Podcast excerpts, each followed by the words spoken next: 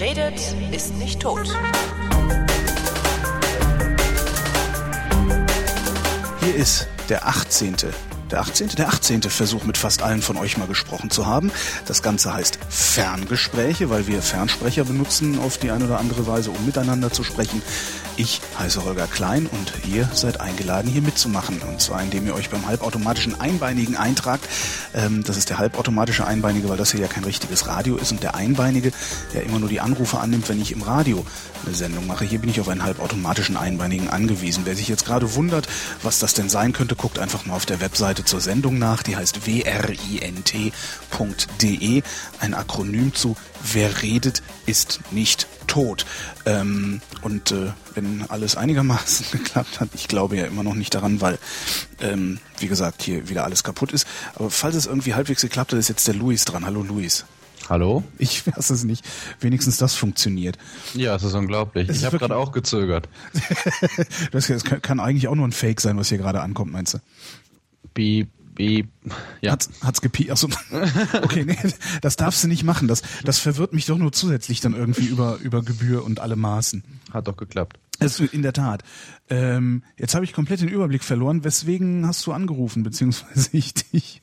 Äh, ich hatte vor zwei Wochen oder vor Ostern noch ähm, schon mal eine DM auf Twitter geschickt, dass ich bei einer Polizeivereidigung war. Und seitdem mir einbilde, einen klitzekleinen Überblick darüber zu haben, warum in diesem Laden so viel schief geht, wie es das teilweise tut. Warum warst du auf einer Polizeivereidigung? Weil meine Freundin äh, die Polizeilaufbahn eingeschlagen hat Ach je. und da jetzt äh, dann halt diese zentrale Feierlichkeit wahrnehmen durfte. Ähm, ist das an, an welchem Punkt der Laufbahn wird denn diese Vereidigung vorgenommen? Am Ende oder am Anfang? Nee, das ist relativ am Anfang. Also es fängt so an, dass das äh, über ein Auswahlverfahren geht, also so eine Art Assessment Center von der Polizei intern, was dann halt über Sportprüfungen und äh, Wissensprüfungen geht. Äh, dann fängt die Ausbildung an sich schon an, aber weil das irgendwie ähm, zentral gemacht wird, also es werden immer direkt alle äh, Ausbildungsanwärter äh, aus Gesamt NRW, beziehungsweise der Bundesländer jeweils vereidigt, äh, ist das dann ein bisschen versetzt. Also bei ihr hat jetzt die Ausbildung schon angefangen, sie hat da jetzt äh, ein halbes oder dreiviertel Jahr schon hinter sich. Aber wurde dann jetzt äh, vereidigt. Das ist dann, glaube ich, so der Punkt, ab dem man Beamte auf Widerruf ist, falls ich das richtig verstanden habe. Ach so, ich dachte, das wäre man erst, wenn man dann da rauskommt irgendwie. Nee, nee, Äh, nee, dann ist man voll verbeamtet. Ach, das heißt, wenn man die Ausbildung dann dann hat, dann ist das. Ach so, ich dachte, da könnte man dann noch mal irgendwie müsste man sich noch mal auf irgendeine Weise auf der Straße bewähren oder sowas. Äh, ja, da, das gibt's auch noch. Also das gehört aber noch zur Ausbildung selbst. Also man ist kein, also man, man schließt die Polizeiausbildung selbst ab, muss dann aber noch, ich glaube, fünf Jahre Dienst ableiten, wovon mindestens zwei in der Hundertschaft sein müssen oder so. Ah, der Hundertschaft ist Prügelpolizei, ne? Hundertschaft ist der schwarze Block, richtig. Wie geht, wie kommt deine Freundin damit klar? Ich meine, das ist natürlich, ich habe eine Kollegin, deren Freund ist auch Polizist ähm, und zwar auch in der Hundertschaft und da sage ich ja auch mal, ah, der ist Prügelpolizist und äh, ja, also sie, sie geht damit einigermaßen entspannt um, weil sie sagt halt, naja, nee, er halt nicht, aber Ja, also ich habe mich mit ihr darüber auch mal unterhalten, so ob sie sich da drüber auch im Klaren ist und so weiter, was sie dann da alles auch ableisten muss. Ähm, sie ist da auch ein bisschen, ich will nicht sagen ängstlich vor, aber ist nicht unbedingt scharf auf die Erfahrung. klar. Ähm, es ist aber durchaus so, dass ähm, diese Praktik, dass die Leute mindestens zwei Jahre in der Hundertschaft sein müssen, einen ähnlichen Effekt aus meinen Augen hat wie früher der Pflichtwehrdienst. Dass man halt so eine staatliche Truppe, dadurch, dass man, also bei der Polizei ist es natürlich nicht so, das sind halt das Polizisten in Ausbildung, aber dass man immer wieder frische Leute darunter spült. Ja. Dass es halt nicht so eine eingeschworene Gemeinde wird, wo äh, geklüngelt wird und äh, alles unter den Tisch gekehrt Also wird. nicht so, nicht so ein Staat im Staat dann. Äh, Ja, genau, quasi. Was ja bei der Bundeswehr sehr hilfreich war, dass da auch Zivildienstleist, äh, dass da auch Wehrdienstleistende waren, die das Ganze dann ein bisschen transparenter gemacht haben. Ja, stimmt. Das ist eigentlich was, wovor man, wovor man sich auch ein bisschen, ja, weiß ich nicht, ob man sich fürchten muss, aber das ist eigentlich immer so das gewesen, wo ich gedacht habe, dass das das Coole an der Bundeswehr wäre. Ähm, ja, dass da immer mal wieder frische Leute reinkommen, die, die, äh, die den Laden, ja, Ja, wie du eben. schon sagtest. Ja. Und das sorgt halt auch dafür, dass das Ganze nicht so ein undurchsichtiger Haufen wird. Genau. Dadurch, dass halt jeder jemanden kennt, der da ist und so ein bisschen erzählt. Dann kann man sich da auch nicht alles erlauben. Wobei das Problem bei der Polizei dann natürlich auch ist, dass hinterher im Alltag, ähm, äh, also sagt, sagt jedenfalls die Kollegin, also das Problem ist, äh, als Polizist hast du irgendwann auch nur noch Freunde, die Pol bei der Polizei sind. Weil ja, du, Schichtdienst. Ja, nicht nur das, sondern auch, weil du, weil du mit, äh, ich sag mal, Zivilisten ähm, gar nicht reden kannst. Also weil bestimmte Dinge kannst du mit denen nicht besprechen, darfst du mit denen nicht besprechen. Und das ist halt auch so ein völlig anderes Soziotop, in dem du da existierst. Ja, ja, klar. Der also, Polizei das, das geht, nochmal. das geht jetzt auch schon, also bei meiner Freundin geht das, ich will nicht sagen, geht los oder so, aber äh, die, also da baut man sich sehr schnell einen Freundeskreis auf. Man ist dann ja auch wirklich die ganze Zeit zusammen seit der Ausbildung. Also das ist da in Gruppen eingeteilt in der Fachhochschule. Es ist dann nicht irgendwie mit Kurswahl, dass man mal so ein bisschen gemischt wird, sondern äh, die Leute hängen da eigentlich die ganze Zeit zusammen. Also die Freundschaften knüpfen die dann auch schon. Und ich denke mal, dass der Schichtdienst dann sein Übriges tut Hm. dass man halt auch nicht die Möglichkeit hat, sich so aus jeder Berufsgruppe irgendwie ein paar Freunde zu suchen. Und äh, ja, dann kann ich mir das schon äh, vorstellen, dass man dann ziemlich schnell in der Filterblase endet. Glaubst du, dass die, oder weißt du, dass sie darauf vorbereitet werden, äh, eben keine Prügelpolizisten zu werden? Weil was auch die Kollegin sagt, ist, das sind die Älteren, die draufhauen. Die Neuen, die Jüngeren machen das nicht. Nee, das ist, also, wo, wo soll ich da anfangen? Ich wollte mich eigentlich so an diese Veranstaltung abhangeln, aber das Ja, dann hangel dich an. Ja. Entschuldigung, aber ich, ich bin da Ich ja habe es immer auch so- nicht mehr hingekriegt bis zur Sendung. Also ich habe nochmal meine Freundin angerufen, ob sie noch so ein Programmheftchen hat. Das wäre dann natürlich praktisch gewesen.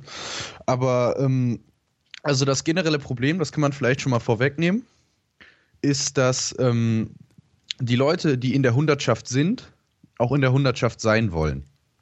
Ach, Und sobald die da einmal drin sind, kann man sie da mehr oder weniger auch nicht rauskriegen. Das ist auch intern, also was meine Freundin so aus der FH berichtet, da ein großes Thema, dass sie da aber mehr oder weniger machtlos sind, wenn sie dann einmal, wenn sie dann wirklich solche Fälle haben, was dann halt äh, häufig in den Zeitungen landet oder halt auch nicht landet, dass es da halt diese sogenannten Prügelpolizisten gibt. genau.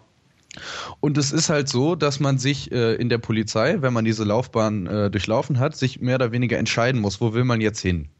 Also möchte man äh, der Streifenpolizist sein, blöd gesagt, oder möchte man jetzt hier irgendwie in die Hubschrauberstaffel oder möchte man irgendwie in die, weiß ich nicht, Autobahnpolizei Mhm. oder Kriminalpolizei. Und da gibt's halt eben auch die Möglichkeit, dass man sich äh, entscheidet äh, für die Hundertschaft.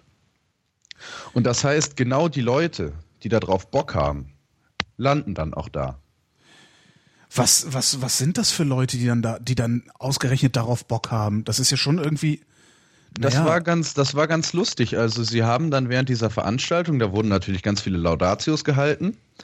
Und äh, ganz am Anfang ging diese Veranstaltung so los, dass die Polizei so ein bisschen äh, über sich selbst berichtet hat, also ihre Fachbereiche vorstellen wurde, wollte. Ja. Und der einzige, der aus meinen Augen nicht komplett Panne und verrückt im Kopf war, war der Leiter von der Hundestaffel. Der war ein einigermaßen normaler Mensch. Und ähm, die anderen Leute, das hat dann gegipfelt in tatsächlich auch dem vom schwarzen Block dann halt, der halt äh, vor Publikum äh, verkündete, wie geil es wäre, dass man jetzt ab diesem Jahr in NRW drei neue Wasserwerfer hätte, die jetzt aus drei Rohren gleich stark feuern können. Und das wäre ja immer so ein Problem gewesen, dass man immer nur mit äh, regulierter Feuerkraft aus den verschiedenen Rohren hätte Wasser pumpen können. So eigentlich ist doch, aber da, da, eigentlich dürfte so, ein, so jemand das doch irgendwie gar nicht durch irgendeine psychologische Prüfung schaffen, oder? Ich Also- weiß es nicht, ob es da großartige psychologische Prüfungen gibt. Ja, weiß ich nicht, haben die nicht? Was musst du da Im, Zweifels, Im Zweifelsfall ist also es ist so, so wie ich das verstanden habe, Ja. ähm, dass wenn man sich zum Beispiel für die Hundertschaft bewirbt, ähm, man irgendwie so und so viele Jahre dann halt in der Hundertschaft äh, abgeleistet haben muss, wenn man da fest sein will, was die meisten dann ja natürlich auch haben, weil das halt Teil von der Grundausbildung ist. Und ähm, dass man dann halt noch bestimmt irgendwie auch ein paar Tests machen muss und so weiter und so fort.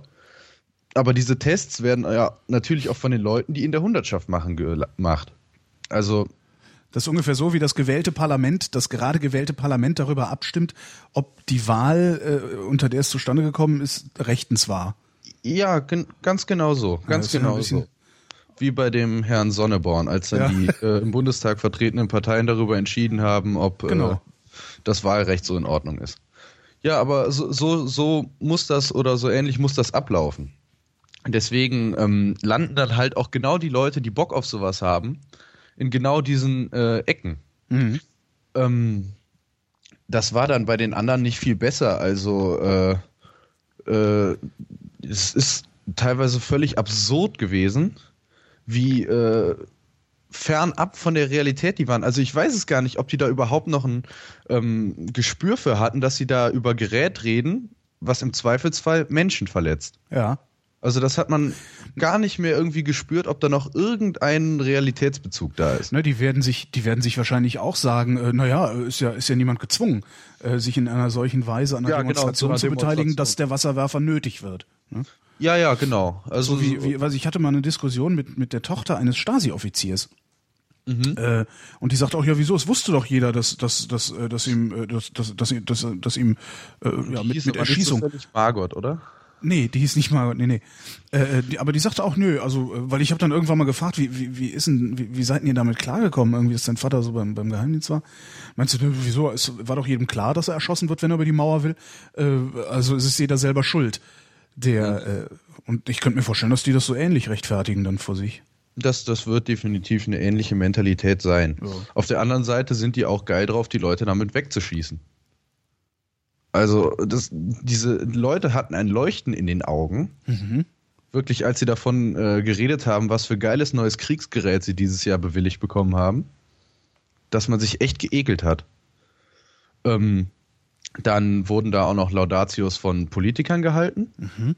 Äh, die Frau Kraft stand da, hat sich einen sehr geilen freudschen Versprecher äh, geleistet. Ich habe nicht mehr genau im Kopf, aber auf jeden Fall hat sie dann irgendwann die Worte Partei und Polizei vertauscht. Sehr schön. Was dann irgendwie so rumkam von wegen, so nach dem Motto, äh, aha, Ja. kurz mal durchschauen lassen, was hier eigentlich los ist. Parteioffizier. Ja, ja, genau, ja, genau, sowas in der Richtung ne? war es. Ja. Aber herrlich, herrlich. Äh, hat mich sehr gefreut. Und dann kam noch der äh, nordrhein-westfälische Minister für Inneres und Kommunales, wenn ich mich nicht komplett vertue. Ich habe da eben noch ein bisschen rumgegoogelt, aber da gibt's nicht mehr so viel drüber. Äh, ich glaube, Jäger heißt der. Und der hat dann äh, den kompletten Vogel auf dieser Veranstaltung abgeschossen, als er dann mit billigster Rhetorik äh, angefangen hat. Also er hat tatsächlich auch die Kinderpornokeule geschwungen. Och nee. Ja, komplett, komplett, äh, dass er es nicht nachvollziehen könnte, wenn wegen Leuten, die Angst davor haben und was und äh, angeblich nicht zu verbergen hätten, sich gegen äh, Vorratsdatenspeicherung äh, wehren würden, wenn es in dem letzten Jahr alleine vier Fälle gegeben hätte von Kinderpornografie, wo man damit hätte, ne, die Täter und Bums. Das ist so zum Kotzen. Das ist wirklich so zum Kotzen. und das Publikum hat gejubelt. Das ist noch viel schlimmer. Stimmt, das ist eigentlich viel schlimmer, ne? Das Ja, hat, doch, hat nicht ja. Obi-Wan Kenobi schon gesagt, äh, der größere Tor ist der, der dem Toren folgt? Ja, Irgendwie also, sowas, ne? Ja. Ich, ich weiß es ja nicht, ob man da irgendwie ein bisschen Nicht- selbst jetzt zitiere reflektieren ich hier, muss. jetzt zitiere ich hier eine Figur aus, aus Star Wars, als wäre das irgendwie ein buddhistischer Dalai Lama Charakter, obwohl irgendwie war er das ja auch. Ja, war er doch auch. Und ja, und vor allen Dingen, also im Zweifelsfall hat ein Drehbuchautor noch mehr Gehirnschmalz in solche Zeilen gesteckt, als der Dalai Lama in die Binsenweisheiten, die er verbreitet, ne? Eben, Ja. eben. Ist nie schlimm, woher was kommt, wenn Das, das Publikum da, wer war das? Das waren Eltern, Angehörige der Rekruten oder äh, was? Richtig, richtig. Das war auch eine, also das ist in der Längstes Arena gewesen. In Köln. Das ist, äh, äh, ja, Äh, ja, also ehemalige Köln Arena. neue Müngersdorfer Stadion? Ist, ja. Ja, also Ja. das Riesending da direkt äh, neben Ich, dem also als, als ich noch in Köln gewohnt habe, war das Müngersdorfer Stadion und da ist man zum FC gegangen. Äh, ich, Ja, ja. Ist aber, glaube ich, neu gebaut, oder? oder äh, das ist äh, komplett äh, neu gemacht Ja. worden. Deswegen auch Längstes. Längstes ist ja das äh, ehemalige Bayer Ah ja. da Gedöns. Ähm, Stimmt, wo ja, Also wo da ja waren- äh, auch so, auch so äh, wo ja, wo ja die ähm, ARD versucht, äh, musste man drauf achten. Ähm, ich weiß nicht, ob das ZDF das auch macht und die, ich glaube, den Privatsendern ist es relativ egal. Äh, aber wenn, wenn, wenn immer so Fußballberichterstattung ist, hörst du total selten, ähm, dass das Spiel gerade in der Lanxess Arena stattfindet. Sondern du hörst meistens in Köln oder sowas. Also sie vermeiden äh, ständig diese diese äh, äh, subliminale Werbung über den Stadiennamen ähm, zu verbreiten. Das ist mal ganz lustig, dabei zuzuhören und zuzugucken, wie sie sich teilweise auch echt verkrampfen, um nicht Lanxess Arena sagen zu müssen oder was auch sonst auf dem Betzenberg jetzt heißt. Keine Ahnung. Das, das stimmt doch. Und die Arena auf Schalke immer. Genau, genau. Das ist immer sehr lustig. Da gibt's ein paar süße Floskeln. Äh, nee, das war auf jeden Fall eine riesenvolle Halle. Also Ja. es waren, glaube ich, 1400 Rekruten. Ähm, zwischendurch gab's dann auch noch Gesangseinlagen. Äh, da gab es eine sehr lustige Band, von der ein wohl, einer wohl irgendwie ein äh, Polizeimensch war. Daneben ihm stand irgendwie so ein aus dem Reservoir vertriebener Indianer. Und dann waren da noch zwei äh, gräuslich schief singende Frauen, Ja. die dann aber auch abgefeiert wurden. Ähm, und es wurde halt, es wurde halt immer so, äh, so diese, dieses Grund, äh, wie soll man das sagen? Die Grundpropaganda war halt immer, ähm, ihr habt den äh, wichtigsten Job, ihr setzt euer Leben aufs Spiel und äh, ohne euch ist das Volk verloren. So, und das wurde dann halt quasi immer vorgestellt, um hintenrum irgendwelche Methoden zu begründen. Also, also wirklich, wirklich Was- ganz schwach. Und, und wenn es nicht so wäre, dann, dann würdet ihr das nicht tun können.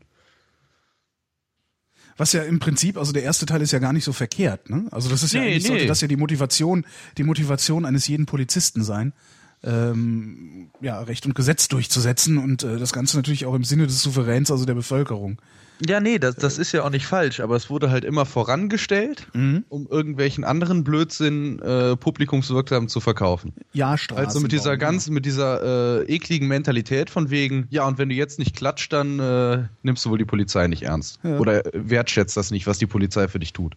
Ja, ist halt so, so, so, ich, da gibt's, das ist, das ist, also für diese Rhetorik gibt's auch äh, garantiert auch ein Fachwort.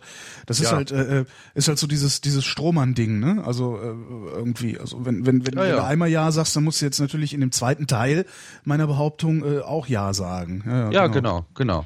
Und so, so lief das halt dann die ganze Zeit. Also da, da kamen dann auch noch äh, äh, diverse andere Leute, die da äh, Lobgesänge äh, äh, gesprochen haben. Das Ganze war furchtbar äh, scheußlich organisiert. Also ich habe keine Ahnung, wie man so eine Großveranstaltung so dramatisch verkacken kann. Das sind Behörden, also das äh, Ja, ja, Ja. eben. Aber sie machen das zum dritten Jahr, im ja, dritten ist Jahr jetzt. egal. Das, die können das nicht. Man, man meint das immer nicht so, aber es gibt tatsächlich so, es gibt tatsächlich institutionelles Know-how. Ja. Das ist, weißt du, man denkt sich ja immer so, das kann ja nicht sein. Da wird ja wohl irgendwo einer arbeiten, der in der Lage ist, eine Veranstaltung zu organisieren. ja, tut er aber nicht. Der Du- arbeitet genau. da, wo er Geld dafür bekommt. Der, genau, der, das ist irgendwie, ich kenne das von da, wo ich arbeite, genauso. Also es gibt einfach Dinge, die können wir nicht. ja, ja, aber Und das, immer wenn wir es versuchen, scheitern wir kläglich. Dudelfunk. Ne, können wir Ja. nicht. Kön- Können, Ja. können die Privaten super, die Öffentlich-Rechtlichen, wenn die versuchen, Dudelfunk zu machen, klingt's immer scheiße.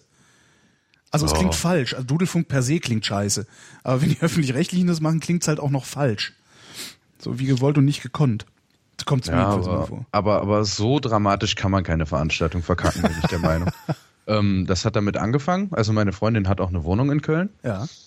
Ähm, sie musste aber morgens um 20 vor 7 in Bonn sein, weil sich da zentral getroffen wurde, um dann gemeinsam mit dem Bus nach Köln zu fahren. Das, ja, muss ja alles seine Richtigkeit haben. Muss alles seine Richtigkeit haben. Gezählt wird nämlich bei Abfahrt.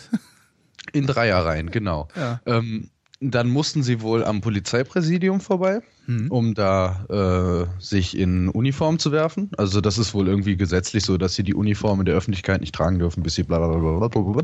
Okay, weil sie Ähm, sonst im Dienst wären und ja noch nicht im Dienst sein können, weil sie noch keine Polizisten sind wahrscheinlich. Richtig, im Zweifelsfall wendet sich dann auch jemand in Not an die und Genau. äh, sie dürfen halt nicht. Ähm, und ähm, dann ging das aber so weiter, dass äh, die dann alle in dieser Arena waren.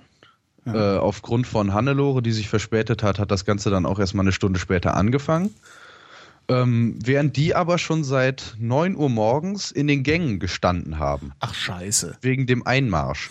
Ich meine, da Ja. kannst, da kannst du ja eigentlich auch nur aggressiv werden, ne? Ja. Hat mir nämlich auch mal ein Polizist erzählt, der meinte auch, weißt du, du sitzt einen halben Tag in der geschlossenen Wanne, die die ganze Zeit mit Steinen beschmissen wird.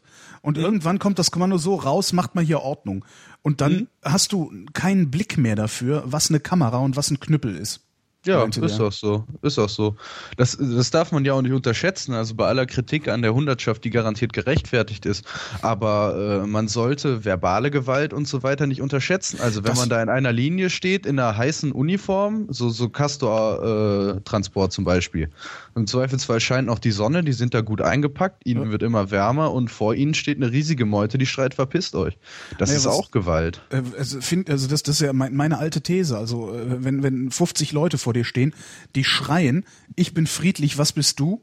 Mhm. Dann äh, ist diese Meute halt nicht mehr friedlich. Also Ja, das, eben. Das, also das, ja, das soll nichts rechtfertigen Nee, nee, oder so, überhaupt aber nicht, das soll man auch nicht, untersch nicht. äh, unterschätzen. Ja. Äh, lustiger, lustiger, äh, Hinweis an der Seite. Es gibt ja immer diese Bilder von wegen, dass die Leute ähm, gepfeffersprayt werden. Ja.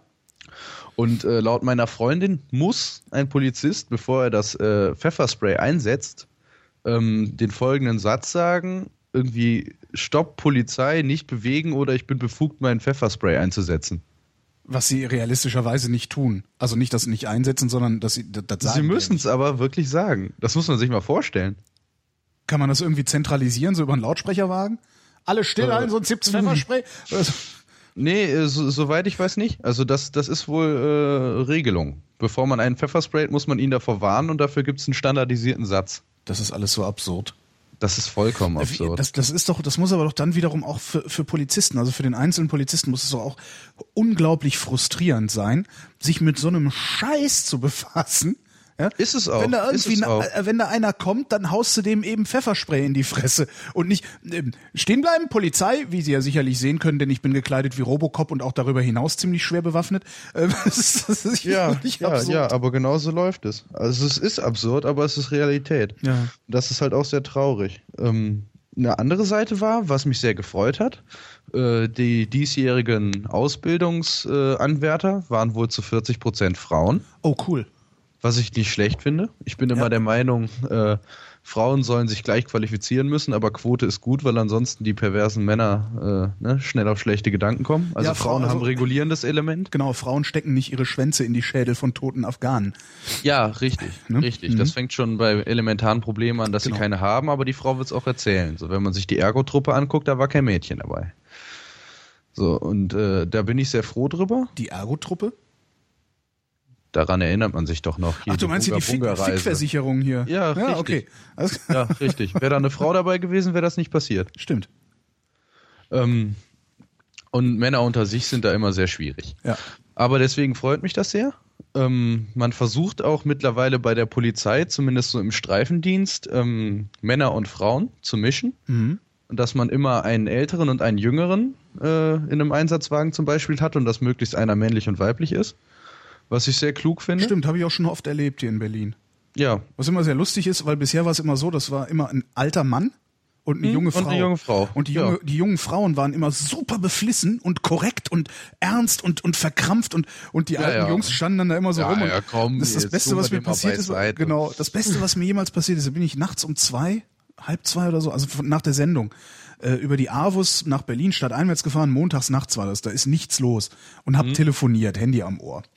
Da- rausgewunken, äh, direkt auf, also es gab noch nicht mal einen Standstreifen, sondern es gibt so einen, so einen sehr langen äh, Beschleunigungsverzögerungsstreifen, äh, auf dem haben sie mich dann angehalten und ich auch dachte, Alter, ey, ist irgendwie, hier ist doch immer noch Autobahn. Und dann kam eben auch diese, die, die, die, die, die Frau an und meinte, wir haben sie dabei beobachtet, wie sie ähm, ohne, also wie sie mit dem Handy am Ohr telefoniert haben und Auto gefahren sind. Sag ich, ja, stimmt. Sie geben es also auch noch zu. Äh, ja, sie haben mich gesehen. Was soll ich denn, ne? Also, Ich kann sie auch noch anlügen, wenn Genau. es Und dann sagt sie, gehen Sie mal Führerschein, Fahrzeugschein, Personalausweis. Ich im Führerschein, Fahrzeugschein und gesagt, Personalausweis habe ich nicht dabei. Dann stapft sie weg zum Auto und sage ich zu dem, zu ihrem Kollegen, der war bestimmt Mitte 50 oder so, sage ich, muss man neuerdings auch immer einen Personalausweis dabei haben? Und der meinte nur, nee, das nehmen Sie jetzt mal nicht so ernst. Die Kollegin ist ganz neu hier. Die ist noch ein bisschen angespannt. Das war sehr lustig. Hat mich trotzdem einen Punkt und 80 Euro gekostet. Ist auch teuer. Ja. Ein Freund von mir Zu wurde Recht. in München in der Innenstadt äh, dreimal hintereinander auf dem Fahrrad kontrolliert. Mhm. Mit ordentlich einem Tee, aber ähm, hat dann äh, sich damit verteidigen können, dass er halt Fahrrad fährt, um nicht Auto fahren zu müssen. Ja. Was ja dann auch sinnvoll ist. Und da war wohl auch irgendwie so eine Situation, dass dann ein relativ junges Mädel dann äh, den komplett korrekten gemacht hat. Ja. Wohl auch äh, völlig äh, hochgegangen ist. Er war halt auch schon genervt. Ich meine, dreimal irgendwie auf eineinhalb Kilometern oder Ach so, so. ach so, zum dritten Mal auf Fahrt. Hintereinander. Okay, alles klar. Okay, ja.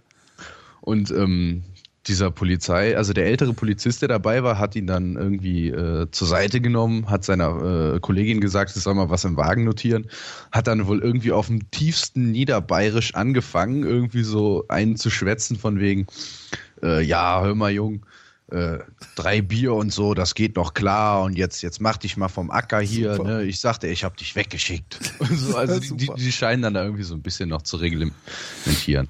Ja, man wird wahrscheinlich entspannter, wenn man länger im Dienst ist. Ich habe dafür Ich habe mal eine Mängelkarte gekriegt, das ist auch, auch so geil. Ich bin, ich bin erst ein einziges Mal, ich wohne seit 15 Jahren in Berlin. Ja, hier ist alles voller Polizei. Ja, also manchmal denke ich wirklich, krass, wie viele Bullen hier unterwegs sind.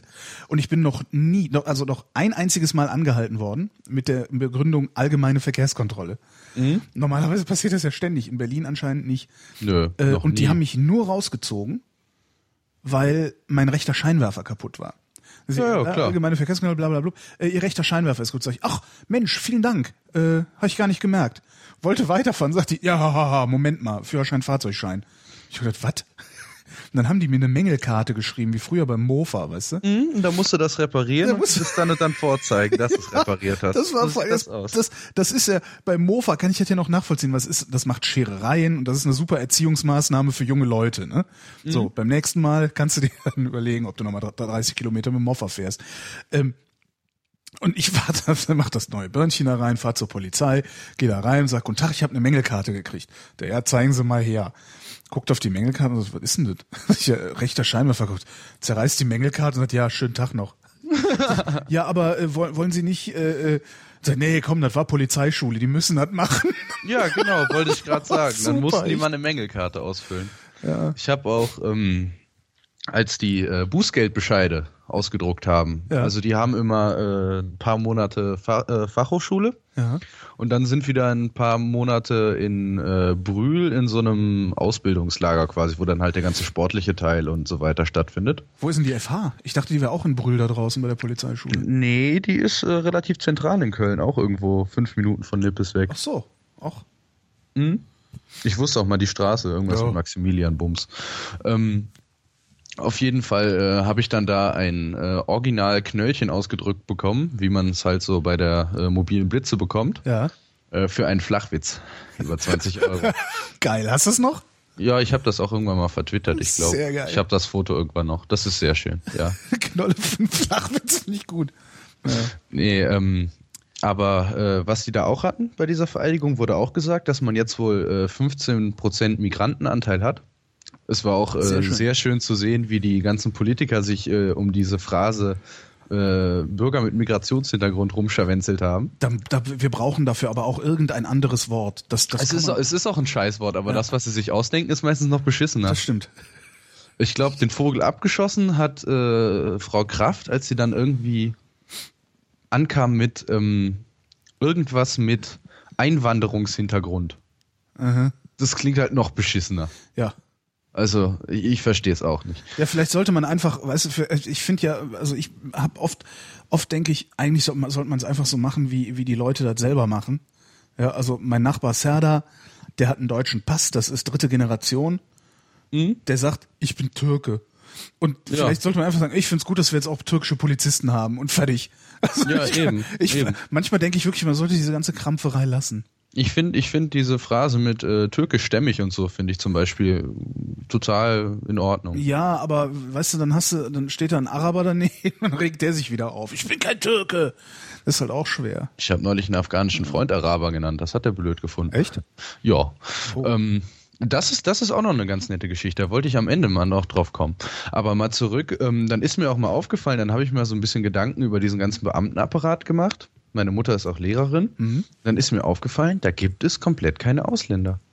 Also das ist, das ist eine komplett abgeschottete Geschichte. National befreite Zone, ja. Aber, aber richtig heftig. Ja. Und ähm, wenn man dann so Sachen sieht, wie mit diesem Polizeikalender aus Bayern, was da irgendwie vor ein paar Monaten mal hochgekommen ist, wo dann da irgendwie der, Ja. der äh, stilisierte Neger war mit den dicken Lippen und den Knochen, Alter, ja. Mhm. ähm, dann, dann braucht man sich auch gar nicht wundern. Also da ist ja, also ich bin immer der Meinung, genau wie Fra äh, Frauen hat sowas auch eine Kontrollgruppe dann einfach. Ja, sicher. Das ist, immer- so ein Realitätsabgleich. Ja, eben. Und ähm, dann habe ich gedacht, 10% ist noch viel zu wenig. Ja, aber absolut. Ja, viel, viel, viel zu wenig. Also es müsste mindestens so viel sein, wie wir einen Bevölkerungsanteil haben, wo ich, wo, wo ich gar nicht weiß, wie hoch der ist. C, aber aber auch nicht mehr als 20 Prozent, glaube ich. Ne? ja, aber das wäre ja Ich schon glaube, mal ein haben 8 Anfang. Millionen Türken. Das wären, das wären dann schon 10 Prozent. Ja. Da, da, also das muss dringend, dringend Ja, mehr werden. 40 absolut. Prozent Frauen sind aber schon mal ein sehr toller Schritt. Ja. Ich habe mich auch gewundert, wie viele Mädels da dabei waren. Kollege Jürgen Kuttner hat mal gesagt, ähm, da ging es dann darum, dass Berlin eine Metropole werde, sich kaputt gelacht und meinte nix. Mhm. Berlin ist genau dann eine Metropole, wenn du auf, auf einer Demo von türkischen Bullen verprügelt wirst. Das fand ich Ja, das- das sehr, stimmt. Sehr schön irgendwie. Und dann sind wir angekommen, wenn ich türkische Polizisten zusammenschlagen. Das stimmt. Nee, und dann war nach dieser ganzen Veranstaltung, ähm, die war dann irgendwann so gegen halb zwei fertig, war dann äh, vorne vor der Arena noch äh, Polizei-Kriegsgeräte-Rundschau. Also die haben dann da auch alles hingestellt. Also haben wir den geilen neuen Helikopter gezeigt, der Wasserwerfer war auch da, irgendwelche äh, Kampfpanzer, Fahrzeuge, was weiß ich noch alles war da. Und dann gab es auch noch so eine Simulation von der Hundertschaft, die sich dann echt zum Gelände abgesteckt haben und mal gezeigt haben, wie sie so mit randalierenden Fußballfans umgehen. Das heißt, ein paar arme Jungs mussten dann da irgendwie die äh, Störer und Gefährder spielen, haben dann da irgendwie Klatschpappen, eine Tröte und irgendwie einen Apfel in die Hand bekommen, mit dem sie werfen sollten. Und dann haben sie mal gezeigt, wie sie so einen Demonstranten in einer Sekunde auf den Boden kriegen. Da habe ich echt gedacht, das kann nicht wahr sein. Also, also wirklich so, so abgrundtief geschämt habe ich mich selten. Echt? Meine Freundin stand halt auch nur daneben und dachte so, oh mein Gott, was für Chaoten. Ja. Und das war wohl auch so der allgemeine Tenor. Also die Leute haben dann davor gestanden und dann hat irgendeiner mal gerufen, meint ihr das eigentlich ernst? Und dann sind aber irgendwie auch alle geschlossen gegangen von dieser Vorführung. Das fand ich cool. Ja, also es ist ja nur, nur weil sie eine Uniform anhaben, werden sie ja nicht automatisch doof. Ne? Ja, Das eben. ist irgendwie. Nee, es, es waren ja auch ganz viele Zivilbesucher da. Wie gesagt, also jeder von diesen Kadetten hatte schon mal drei Freikarten äh, für Familie und Angehörige. Ähm, und äh, das heißt, da waren schon mindestens mal äh, knappe 6000 Besucher noch aus, aus der Zivilbevölkerung da.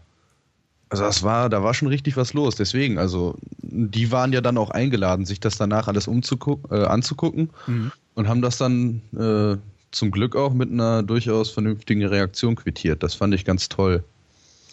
Ähm, aber ich habe mit meiner Freundin da auch nochmal drüber geredet und sie ist sich halt auch wirklich sehr unsicher. Sie hat das auch mal in der Fachhochschule angesprochen bei sich und äh, wie das denn wäre. Und wie gesagt, also die sind innerhalb von der Polizei anscheinend auch komplett ratlos, wie sie mit diesem Programm, äh, mit diesem Problem vor allem der Hundertschaft überhaupt umgehen sollen. Weil die Leute, die da Bock drauf haben, sind die, die prügeln wollen. Ja. Und die Leute, die da Bock drauf haben und drin sind, kriegen sie nicht mehr raus. Also es gibt wohl keine Funktionsweise, um da Leute irgendwie ausreichend zu sanktionieren.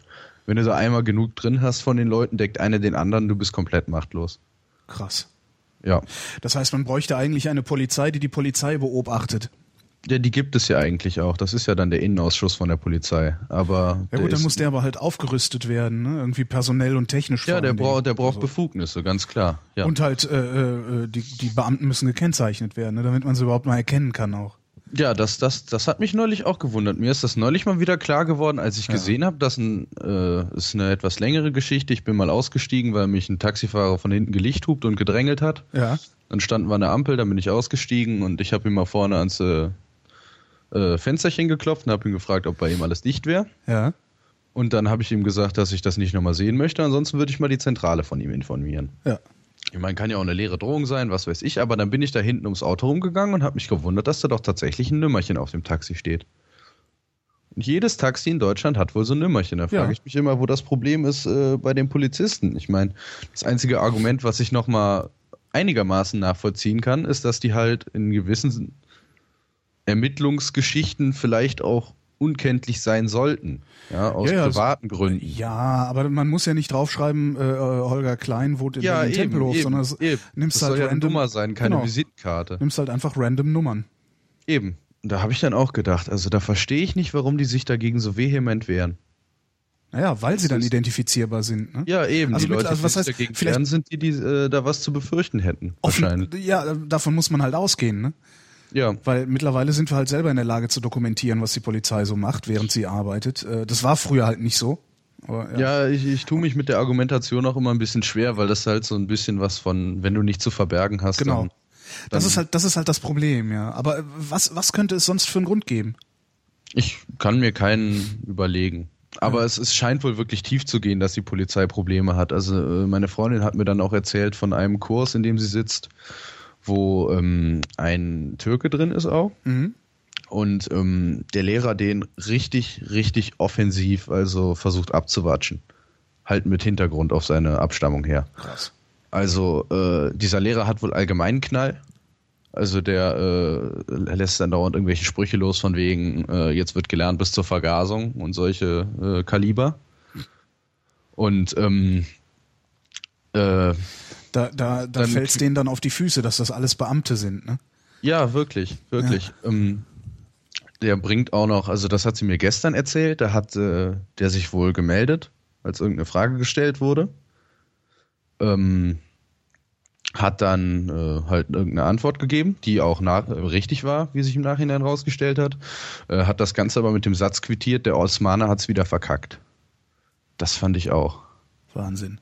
Ja, ja. Und äh, also die haben wohl auch äh, sich jetzt intern, äh, haben sie sich schon bei der Studienberatung informiert, was man da machen kann und so. Und äh, gehen wohl auch dagegen vor, so halt als äh, Gruppe der Auszubildenden. Ähm, da ist wohl, das ist wohl auch relativ gut gelöst, wie die Auszubildenden selbst äh, betreut werden. Also da hat auch ein Mensch auf dieser Vereidigung gesprochen, der mir sehr sympathisch vorkam tatsächlich. Das war der Studienvertreter von denen. Der war auch selbst da noch in der Ausbildung. Und äh, das ist wohl schon ganz gut gelöst, also mit Vertrauenspersonen und äh, Möglichkeiten, sich dann halt schriftlich oder äh, über Mittelsmänner an die Leitung zu äh, ähm, wenden. Da kommt dann aber wieder das Beamtenschwert Schwert dazu, weil es gibt da irgendwie so eine Faustregel. Wer 15 Jahre arbeitet und über 40 ist, äh, ist mehr oder weniger unkündbar. Und das ist dann halt genau so eine Type, die man halt äh, außer rausekeln nicht da wegbekommt. Ja, die haben, die, sie- die haben anscheinend wirklich Probleme. Ich habe vor ein paar Jahren im Zug mal auf der Fahrt von Frankfurt nach Berlin ähm, den stellvertretenden Dienststellenleiter eines großen Bundespolizeiabschnittes kennengelernt. Ähm, und der sagte auch, also der, der war vorher, was war der vorher? War der, der war Jurist? Und ist, ist als Seiteneinsteiger ist der, ist der zur Polizei gekommen. Ähm, sagte eben auch, er wäre Polizist geworden, weil, weil A, er das spannend findet und B, wegen äh, staatsbürgerlicher, äh, also so Patriotismus halt. Ne? Ähm, und der erzählte eben auch, das Problem ist, äh, dass, dass praktisch alle, die da nachkommen, alle Rekruten, äh, wollen überhaupt nicht mehr auf die Straße, sondern wollen sofort so einen, so einen 9-to-5-Job im Büro haben. Äh, schön verbeamtet und äh, schön gemütlich, also wo es nicht regnet und wo auch keine Gewalt stattfindet und sowas. Innendienst halt. Genau, ist schön Innendienst. Und die ganzen Vorgesetzten wären halt nur noch zweitklassig.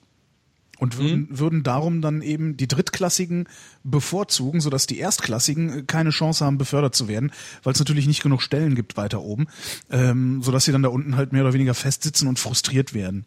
Ja. Das fand ich auch irgendwie sehr erschütternd, das von dem zu hören. Und der sagte, wenn, was wir jetzt erleben, also die, die Probleme, die wir jetzt so erleben mit der Polizei, das ist erst der Anfang, das wird noch viel, viel schlimmer werden. Ja, das wird auch sehr viel schlimmer. Also ich habe einen relativ nahen Verwandten, der ähm, hat früher, als Bonn noch Regierungssitz war, den Kanzlerschutz geleitet. Ja. War dann auch, ich kann mich jetzt nur vertun, wenn ich sage, welchen Dienstrang der hatte, aber der war wirklich sehr hohes äh, Tier in diesem Gesamtladen drin. Und der hat irgendwann dermaßen die Schnauze voll gehabt von diesem Apparat, weil er halt auch genau die Sachen gesagt hat, weil es unmöglich ist und weil sich da äh, Pest und Cholera treffen. Ja. Steigst nicht Ähm, durch Leistung auf, sondern durch Arschkriechen. Ja, noch nicht mal auch durch Arsch kriechen, sondern es gibt gar keine Möglichkeit, durch eins von beiden aufzu... Ach so. Äh, weil, äh, weil halt genau das passiert, dass sich mit Dumm der Rücken freigehalten wird. Ja. Weil äh, die werden auch dafür sorgen, dass unter ihnen jemand arbeitet, der noch blöder ist. Ja. Weil das kriegen sie immer noch hin.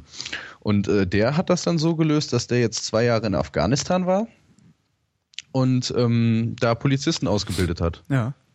Was halt äh, auch noch immer wieder Möglichkeiten sind, dass man halt flüchtet, quasi. In eine komplett andere Geschichte geht. Und da dann was in Anführungszeichen Anständiges macht. Ja. Ja, ja, richtig.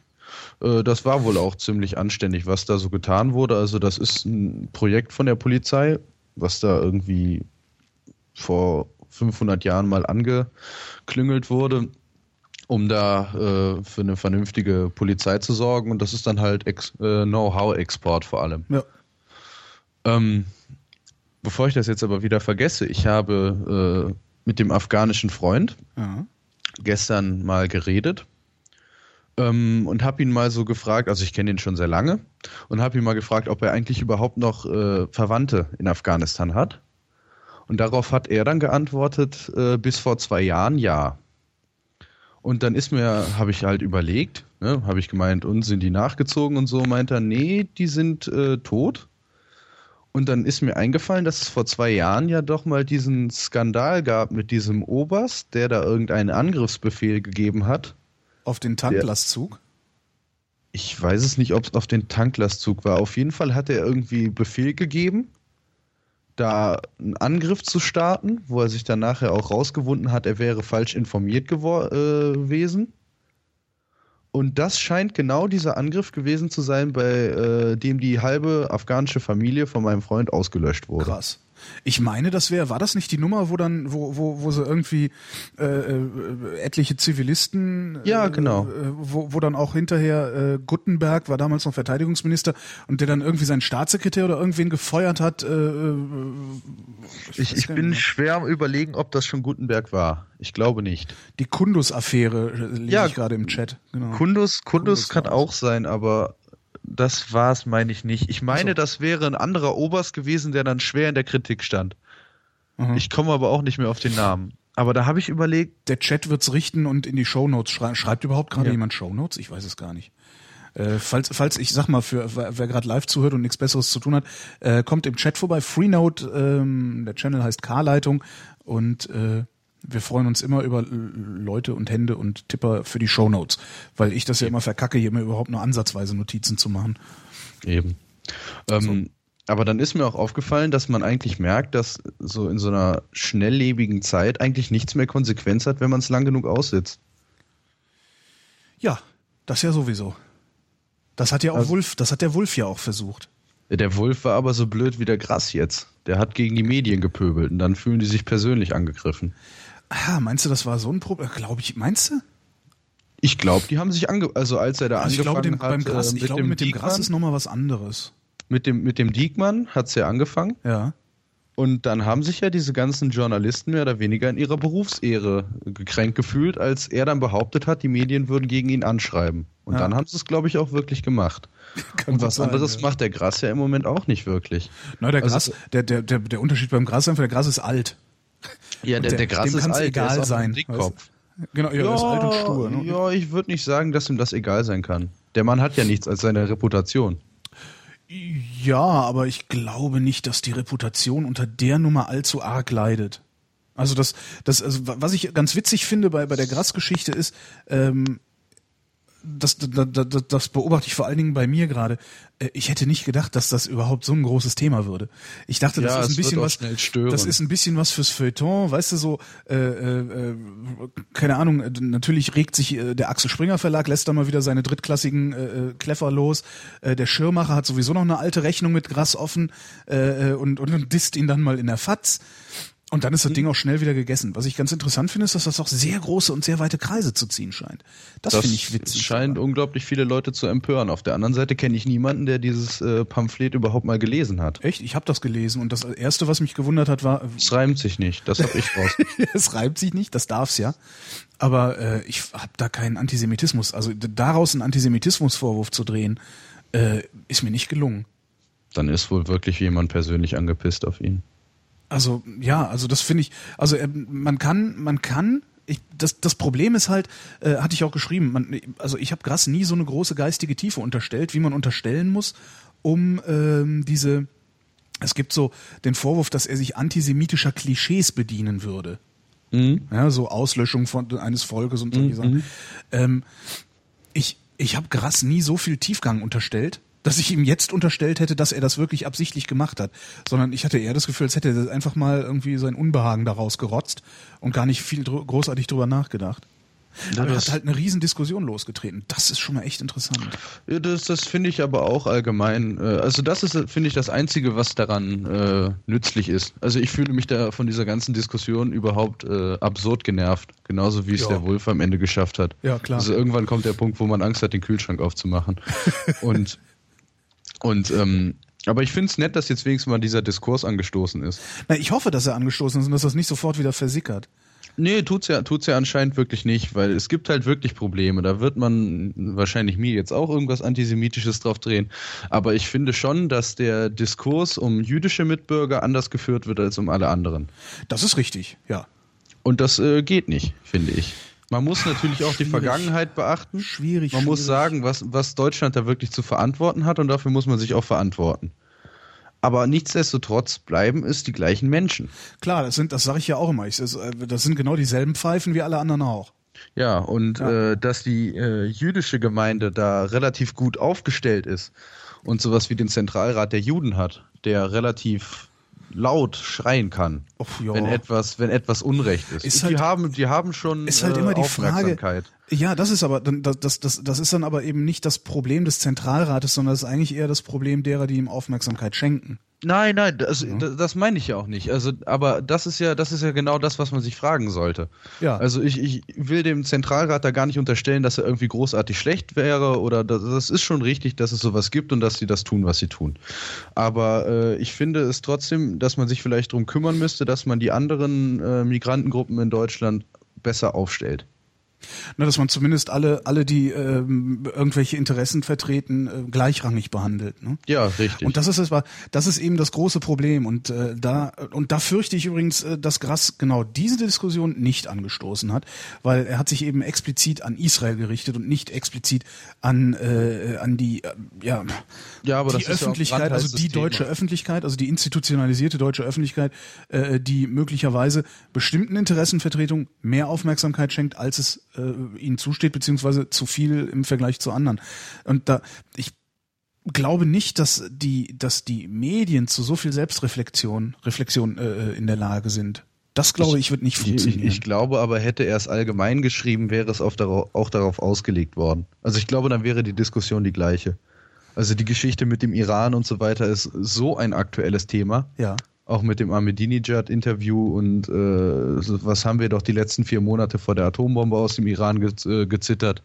Und ich glaube, das wäre auch sofort darauf ausgelegt worden. Also das hätte er auch genauso allgemein schreiben können.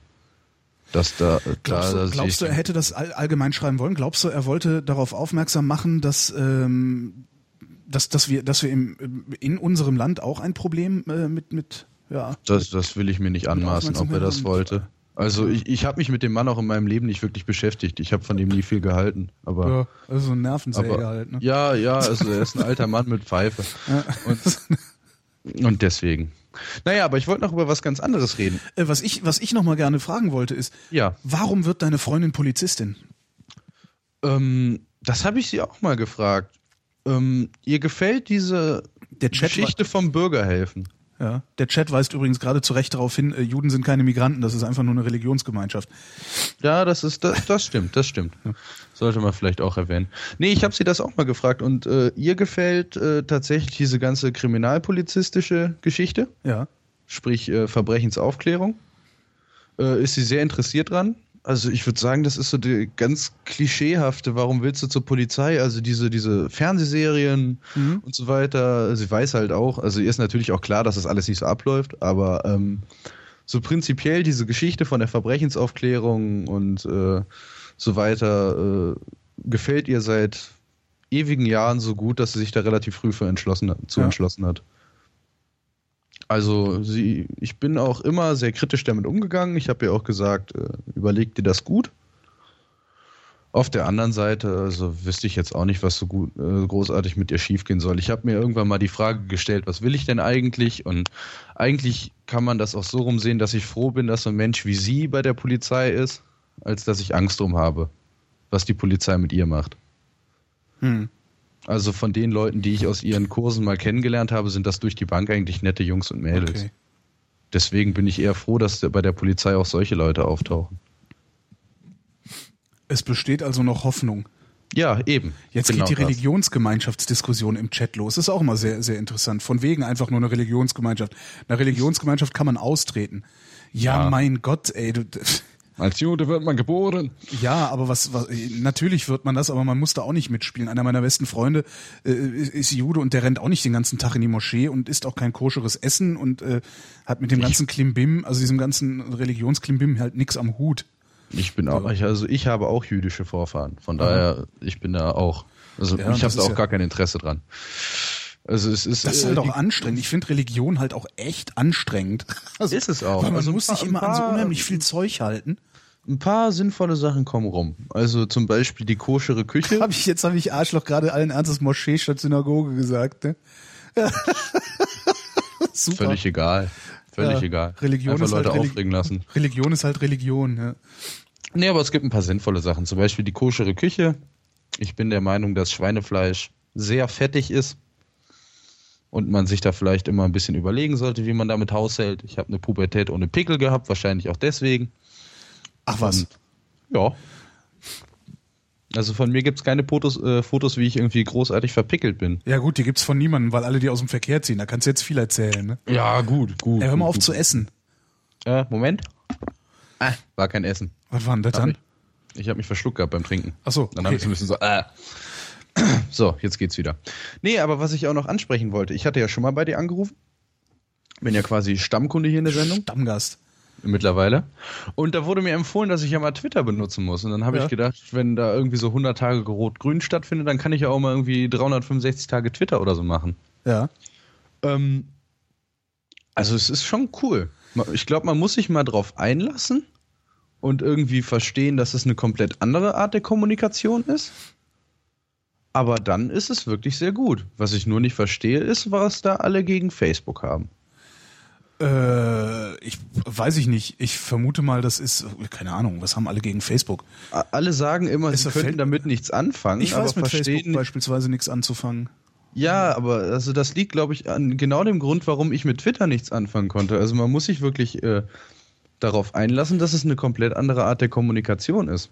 Ja, ja. Und ähm, da, wenn man Facebook so benutzt, wie es benutzbar ist, zum Beispiel, äh, was man, was man oft hört, dass ähm, äh, Leute sagen, ja, und ich will aber nicht immer alles lesen wollen und äh, ich möchte vielleicht, also so das Killer-Argument, ich möchte irgendwie Leuten fo folgen können, ohne dass ich alles von denen mitkriege, aber wenn ich es da mal sehen will, dann da auch alles lesen können und so. Also das sind alles äh, Funktionen, die, die, die Facebook seit Ewigkeiten hat. Also wenn man will, dann kann man es genauso benutzen wie Twitter. Was ich mittlerweile auch mache. Es Ja. funktioniert sogar vollautomatisch. Also Leute, mit denen ich nicht interagiere, die werden mit der Zeit automatisch ausgeblendet, mehr oder weniger. Ja, äh, also ich, ich bin auch durchaus in der Lage, Facebook so zu benutzen, wie es Ja, ja. gemeint ist.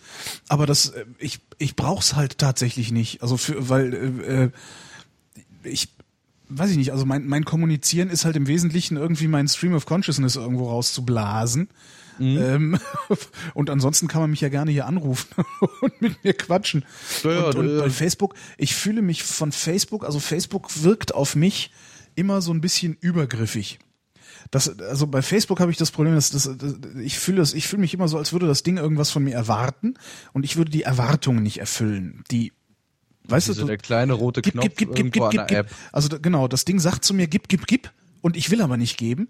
Äh, Und bei Twitter habe ich das Gefühl, dass es das nicht sagt, sondern da kann ich, da kann ich halt machen, wie ich lustig bin.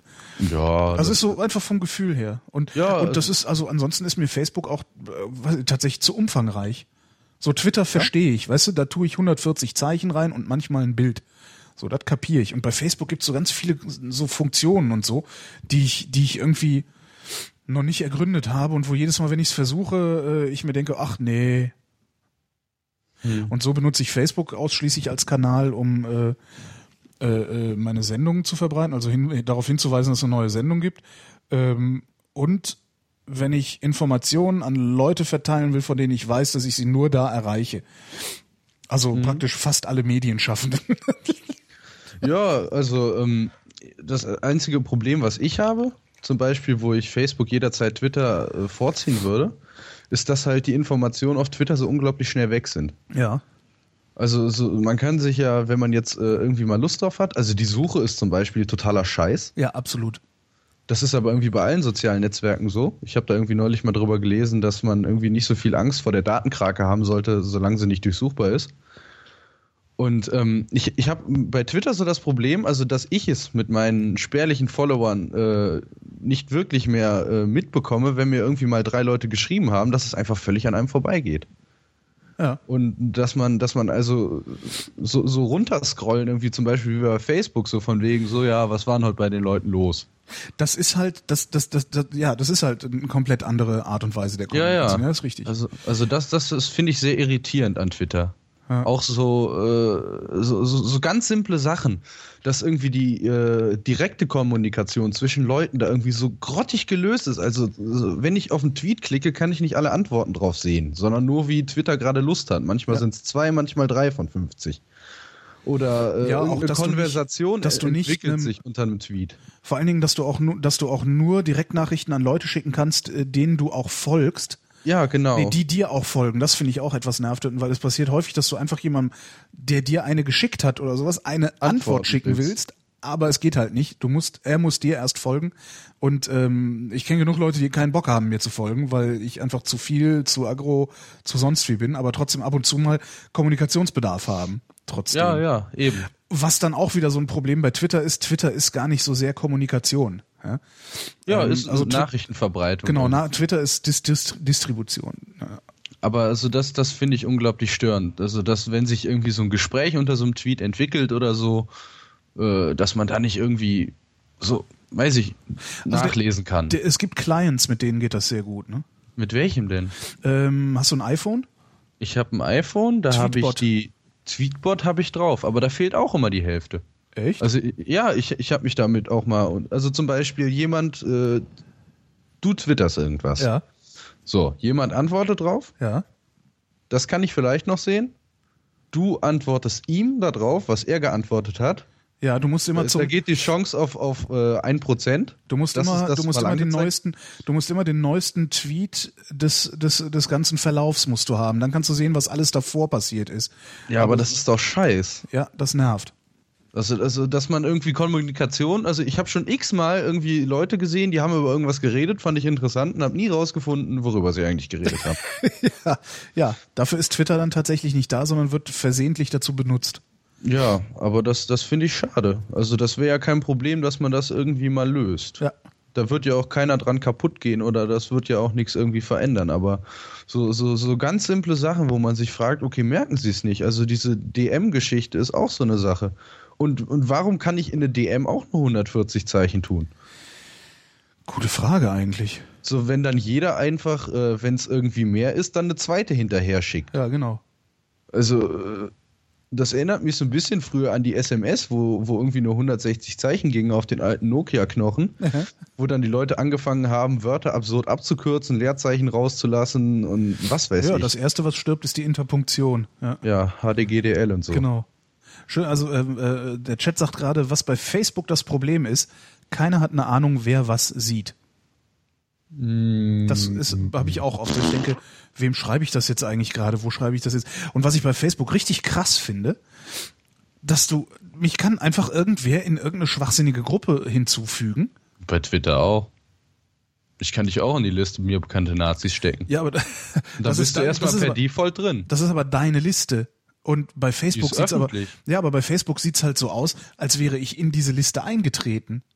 Ja, also das ist, äh, ja, da, da, also das mag natürlich auch, auch daran liegen, dass ich das bei Twitter nicht mitkriege, wenn du mich in die Liste mir bekannte Nazis packst. Ja, eben. Aber also, also da, da finde ich, das ist äh, durchaus vergleichbar. Also ich wurde ja auch mal in irgendeine so Liste gepackt. Ähm, und damit wollte ich aber nicht verknüpft sein. Und dann war das erstmal Arbeit für mich rauszufinden, wie ich da wieder rauskomme. Mhm. Also zum Beispiel, ich möchte nicht aus der, auf der Liste äh, Menschen mit zwei Füßen sein, mhm. weil ich da nicht gefunden werden will weil ich damit nicht verknüpft sein will, dann ist das erstmal Arbeit, da wieder rauszukommen. Und das ist eigentlich genau das gleiche wie auf Facebook. Geht das überhaupt, da wieder rauszukommen? Also durch, durch Eigeninitiative oder musst du dann denjenigen, der dich auf die Liste gepackt hat, bitten? Ich habe ihn angeschrieben. Ich ja. weiß es nicht, ob das überhaupt gehen würde. Und dann ist es ja relativ egal erstmal, ob da irgendwie hintersteht Liste von sowieso, weil bei Facebook ja auch steht, die Gruppe gehört sowieso. Hm. Deswegen. Also das, das finde ich immer ist ein Argument, was sehr zweischneidig ist. Zumindest wenn man dann Twitter verteidigt im gleichen Satz. Weil es da eigentlich genau die gleiche Problematik gibt. Ich finde das auch blöd. Das, weil es ja nichts leichter wäre, als wie das zum Beispiel bei einer Veranstaltung zu machen. Ja, dass man irgendwie da so einen kleinen Blöb kriegt, der sagt, äh, hier, äh, Hans Klaus hat dich äh, eingeladen in die äh, Gruppe äh, Menschen mit äh, Socken an den Füßen einzutreten, möchtest du ja, nein. So, das ist, ist ja gar kein Problem. Also, Ja. dass man per Default erstmal drin ist, sobald der einen, äh, sobald der einen hinzufügt, finde ich auch scheiße. Aber das Problem ist auf Twitter das gleiche. Ja, Ja, ja. Fällt mir nicht mehr viel ein. Außer mich zu wiederholen, zu sagen, ich weiß mit Facebook nicht genug anzufangen. Die Art und Weise der Kommunikation da ist nicht. Nee, da, das, da muss auch der. Freundeskreis drauf ausgelegt sein. Das kommt noch Wenn- dazu, genau. Also das ist, das ist ganz simpel. Also ich benutze es, weil es bei mir jeder benutzt. Ich kann selbst meinen Vater vernünftig über Facebook erreichen. Ja, soweit ist meiner noch nicht. Da muss ich mal, bin ich mal gespannt, ob das noch passiert irgendwann. Mein Vater hat jetzt sogar WhatsApp. Ah ja, wo dann erstmal dein komplettes Adressbuch inklusive der Telefonnummern, von denen du das nicht möchtest, äh, zu einem ominösen Ja, Laden hochgeladen wird. was mir aber relativ bums war, weil ich weiß, dass es schon relativ viele Freunde von mir haben. Ja, dann kannst du ja auch. Damit war es dann auch zu spät. Also kommt halt drauf an, wessen Telefonnummern du da so drin hast bei dir im Telefonbuch. Aber vielleicht sollte man einfach die Nummern von den Leuten, von denen man nicht möchte, dass sie äh, irgendwo abgeschnorchelt werden, dann auch wieder wie früher auf den Zettel schreiben. Ja, äh, ist mein Vater auch zu übergegangen. Tja. Also der hat auch Angst davor gehabt. Also der ist selbstständig, hatte ein äh, bisschen Angst davor, dass er, wenn er sein Handy verliert, vielleicht äh, ein paar Kunden weniger hat. Ja. Und äh, ja, der ist dazu tatsächlich übergegangen, hat das jetzt alles wieder in seinem Notizbüchlein. Ja, ist sinnvoll. Also ich druck's halt aus. Allerdings viel zu selten. Ja, also äh, ja gut, aber das ist ja dann wahrscheinlich auch eher Backup, oder? Genau. Ja. Ja. Naja, Ja, auswendig kann ich keine Nummer. Ich weiß noch nicht mal meine Festnetznummer auswendig. Ich konnte das als Kind. Als Kind konnte ich total super äh, Telefonnummern auswendig lernen. Ja. Vielleicht habe ich da auch keine Lust mehr drauf oder es gab einfach weniger Telefonnummern, aber jetzt gab's geht das weniger und äh, du warst halt auch gezwungen, weil du musstest ja tippen, wenn du irgendwen Mhm. anrufen wolltest. Jetzt musst du ja noch nicht mal mehr eine Nummer eintippen. nicht mehr. Das stimmt. Gut. So, Luis, dann spiele ich jetzt eine Musik. Ja. Mal gucken, ob das funktioniert. Ach, bei dir kommt wieder keine an. Warte mal, ich drehe mal hier deinen Dings auf. Dann spiele ich nämlich jetzt Musik, damit es nicht gerade so, so rumpelt und knirscht, äh, wenn ich den nächsten anrufe. Ja. Und äh, danke für dieses Gespräch und bis zum nächsten Mal. Gerne. Tschüss. Tschüss.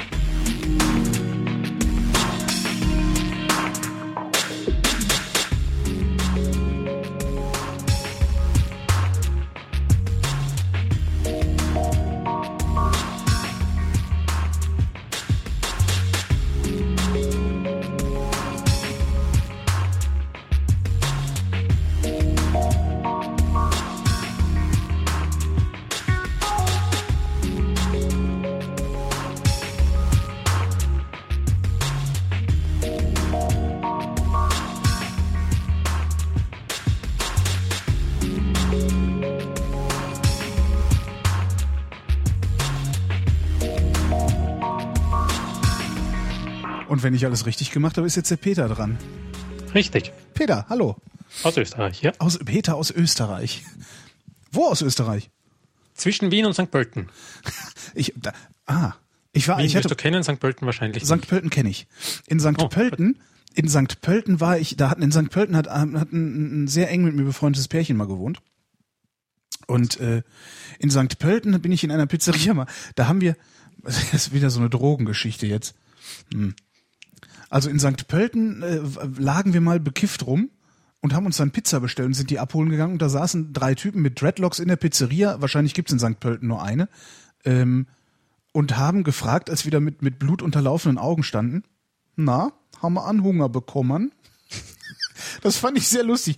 Das ist zehn, über zehn Jahre her und ich habe es mir gemerkt. Na, bitte. Bleibender Eindruck von St. Pölten. Aber hallo. Wie groß ist St. Pölten? Schwer zu sagen. Keine Ahnung. 15.000 Einwohner? Ah, okay. Ich weiß es nicht. Ich weiß nicht, die, haben, 20. die haben sich damals furchtbar aufgeregt, weil sie meinten, egal wo man hin will von St. Pölten aus, ist alles eine Stunde entfernt, selbst Wien. Richtig. Gut, dann hätten wir das auch geklärt. Und ich bin ziemlich genau in der Mitte. Ziemlich genau, wie heißt das? Eichgraben. Nee, kann ich mich nicht daran erinnern, das mal gesehen zu haben. Wirst du auch nicht kennen, das sind. Also vor zehn Jahren, wenn du da warst, waren es vielleicht 2000 Einwohner. Wenn es eine Autobahnabfahrt hat, äh, Hat es. dann hätte es ja sein können, dass ich das gesehen habe, habe ich aber nicht. Sankt Bölken, fragt der Chat. Ja, ihr seid Pölten. rumgekommen, Freunde, ne? Pölten, genau. Ähm, du wolltest über Energieeffizienz sprechen. Ich möchte einiges klarstellen von der letzten Sendung, wenn du dich noch erinnern kannst. Das war diese Geschichte mit den Solarzellen und Sonnenkollektoren und warum die so ineffizient sind Genau. Und warum das alles nichts bringt. Genau, wo wir dann irgendwann aufgegeben haben, beziehungsweise ich zur Aufgabe ge geblasen habe, weil so viele Zahlen darin vorkamen, dass es sowieso keiner mehr verstanden hat. Und ich habe dir extra in den einarmigen, äh, einbeinigen Ban ähm, Automaten reingeschrieben. Einarmiger Bandit, ja, sehr schön. genau, der. ähm, dass ich keine Zahlen nennen werde. Okay, falls du das doch äh, musst, kannst du das ruhig machen, nur halt nicht so viele. Ähm, zu Beginn möchte ich einmal gleich klarstellen, es gibt ja zwei Dinge. Es gibt Solarzellen und Sonnenkollektoren. Ich weiß nicht, ob das irgendjemandem bekannt ist. Ja, Sonnenkollektoren machen warm Wasser und Solarzellen machen Strom. Ausgezeichnet, ja. Ja. Und Solarzellen darf man zum Beispiel nicht ins Dach hinein montieren. Weil da verlieren sie nämlich an Wirkungsgrad. Ach, warum? Weil äh, Solarzellen aus Silizium bestehen und wenn sie im Dach montiert sind, so wie Sonnenkollektoren, werden sie warm. Wenn sie warm werden, haben sie einen höheren Innenwiderstand und damit verlieren sie an Wirkungsgrad. Ah, das heißt, wenn sie gekühlt sind, äh, also je, je, je kälter sie sind, desto besser funktionieren sie. Richtig. Ach, Und das ist das Problem bei unseren, in unseren Breitengraden. Wenn die Sonne drauf scheint, wird es warm. Wenn es warm wird, verlieren sie an Wirkungsgrad. Und diese ganzen Wirkungsgradangaben, die man in diesen Prospekten sieht, die sind unter Laborbedingungen. Da steht unten ganz klein gedruckt, bei 20 Grad Raumtemperatur mit kaltem Licht, also mit einer Neonröhre bestrahlt. Ähm, inwiefern unterscheidet sich kaltes Licht von warmem Licht? Es, äh, es heizt sich die Oberfläche nicht auf. Der, UV, so. äh, der äh, Infrarotanteil wurde herausgefiltert. Ähm, und der Infrarotanteil ist nicht das, was den Strom hinterher macht. Nein, nur die Helligkeit. Das heißt, eine Solarzelle wirkt am optimalsten unter bedeckten, äh, bei bedecktem Himmel oder auf, keine Ahnung, auf einem Gletscher über 3000 Meter, wo es wirklich kalt ist. Da sind Solarzellen absolut äh, günstig und dafür liefern sie auch den besten Wirkungsgrad, Moment, bei bedecktem Himmel habe ich mehr Strom, als wenn die Sonne weil es direkt- kälter ist. Klar, weil sie weil's es kälter ist. aufwärmen. Also am besten, aber aber dann, das sollte möglichst äh, dann dann möglichst hell bedeckter Himmel sein natürlich. Natürlich, ja. Nur kein direktes Sonnenlicht, weil sonst im Sommer, wenn es direkt Sonne drauf strahlt durch das Glas, dann würden sie sich aufheizen und damit ähm, an Wirkungsgrad verlieren. Wobei das mit der Wirkungsgrad, das ist eine sehr theoretische Sache. Sonne ist gratis. Also 20% Wirkungsgrad von gratis ist noch immer gratis. Klar, das stimmt schon. Ähm, wie viel ka- kann man ungefähr sagen, wie viel äh, so ein Sommertag, also wenn diese Dinger sich auf 50 Grad und mehr aufheizen, wie viel vom Wirkungsgrad die dann verlieren im Vergleich zu 5%, 5 Prozent? 10%, je nachdem, wie warm sie werden. Okay, das geht ja noch. Aber Also das ist auch noch gar nicht das grundlegende Problem von diesen Solarzellen. Ja. Im Normalfall, wenn du jetzt ein Haus baust und dir Solarzellen aufs Dach gibst, dann weiß dein Energieversorger davon ja gar nichts. Ja. Wir gehen jetzt davon aus, eine kleine Gemeinde, eine kleine Stadt, alles Neubauten, neu aufgeschlossene Gemeinde, alle machen sich Solarzellen aufs Dach, weil es so schön ist. Gibt es mit dem Fertighaus mit, machen alle Solarzellen drauf. Ja. Jetzt kommt in diesem Bereich die Sonne raus. Was würde passieren? Äh, Solarzellen liefern Strom, und zwar aber das Energieversorgungsunternehmen weiß davon nichts. Das Ja. heißt, du hast ein Überangebot an Strom in diesem, in dieser Stadt. ja. Das ist genau ein Problem. Das senkt logischerweise in, in Realität den Wirkungsgrad. Weil du hast zwar Strom, kannst ihn nicht nützen. Na gut, aber de- deswegen man man speist ihn ja deswegen ein, so habe ich das jedenfalls verstanden, dass ja, man den Strom unser, in Europa unsere Stromnetze sind weitgehend noch Einsp äh, Einba- Einbahnstraßen. Ja. Das geht nur innerhalb eines gewissen Bereiches bis zum Umspannwerk. Das Umspannwerk regelt runter von der 10 kV-Leitung, die bekannte, auf normale 230 Volt Haushaltsstrom. Ja. Andersrum geht's nicht. Das heißt, wenn jetzt mein Ort, meine Gemeinde extrem viele Solarzellen hätte und irrsinnig viel Strom produziert, weil gerade ein schöner Tag ist, dann geht's nicht in die andere Richtung. Und vor allem das Energieversorgungsunternehmen bekommt das nicht mit. Die sitzen, nehmen wir als Beispiel, in Österreich haben wir es nicht, aber in Deutschland nehmen wir ein Atomkraftwerk, der bekommt das nicht mit, der speist seinen, äh, der hat bei sich lokal einen Stromzähler, einen, ein Messgerät, sagt, ich muss so und so viel Strom einspeisen, weil das wird gerade benötigt. Ja. Aber er bekommt nicht mit, wenn jetzt irgendwelche Gemeinden, irgendwelche Städte, irgendwelche äh, Bereiche ähm, Sonnenstrom erzeugen und dadurch eigentlich abgedeckt wären. Ja. Damit habe ich jetzt Sonnenstrom, kann ihn aber nicht nützen. Moment, das, also das habe ich wirklich noch nicht ganz verstanden. Also ich, ich, ich kenne das nur vom Nachbarn von meinen Eltern. Der, der produziert Strom mit dem Ding auf seinem Dach Und speist ein. und speist es ein. Und das geht Richtig. nur bis zum Umspannwerk? Genau. Ach. Das Umspannwerk äh, regelt von 10 kV, also von der Starkstromleitung hinunter auf normalen Haushaltsstrom. Ja, Aber nicht in die andere Richtung. okay. Das heißt jetzt, wenn dein Nachbar oder bei deinen Eltern, die Nachbarn, äh, eine Solarzelle haben, dann funktioniert das, dann können sie innerhalb dieses Bereiches den Strom nützen. Wenn jetzt aber alle deine Nachbarn äh, Solarzellen hätten und bei allen gleichzeitig die Sonne logischerweise rauskommt, dann würde das nicht mehr funktionieren. Mhm. Deswegen gibt es Bereiche, ich weiß es in Österreich, ich weiß nicht, ob es in Deutschland genauso ist, wo man zum Beispiel keine ähm, Genehmigungen mehr bekommt für Einspeisung. Interessant. Was machen die stattdessen? Verpuffen lassen? Verpuffen lassen, ja.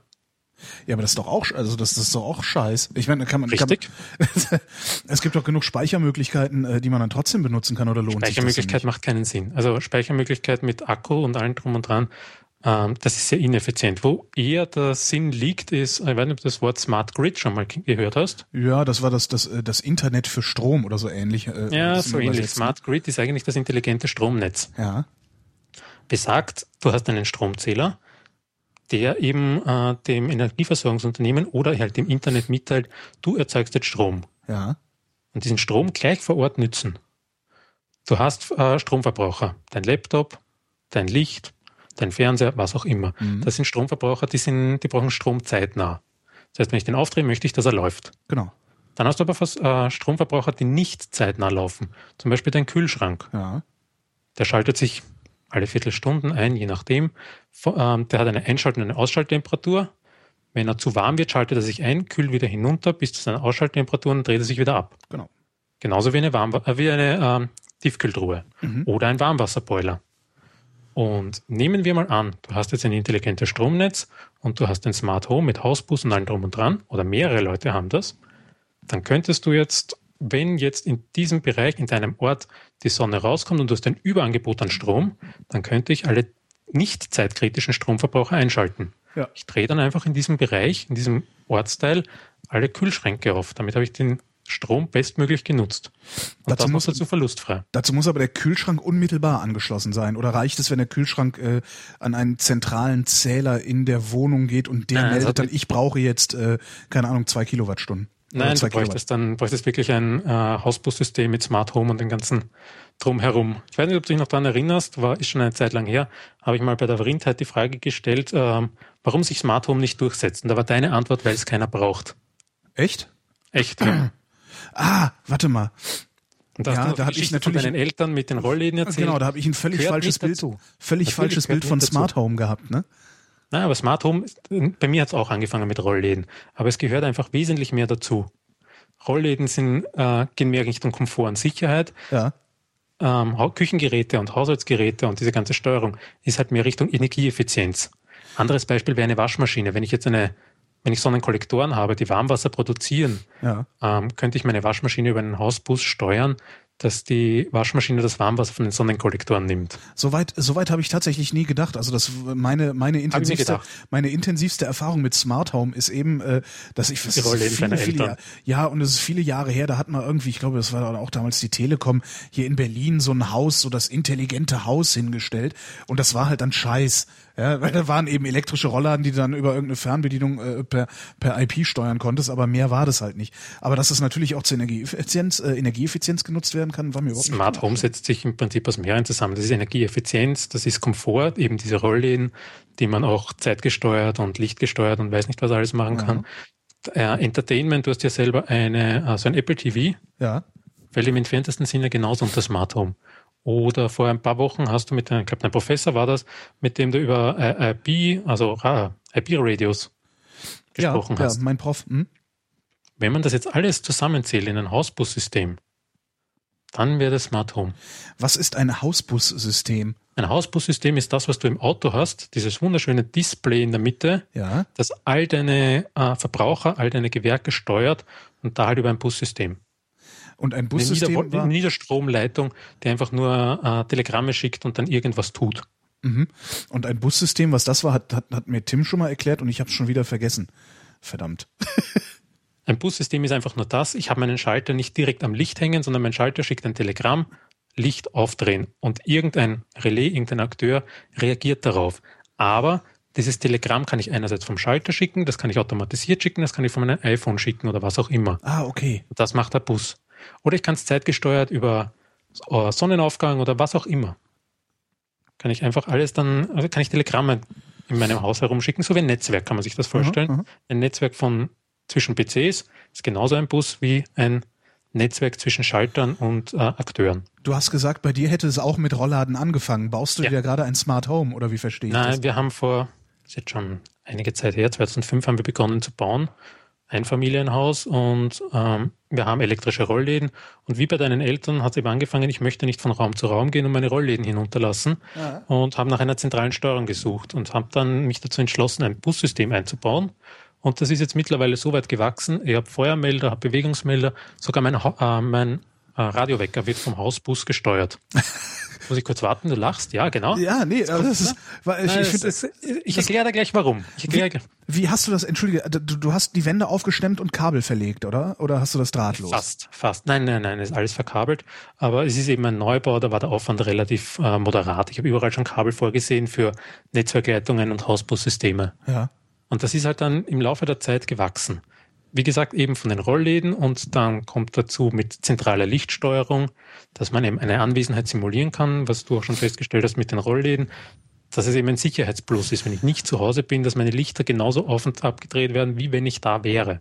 Ich habe einen Verdacht, dein Radiowecker ist in der Lage, die Rollläden hochzufahren, wenn du geweckt wirst. Äh, fast. Nicht mein Radio fährt es hoch, sondern es gibt einen klitzig kleinen PC, das ist ein äh, Industrie-PC, der mein ganzes Haus steuert. Und der hat zum Beispiel ein Aufstehprogramm. Das ist, mein Radiowecker wird vom Haus gesteuert, wird Ja, in der. Früh wunderbar Musik gespielt und dann zu Sonnenaufgang, sofern der Sonnenaufgang nicht vor 6.30 Uhr ist, werden die Rollläden hochgefahren. Geil. Wenn er nach 6.30 Uhr ist, also im Winter, würde ich sonst nicht aus dem Bett kommen, dann dreht er einfach das Innenlicht auf. Ist das cool. Wie viel, also abgesehen von der, von der ganzen Verkabelung und so weiter, wie viel Arbeit war das dir, das Ding überhaupt zu programmieren? Weil sowas gibt's ja nicht, das kaufst du ja nicht im Laden, oder? Doch, kann man theoretisch, aber ich bin Softwareentwickler und habe selber gemacht. Das ist gewachsen. Das ist im Laufe der Zeit wirklich über die letzten Jahre hinweg gewachsen. Es sind immer mehr und mehr und mehr Dinge dazugekommen. Das fängt dann an, man macht sich eine Wetterstation aufs Dach, dann mit Windsensor, dass die Markise mit einfährt, mit Regensensor, dass die Dachflächenfenster zugehen. Ja, und so weiter und so weiter. Das, das, bei mir ist es über die Jahre hinweg gewachsen. Aber theoretisch, wenn man jetzt neu baut, kann man sich genauso eine Wunschliste machen, was hätte ich gerne, so wie beim Auto, elektrische Fensterheber, äh, keine Ahnung, Rückspiegel, die sich automatisch einklappen und, und, und, kann man da alles ganz genauso machen. Was mich allerdings stört, oder mich stört es persönlich jetzt nicht, aber was mir auffällt, ist, dass eben da die Akzeptanz relativ gering ist und dass eben die Leute nicht dran denken, sowas zu machen. Ich habe erst letzte Woche mit Bekannten von mir gesprochen, die auch gerade jetzt Haus bauen. Und ich bin halt ein bisschen Ent- Enthusiast in dem Thema Ja. und habe sie gefragt, ob sie ein Hausbussystem vorgesehen haben. Sagt, nein, nein, viel zu kompliziert. Und eigentlich aus Spaß habe ich dann gemeint, aber die Farbe der Fliesen habt ihr schon ausgesucht. Ja, das haben wir. Das hat mir wieder gezeigt, wenn jemand Haus baut, ist ihm die Fa- Farbe der Fliesen wichtiger als ein intelligentes, intelligentes Energiemanagement, nennen wir es mal Naja, so. weil, weil sich das niemand vorstellen kann. Also die Leute werden wahrscheinlich alle so unterwegs sein wie ich und sagen, ja, mein Gott, elektrische Rollladen. Ja, aber du wirst es früher oder später brauchen. Du wirst auch in Ös- Österreich oder Deutschland wirst du nicht daran vorbeikommen, so etwas zu bauen. Du musst es haben. Wenn man zum Beispiel noch ein bisschen weiter nach Süden schaut, Italien ist es nicht so weit weg, da ist es teilweise schon verpflichtend. Ah, was? Aus dem Äh. einfachen Grund, in Österreich und Deutschland sind unsere Stromnetze auf Maximallast ausgerichtet. Ja. Das heißt, jede Wohnung und jedes Haus darf die maximal ihm zugeordnete Leistung immer verbrauchen. Mhm. Wenn du jetzt eine Sicherung hast mit 40 Ampere, darfst du rund um die Uhr 40 Ampere verbrauchen. Und das jeder, nicht nur du, sondern dein Nachbar und der daneben und alle. Mhm. Das würde unser Stromnetz verkraften. Noch. Wenn die Bevölkerung steigt, so wie in Italien, das, da, da halten es die Stromnetze nicht aus, da ist das Stromnetz auf Durchschnitt ausgelegt. Das heißt, du wirst in Zukunft nicht mehr in der Lage sein, äh, Waschmaschine und, keine Ahnung, Geschirrspüler gleichzeitig zu bedienen. Da müssen die miteinander reden. Oder wobei, die sind beide nicht zeitkritisch, aber sagen wir mal Waschmaschine und Bügeleisen. Wenn du jetzt ein Bügeleisen aufdrehst, muss sich deine Waschmaschine abdrehen für diese Zeit. Ja. Und das ist in Italien schon vorgeschrieben. Du hast in Italien verpflichtende intelligente Stromzähler, die eine äh, gewisse äh, Menge an Strom, also eine gewisse äh, Ampereanzahl durchlassen. Wenn du diese überschreitest, fast wie eine Sicherung, dreht dir das Energieversorgungsunternehmen den Strom einfach ab. Und dann ist es nicht so getan, wie ich gebe eine Sicherung hinein, sondern muss ich dort anrufen, muss begründen, warum ich mehr Strom verbraucht habe und dann gegen Kosten, das wird es wieder aufgedreht. Ähm, ich meine, wir, wir, also die, die, die bundesdeutsche Bevölkerung wächst ja nun nicht. Obwohl, na, wir, wir die Haushalte, Haushalte, wir kriegen immer Der mehr Haushalte. wächst. Der Stromverbrauch wächst. Wenn wir jetzt einmal in die Ähm, Zukunft gehen mit Elektroauto und allem drum und dran, dann muss das irgendwie gemanagt werden. Ja, Einfaches Beispiel, 5 Uhr am Abend, alle kommen nach Hause und stecken ihr Elektroauto an. ja. Dann wird unser Stromnetz in die Knie gehen. Das kann nicht, das kann nicht sein. Dann flackern überall die Lichter und das, das Stromnetz geht ein. Das Würdest du, irgendwie? würdest du eine. Prognose wagen? Nein. Nicht? Aus dem einfachen Grund, weil ich glaube, Elektroautos werden sie nicht durchsetzen. Glaube ich auch. Aber Prognose ist da schwer. Das ist wirklich schwer zu sagen, Warum glaubst du, dass sich Elektroautos nicht durchsetzen? Und das würde ich gerne mal hören, weil äh, ich habe totale Probleme, irgendwen zu finden, der derselben Meinung ist wie ich, weil ich glaube nämlich auch, dass sie sich nicht durchsetzen werden. das, diese ganze Argumentation, ein Elektroauto reicht für 80 Prozent des Verkehrs, ja, das mag schon sein. Ich kann 80 Prozent meiner Tätigkeiten oder meiner Wege mit dem Elektroauto fahren. Ja, und die 20 Prozent, die ich nicht mit dem fahren kann, brauche ich erst recht wieder ein Benzinauto. Das heißt, ein Elektroauto wäre maximal als Zweitauto ideal oder anwendbar. Wenn ich meine, ich fahre jeden Tag in die Firma, fahre in meinem Fall sind es knapp 40 Kilometer, dafür wäre ein Elektroauto ideal.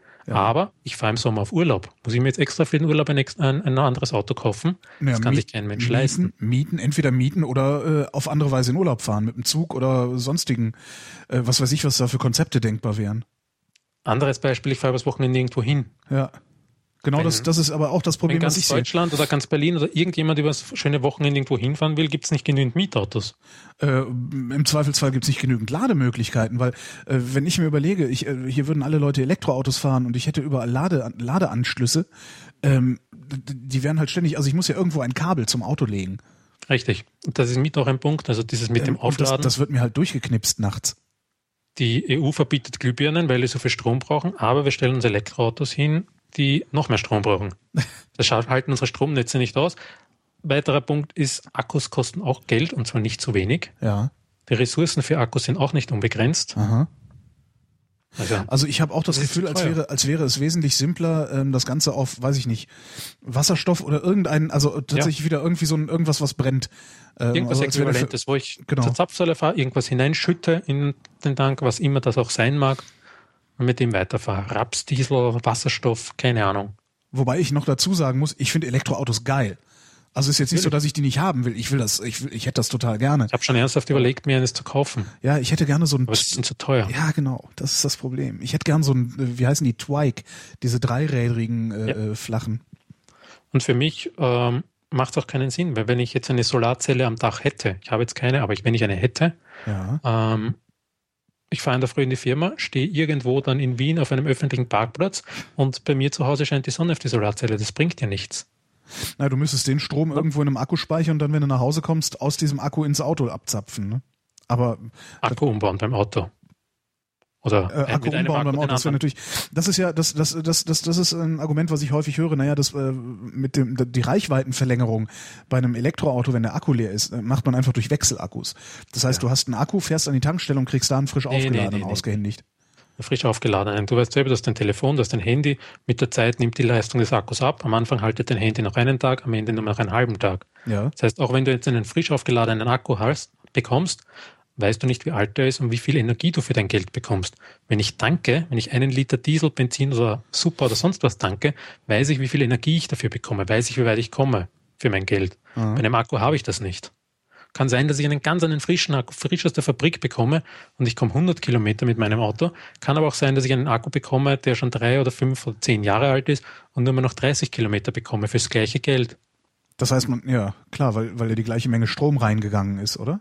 Ja, ich Nee, miete den ja. Ich tausche den Akku aus, zahle dafür meinen Betrag X für den Akku, aber ich weiß nicht, wie gut er ist. Also deswegen kann das meines Erachtens nicht aufgehen, das mit diesen Tauschakkus. Ja. Kann gut sein. Wobei man da auch noch, also das, das Problem ist halt, wir, wir, wir, wir gucken uns das alles so aus heutiger Sicht an. Ne? Möglich wäre es natürlich auch, dass irgendjemand hingeht und sagt, okay, wir machen ein anderes, komplett anderes Geschäftsmodell dahinter und sagen, man kann am Akku erkennen, wie weit die Reichweite mit diesem Akku noch ist und man bezahlt dann tatsächlich für Reichweite. Dann mag es sein. Also, Wie gesagt, diese Prognosen sind schwer Ja, eben. Noch, sehr weit in der Zukunft. Und bis dahin muss sich auch noch bei uns einiges tun, angefangen vom Stromnetz bis hin zu Lademöglichkeiten. Weiß nicht was alles. was wirst du noch alles bauen bei deinem Haus? Was ist denn da so dein nächster äh, großer Plan? Ach, ich habe jetzt einmal mein, äh, den Großteil meines Hauses eben mit Internetradios ausgestattet. Ich habe keine konventionellen Radios mehr. Ja. Das ist, sinn, überall das ist sehr sinnvoll, ja. stehen Internetradios mit äh, einem zentral, mit einer kleinen zentralen Festplatte. Das heißt, ich kann, egal wo ich bin im Haus, ähm, kann ich überall meine Musik hören, ich kann überall Radio hören, ganz nach Belieben.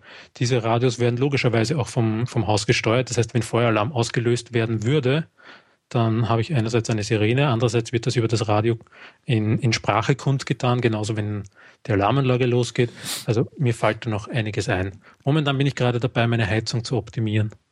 Was für eine hast du? Ich habe äh, eine Pelletsheizung im Keller stehen, habe äh, Solarkollektor, äh, Sonnenkollektoren am Dach, 23 Quadratmeter. Und äh, nur fürs, fürs, fürs Feeling habe ich im Wohnzimmer einen Kaminofen stehen, der auch an der Zentralheizung hängt. Und alle drei unter einem Hut zu bekommen, war eine gewisse Herausforderung. Das kann ich mir vorstellen. Also den, die, die Pelletheizung und den, den Kollektor, das äh, kriege ich noch gepasst irgendwie. Also das, weil meine Eltern haben das auch. Das, daher kenne ich Ja, das und da kann ich mir vorstellen, dass das geht. Das- das aber da jetzt noch, Problem. da jetzt noch ein Kaminofen dann noch Ah, dazu? Der Kaminofen, den zündet man manuell an und da weiß man, was, wann er brennt. Ja klar, aber wenn der an der Problem Zentralheizung hängt, dann, dann äh, heizt er doch auch das Wasser für die Zentralheizung mit, oder Natürlich, das ist ja auch Sinn und Zweck der Sache. nicht? Ja, eben. Weil es, ich muss dazu sagen, es ist ein Fertigteilhaus. Das Haus braucht 5 Kilowatt Heizlast und der Kaminofen bringt 10 kW. Das heißt, er liefert doppelt so viel Wärme, als ich fürs ganze Haus brauche. Und da wäre es im Wohnzimmer zu warm. Deswegen haben wir einen mit äh, Zentralheizungsanschluss, damit eben die Tem Temperatur abgeführt wird. Wie wird die abgeführt? Ganz normal wie bei einem normalen Pelletskessel. Der hat oben drinnen einen Wärmetauscher, das sieht man aber nicht. Und durch die warmen Abgase wird einfach das Wasser erwärmt und durch eine Pumpe in den Keller Ah ja. zum, zur Zentralheizung geführt. Aha. Aber das größere Problem war eben der Pelletskessel. Jeder Pelletskessel ist temperaturgesteuert. Und wenn du jetzt zum Beispiel in der Früh duschen gehst und dein Warmwasser aufbrauchst, sagt der Pelletskessel, ui, ui, ui, ui, ui, ui, ui, muss nachheizen. Ja. Dann heizt er dein Warmwasser auf, auf 60 Grad. Sehr logisch. Du gehst aber mittlerweile außer Haus und um 10 Uhr kommt die Sonne raus. Und die Sonnenkollektoren haben nichts mehr zu tun, weil das Wasser sowieso schon auf 60 Grad ist. Hast du das gelöst? Ja. Wie? indem mein Haus ja weiß, wann ich zu Hause bin und wann nicht und wann er das Ah. aufzuheizen hat und wann nicht. Und mit dieser simplen Technik äh, habe ich mir ungefähr ein Drittel an Heizkosten erspart. Also im Grunde sagt dein, dein, dein, äh, äh, dein Hausbus, sagt, wenn morgens um sechs der Kessel leer ist, also das warme Wasser leer ist, heizt es gar nicht erst wieder auf, weil ich bin Ja, um sechs schon, um sechs schon, weil da möchte ich ja duschen. Ja, okay, dann, dann halt um halb sieben oder so. Wenn es aber nachher dann auskühlt nach dem Duschen, wenn ich kein warmes Wasser mehr habe, dann fahre ich nur mehr noch auf einer ganz geringen Temperatur, die gerade noch reichen würde, wenn ich duschen wollen würde. Ja. Also ungefähr 40 Grad halte ich dann die Temperatur. Und damit kann ich äh, nachher wesentlich mehr aufheizen fürs Warmwasser. Beim, bei der Heizung war es komplizierter, weil ich habe überall Fußbodenheizung. Da lasse ich, ich habe einen, weiß nicht, ob du weißt, wie äh, Pelletskessel funktionieren. Die haben einen Pufferspeicher. Aha. Nee, weiß Das ich ist nicht. quasi ein Akku aus Wasser. Ja. Das sind 1000 Liter Wasser, die ich einfach aufheize und äh, dann benutze, weil äh, Holz kann man nicht regeln. Eine Gasheizung kann man regeln, da kann man größer und kleiner drehen. Das kann der Brenner. Ja. Bei Holz kann man das nicht. Das Nein. heißt, Pelletskesseln liefern die optimale Temperatur oder den optimalen Wirkungsgrad, wenn sie auf äh, voller Leistung laufen. war, mir heißt- auch, war mir auch nicht klar bisher. Aha. Ja, Du wirst schon mal ein Lagerfeuer gemacht haben. Ja, stimmt schon. Das kann man nicht regeln. Nee. Ja, nicht. doch größer. Man kann es immer größer machen. Größer geht immer. Ne? Ja, aber kleiner nicht. Kleiner muss ist man schwer. Ja. Stimmt. Und Deswegen macht man bei Pelletskessel oder generell bei äh, Holzbrennöfen einen Pufferspeicher dahinter. Das bedeutet, man zündet den an, den Pelletskessel. Das kostet relativ viel Energie. Dann lässt man ihn so lange wie möglich brennen Mhm. und dann dreht man ihn wieder ab. Und das funktioniert so. Ich habe meine, in meinem Fall 1000 Liter Wasser. Die heize ich auf auf eine gewisse Temperatur und dann drehe ich meinen Pelletskessel wieder ab und dann nehme ich meine Energie aus diesen 1000 Liter Wasser.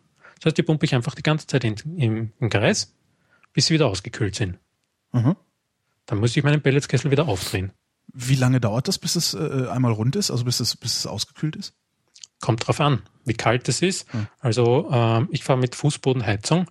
Das heißt, bei mir ist es so, dass ich am Abend, weil da kommt wahrscheinlich die Sonne nicht mehr raus. Am Abend bis äh, 9 Uhr dann den Pelletskessel, sollte ja nicht eh schon warm sein, auf äh, 60 Grad aufheize. Und bis in der Früh lasse ich ihn auskühlen, also da nütze ich die Energie. Da ich eine Fußbodenheizung habe, kann ich bis ungefähr 30 Grad runtergehen. Ich wollte gerade fragen, was für eine Vorlauftemperatur du fährst, ja. Maximal 30 Grad. Im, Wahnsinn, super. In, in, in der Fußbodenheizung. Und damit ja, komme ich bis auf, 5, bis auf 30 Grad runter und da komme ich die ganze Nacht durch. Und das ist genau der Vorteil, weil wenn ich jetzt auf 30 Grad fahre, ähm, kann ich meine Sonnenkollektoren ideal nützen. Selbst im Winter, sei es noch so kalt draußen, kaum kommen ein paar Sonnenstrahlen raus, muss nicht einmal die Sonne scheinen. Mhm. Eigentlich leicht bedeckter Himmel, kriege ich 40, 50 Grad am Kollektor und ich ja. kann die bestmöglich nützen. Ja, das ist super. Fußbodenheizung, also das ist, das ist mit so niedrigen Vorlauftemperaturen ist eben einfach traumhaft. Ähm, ich kenn, ich hatte bisher immer nur Gasetagenheizung, also wo ich dann selber meine Vorlauftemperatur regeln konnte. Und da war, ich weiß gar nicht mehr, was, was hatte ich? Ich glaube, unter 50 Grad äh, ging gar nichts. Ja, so, ne, Radiatoren brauchen ja, mindestens 50 Grad. Ja, ja, genau. Und das und da war es dann auch schon frisch in der Wohnung. Äh, 70 war schöner. Ne? Na, ist ein ganz anderes Klima, wenn du äh, Fußbodenheizung hast. Und ja. beim Neubau, der finanzielle Mehraufwand war minimal. Fürs ganze Haus sind das ungefähr, keine Ahnung, 1000 Euro waren das. Ja. 1200 Euro. Wäre an der falschen Stelle gespart. Absolut, ja, absolut. Die größere Herausforderung war eben, das Ganze mittels einer Ausbussteuerung irgendwie in, in Einklang zu bringen. Ja, faszinierend. Jetzt würde ich mir selber gerne ein Haus bauen, aber kann ich mich leisten. Schade eigentlich. Ich kann es mir auch nicht leisten, gehört jeder Bank. Ja gut, aber selbst so könnte ich mir das nicht leisten. Ach nee, ich bin eigentlich bin ich viel zu faul dazu, einen eigenen Garten zu haben, muss ich zugeben. Also ich äh, finde das mit Etagenwohnung schon ganz okay, zumal meine ganz oben ist und mir keiner auf dem Dach rumtrampelt. Ich dafür aber auch das Dach heize. Also ja. ja, es hat beides Vor- und Nachteile. Ja. Das ist eben noch der Nachteil bei diesen äh, Altbauwohnungen. Du kannst sowas schwer nachrüsten. Also naja, ich, ich könnte es halt als Wandheizung könnte ich es äh, äh, bauen. Also das würde noch gehen. Da müsste ich halt ein bisschen die Verrohrung ändern. Also andere Verrohrung und äh, die Wand einmal aufstemmen und neu verputzen. Ne? Ja, steht sich das dafür? Boah, weiß ich nicht. Äh, es ist halt ein schöneres Klima, ne? Das auf jeden Fall. Aber du musst dir unbedingt ein Hausbussystem einbauen. Äh, ja, das würde ich dann tun. Also wenn ich hier die Wände aufstemme, dann würde ich das, glaube ich, jetzt, jetzt mittlerweile, ne, äh, hast du mich in den wenigen Minuten doch durchaus davon überzeugt, dass es eine sehr sinnvolle äh, Geschichte ist. Ja. Nein, es macht Sinn, weil du nämlich viel mehr ähm, Dinge, viel mehr Gewerke im Haus gemeinschaftlich koordinieren kannst. Das fängt zum Beispiel jetzt an mit einem äh, Apple TV. Du warst ganz begeistert, dass man das übers iPhone steuern kann. Ja, super. Hm. Ich kann meine Schulläden übers iPhone steuern. Ich hasse dich. Kann meine Lichter übers iPhone steuern. Sag mal, der Chat fragt gerade, ob du Smarter Home AT bist. Richtig, ja. Das ah, alles ich. klar, okay. Ja, ich habe mir das zur Aufgabe gemacht. Ich mache einen kleinen Podcast darüber und das, das zu verbreiten. Ja, zu Recht.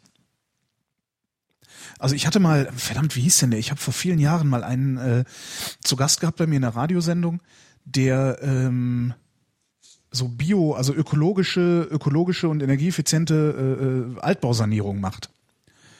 Ähm, mit dem willst du wahrscheinlich auch mal dich zusammen äh, irgendwie Natürlich, oder so. niemand interessiert an sowas. Da muss ich mir überlegen, wie der hieß. Ähm, das finde ich noch raus. Das finde ich sogar jetzt parallel raus. Erzähl weiter. Ein weiterer Punkt, den ich hier noch anschneiden möchte, äh, weiß nicht, ob das äh, Wort äh, Ambient Assistant Living was sagt. Bitte was? Ambient Assistant Living. Nee. Ähm, du kennst sicher diese Notrufknöpfe auf der Hand. Wenn jemand stürzt, drückt man drauf. Wie Notrufknöpfe auf der Hand? Ja, ältere Leute haben einen Notrufknopf, Rufhilfe auf der Hand. Wenn sie stürzen, wenn sie Hilfe brauchen, ähm, drücken Sie den Knopf, dann werden Sie mit einer Rettungsleitstelle verbunden. Ach, wie ist denn der mit der Hand verbunden? Also einfach Gar nicht, das ist ein Taster, den man umschnallt, wie eine Uhr. Ach so, alles klar. Ich dachte auf der Hand jetzt so äh, äh, Logan's Run mäßig, was? Nein, so, nein, nein, okay, das okay, ist wie eine klar. Uhr, ein Taster, ein Notruftaster mit Funk, äh, der einfach eine Notrufzentrale dann mhm. verständigt. Mhm. Jetzt gibt es äh, Initiativen, wenn man schon angenommen so ein vernetztes Haus hätte oder ein, ähm, mit Bewegungsmeldern, zum Beispiel vom Fraunhofer Institut, äh, Untersuchungen zu dem Ambient Assistant Living. Das bedeutet, dass dein Haus oder deine Technik dich unterstützt beim Wohnen. Ja. Dass du länger zu Hause wohnen kannst. Und zwar das Fraunhofer Institut, mit dem habe ich auch telefoniert, gibt es eine Podcast-Folge darüber, ähm, Software entwickelt, den Activity Monitor. Mhm. Du hast Bewegungsmelder im Haus. Speziell Pensionisten haben immer einen geregelten Tagesablauf. Stimmt. Die stehen immer um zur selben Zeit auf, gehen immer zur selben Zeit schlafen, gehen immer 30 Minuten ins Bad, 50 Minuten Frühstück essen, Zeitung lesen und solche Dinge. Und dieser Activity Monitor, wenn man alleine wohnt, ähm, kontrolliert das eben. Das hat den Vorteil, man kann länger zu Hause wohnen Ja. und ähm, wird überwacht. Das bedeutet, wenn ich jetzt aus irgendwelchen Gründen das gewohnte Schema, dieses, dieses System lernt davon, wenn ich das gewohnte Schema verlasse und jetzt länger im Bad bin oder äh, länger beim Frühstück sitze oder was auch immer anders mache als sonst, dann würde der Activity Monitor ähm, mich fragen über das Haus, über einen Fernseher oder was auch immer, ob eh alles in Ordnung ist. Und wenn dem nicht so ist, dann wird äh, Hilfe gerufen. Das ist ein nettes Beispiel, wie solche äh, Haustechnik das äh, Leben für ältere Leute und benachteiligte Leute äh, vereinfachen könnte. Stimmt.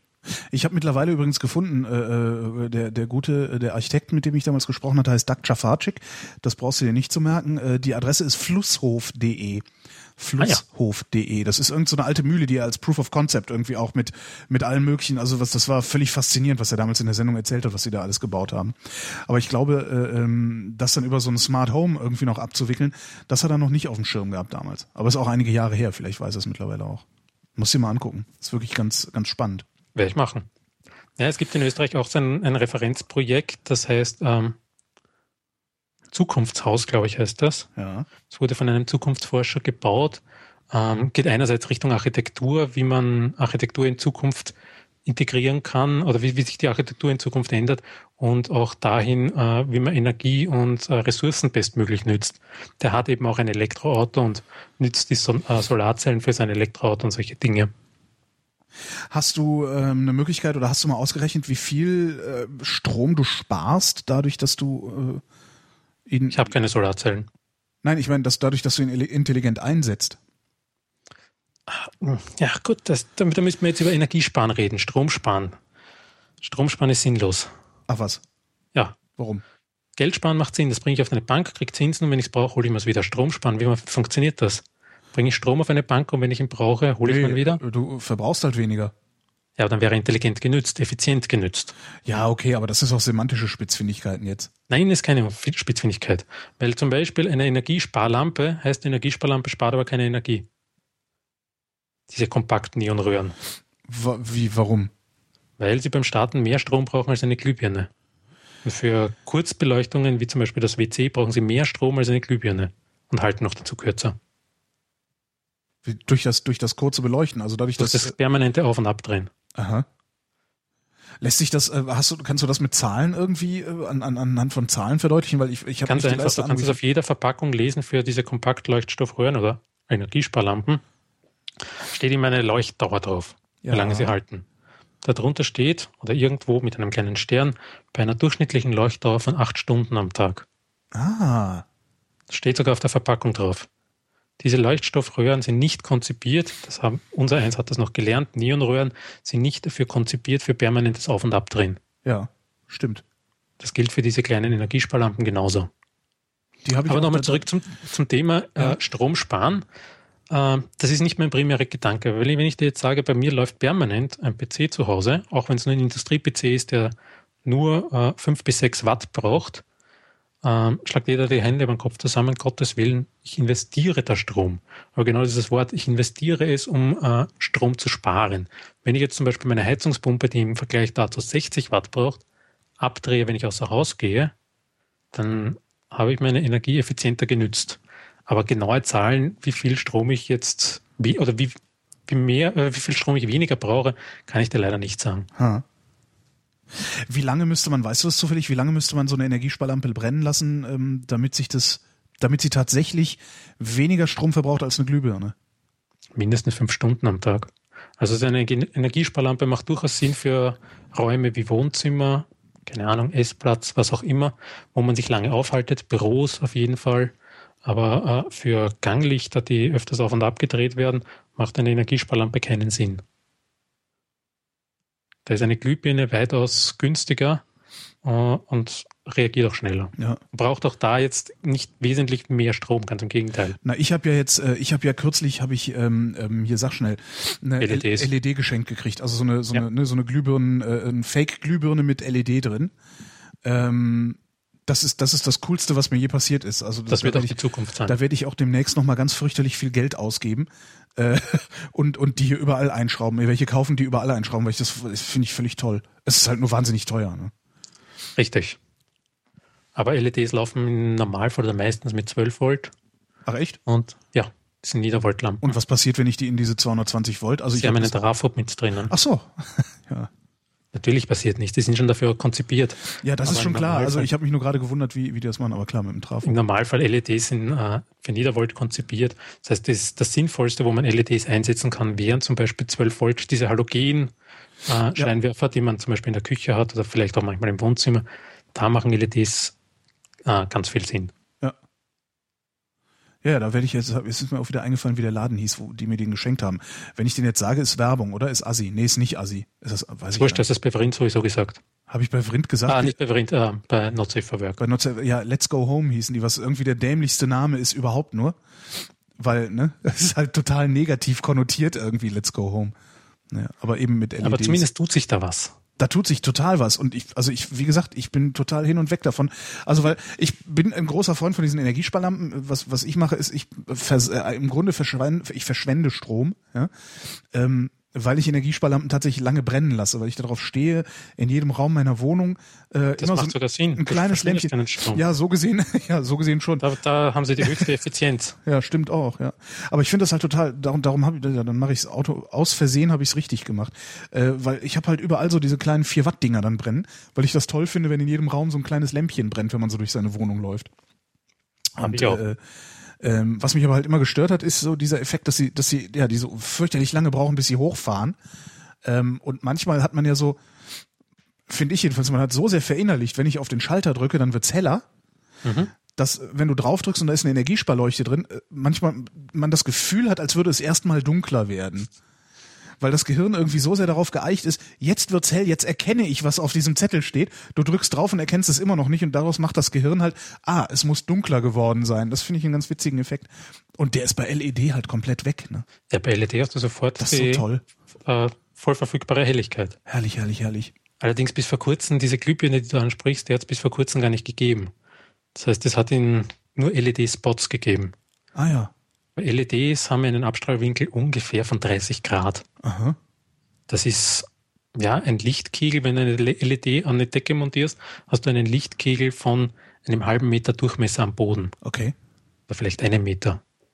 Das ist nicht die die Lichtstimmung, die man überall haben will. Stimmt. Das geht vielleicht im Vorraum. Das mag gehen, wenn man äh, diese 12 Volt äh, Spots im Wohnzimmer hat. Aber zum Beispiel gerade für Räume, wo man sich kurz aufhält, zum Beispiel das WC, ist das nicht die Lichtstimmung, die ich dort haben will. Hm. Das sieht sich sehr ungern in einem Rampenlicht. Stimmt, ja.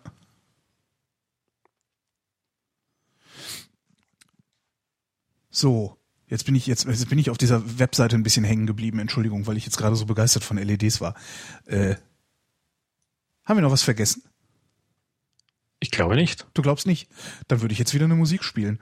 Und äh, also wa- was genau, äh, smart äh, was smarter-home.at war das, wo man dich erreicht, ne? Richtig. Was machst du da in deinem Podcast eigentlich? Ähm, original war geplant, dass ich mit einem zweiten Kollegen eben über die Neuigkeiten und die Thematik Smart Home generell berichte. Der ist aber leider abgesprungen. Ähm, jetzt habe ich mal momentan vier Folgen gemacht, indem ich mich mit diversesten äh, Leuten, die sich mit Smart Home auseinandersetzen, äh, unterhalte. Einerseits eben in Österreich gibt es die EVN, das ist ungefähr so wie das RWE Smart Home, nur halt wesentlich, wesentlich kleiner. Äh, letzte Woche habe ich mich mit einem Typen unterhalten, der ähm, Generalimporteur für Bussysteme in Österreich ist. Ich habe mich zum Beispiel mit dem Fraunhofer Institut über Ambient Assistant Living, eine sehr interessante Folge, unterhalten, was eben da die Zukunft ist, wie man das äh, unterstützen kann. Geht es jetzt über Bussysteme, über Funk oder Kabel, quer durch die Bank. Ach, das höre ich mir mal an. Oder ist, ist das wieder so Nerd-Talk? Was, Nein, was, überhaupt was ich nicht. Zum Beispiel das über, der letzte Talk über Bussysteme, wo man eigentlich glauben könnte, dass es da jetzt auf Bits und Bytes hinuntergeht, ist es überhaupt nicht. Äh, wir reden darüber eben genau das, was ich dir jetzt gerade erzählt habe. Was kann ein Bussystem? Äh, wozu dient es? Äh, fängt an bei zentraler Rollladensteuerung bis hin zur Alarmanlage, Poolsteuerung übers Handy, das heißt äh, Lichter, Rollläden, solche Dinge. Ach, super. Hör ich mal rein. Wa- wa- Warum die, die, die ähm, Architekten das vernachlässigen. wa- Ach, warum vernachlässigen die das denn? Weil sie doof sind, dachte ich. Ich Also aus weiß es nicht. Unkenntnis. Das, aus Unkenntnis meines Erachtens. Genauso die, die Elektriker.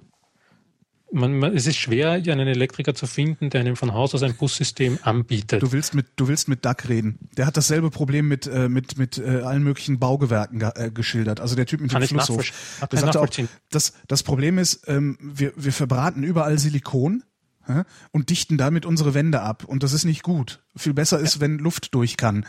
Ähm, und äh, erzählte, da erinnere ich mich gerade, wie du das sagst, erinnere ich mich dran. Ähm, da rief dann halt auch, der erzählte dann so Fliesenlegen, bla bla bla, Silikonfuge und da rief dann auch ein Fliesenleger an und sagte, ja, aber wie soll man denn ohne Silikonfuge, äh, das geht doch nicht. Man muss doch irgendwie, muss man doch die Bodenfliesen an die Wand abschließen und geht doch, ohne Silikonfuge kann man das nicht machen.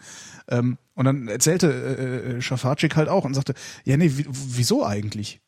Erklär mir mal, wozu du die brauchst. Das Einzige, was du hast, ist, da sammelt sich ein bisschen Staub, den kannst du raussaugen, aber ansonsten brauchst du auch keine Silikonfuge. Und der hat dann in diesem Telefonat nämlich diesen, diesen Fliesenleger so weit gehabt, dass der gesagt hat, stimmt, eigentlich hast du recht.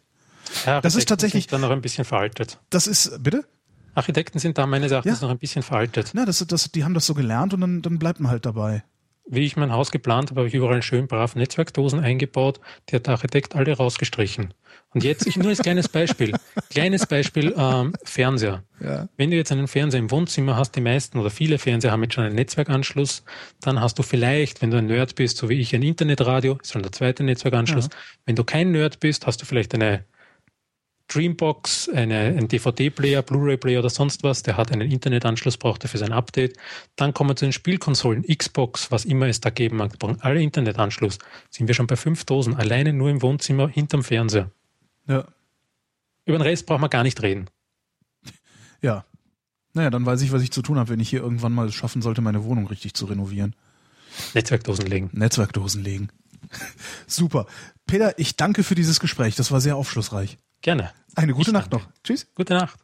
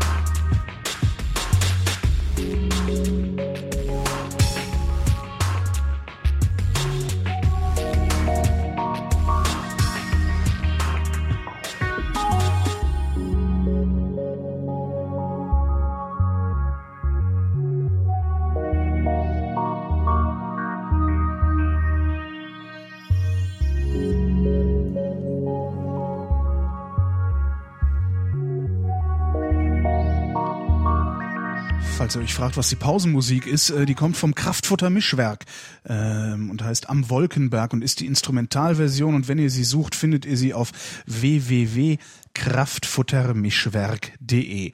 Natürlich kostenlos und legal zum Runterladen, weil ich keinen Bock habe, irgendwie Ärger mit der GEMA zu kriegen. Wir sprechen weiter und zwar mit Sebastian. Hallo Sebastian. Hallo Holger. Du bist mal wieder dabei. Ähm, du hast vor, ich weiß gar nicht, ist schon wieder einige, einige Wochen, wenn nicht sogar Monate her, weil Ferngespräche längere Zeit äh, nicht stattgefunden haben. Du äh, bist behindert. Genau, und äh, wir haben uns das letzte Mal am 6. Januar gehört. Siehst du? Also ist das nicht, nicht unbedingt eine Schande, dass ich äh, fast, fast vergessen habe, worüber wir geredet haben im Einzelnen. Erzähl, erzähl doch nochmal, ähm, was du hast. Goldener-Syndrom war das, ne? Genau, äh, das ähm, waren diese verschiedenen Spaltenbildungen im Gesicht- und Nackenbereich und äh, bei mir ähm, gibt es eben daraus noch eine Skoliose und einen Herzfehler. Wo waren wir beim letzten Mal stehen geblieben oder wollen wir einfach nochmal anfangen? Äh, diese Stil überlassen. Dann lass uns noch mal kurz anfangen. Also ich gehe mal einfach davon aus, dass viele gar nicht zugehört haben beim letzten Mal. Das tue ich immer, weil ich vom Radio komme. Alle, die es jetzt Okay, langweilt, ähm, ihr könnt ja mal ein bisschen vorspulen. Also ich habe äh, verschiedene Spaltenbildungen. Das bedeutet, ich habe äh, äh, beziehungsweise fange ich anders an. Ähm, also ich habe das Golden Haar-Syndrom. Das ist ein Syndrom, das ein Herr Golden Haar mit einem A definiert hat, irgendwann Mitte des letzten Jahrhunderts. Und ähm, der hat äh, also eben Leute beobachtet, die ähm, ja so wie ich halt Fehlbildungen haben. Zum Beispiel äh, habe ich nur ein Ohr und ich habe äh, einen Riss in der Iris, äh, in der rechten Iris. Äh, ich hatte eine verdeckte Gaumenspalte. Ich hatte eine Spalte im rechten äh, äh, Nasenflügel und ich hatte eine Mundspalte. Äh, hattest, hattest heißt, äh, du hast, ähm, du, das ist wegoperiert worden. Genau, also so ziemlich. Ähm, von der Mundspalte sieht man halt fast nichts mehr. Die Gaumenspalte haben sie irgendwie nicht ganz zugemacht. Äh, das scheint wohl irgendwie kompliziert zu operieren äh, zu sein. da kommt man schlecht hin. Ähm, die Nase, die kann man jetzt erst operieren, weil äh, ich dafür ausgewachsen sein muss. Und ähm, die Iris-Spalte, die kann man nicht operieren. Ähm, die, das Auge, das ist schon ein wenig verkümmert, das ist schon auch so nach links weggekippt und da sehe ich heute nur 30 Prozent. Aber du siehst überhaupt was darauf, weil Iris-Spalte klingt für mich wie Auge kaputt. Ja, also ich, ich sehe schon was. Ähm, umso heller es ist, umso besser. Mhm. Ähm, also wenn es dunkel ist, halt nur hell und dunkel.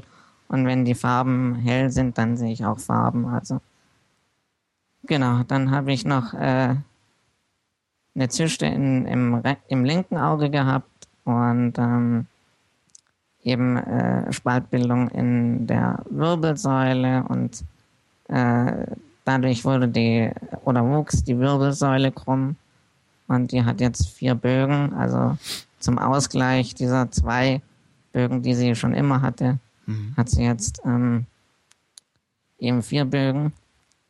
Und ähm, genau. Dann habe ich noch eine verkümmerte äh, rechte Herzkammer. Äh, Spaltbildung heißt wirklich, da ist ein Spalt im Knochen. Ja, genau. Oder in, in, im Gewebe und Im Gewebe. in der Haut halt.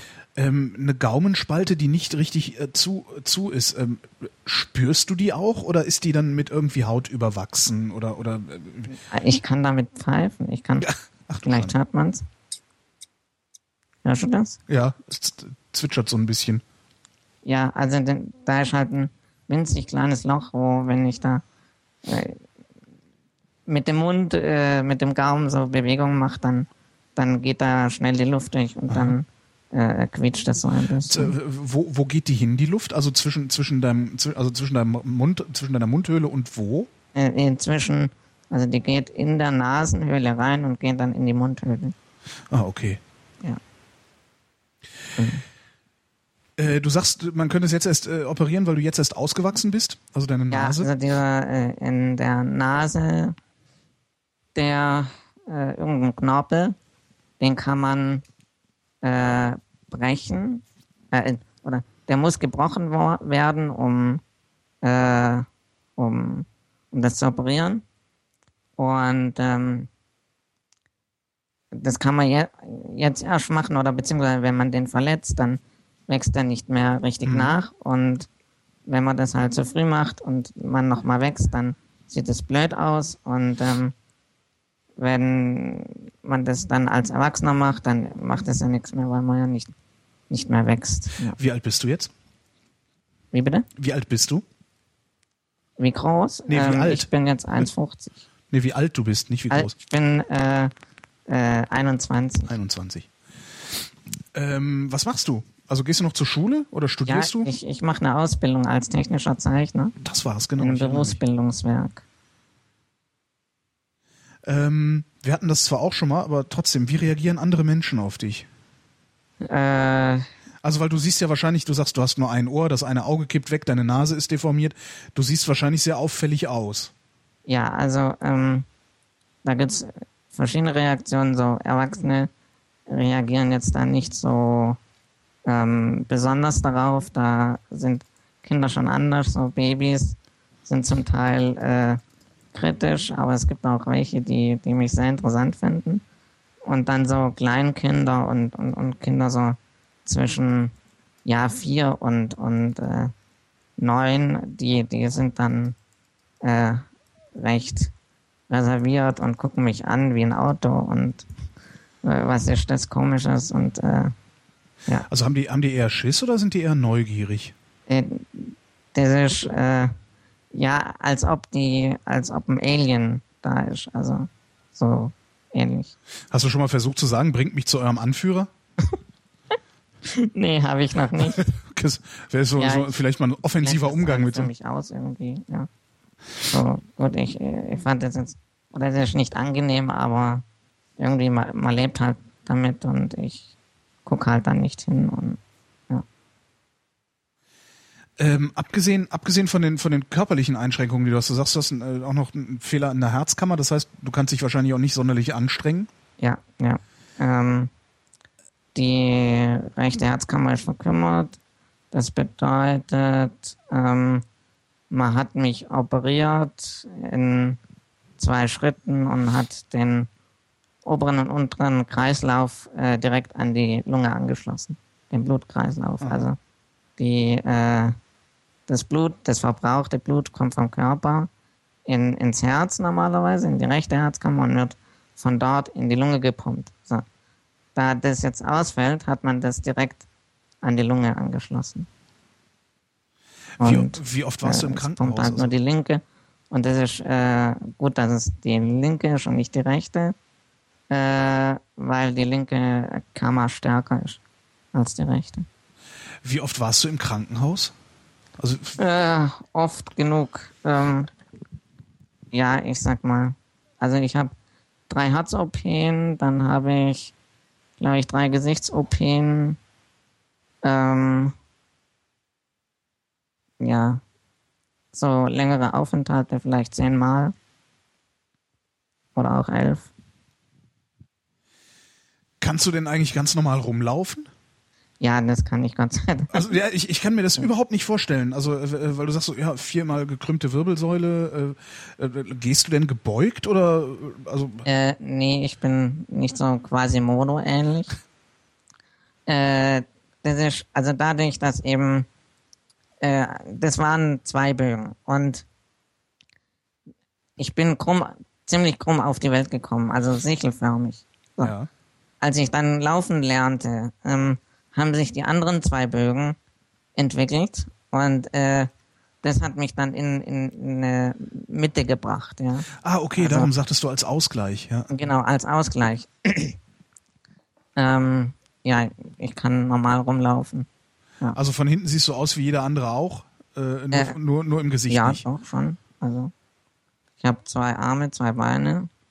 Ich habe äh, einen Buckel, aber ich glaube, dass der nicht so auffällt. Ja, haben viele. Also ich bin halt kleiner. Ja. ja.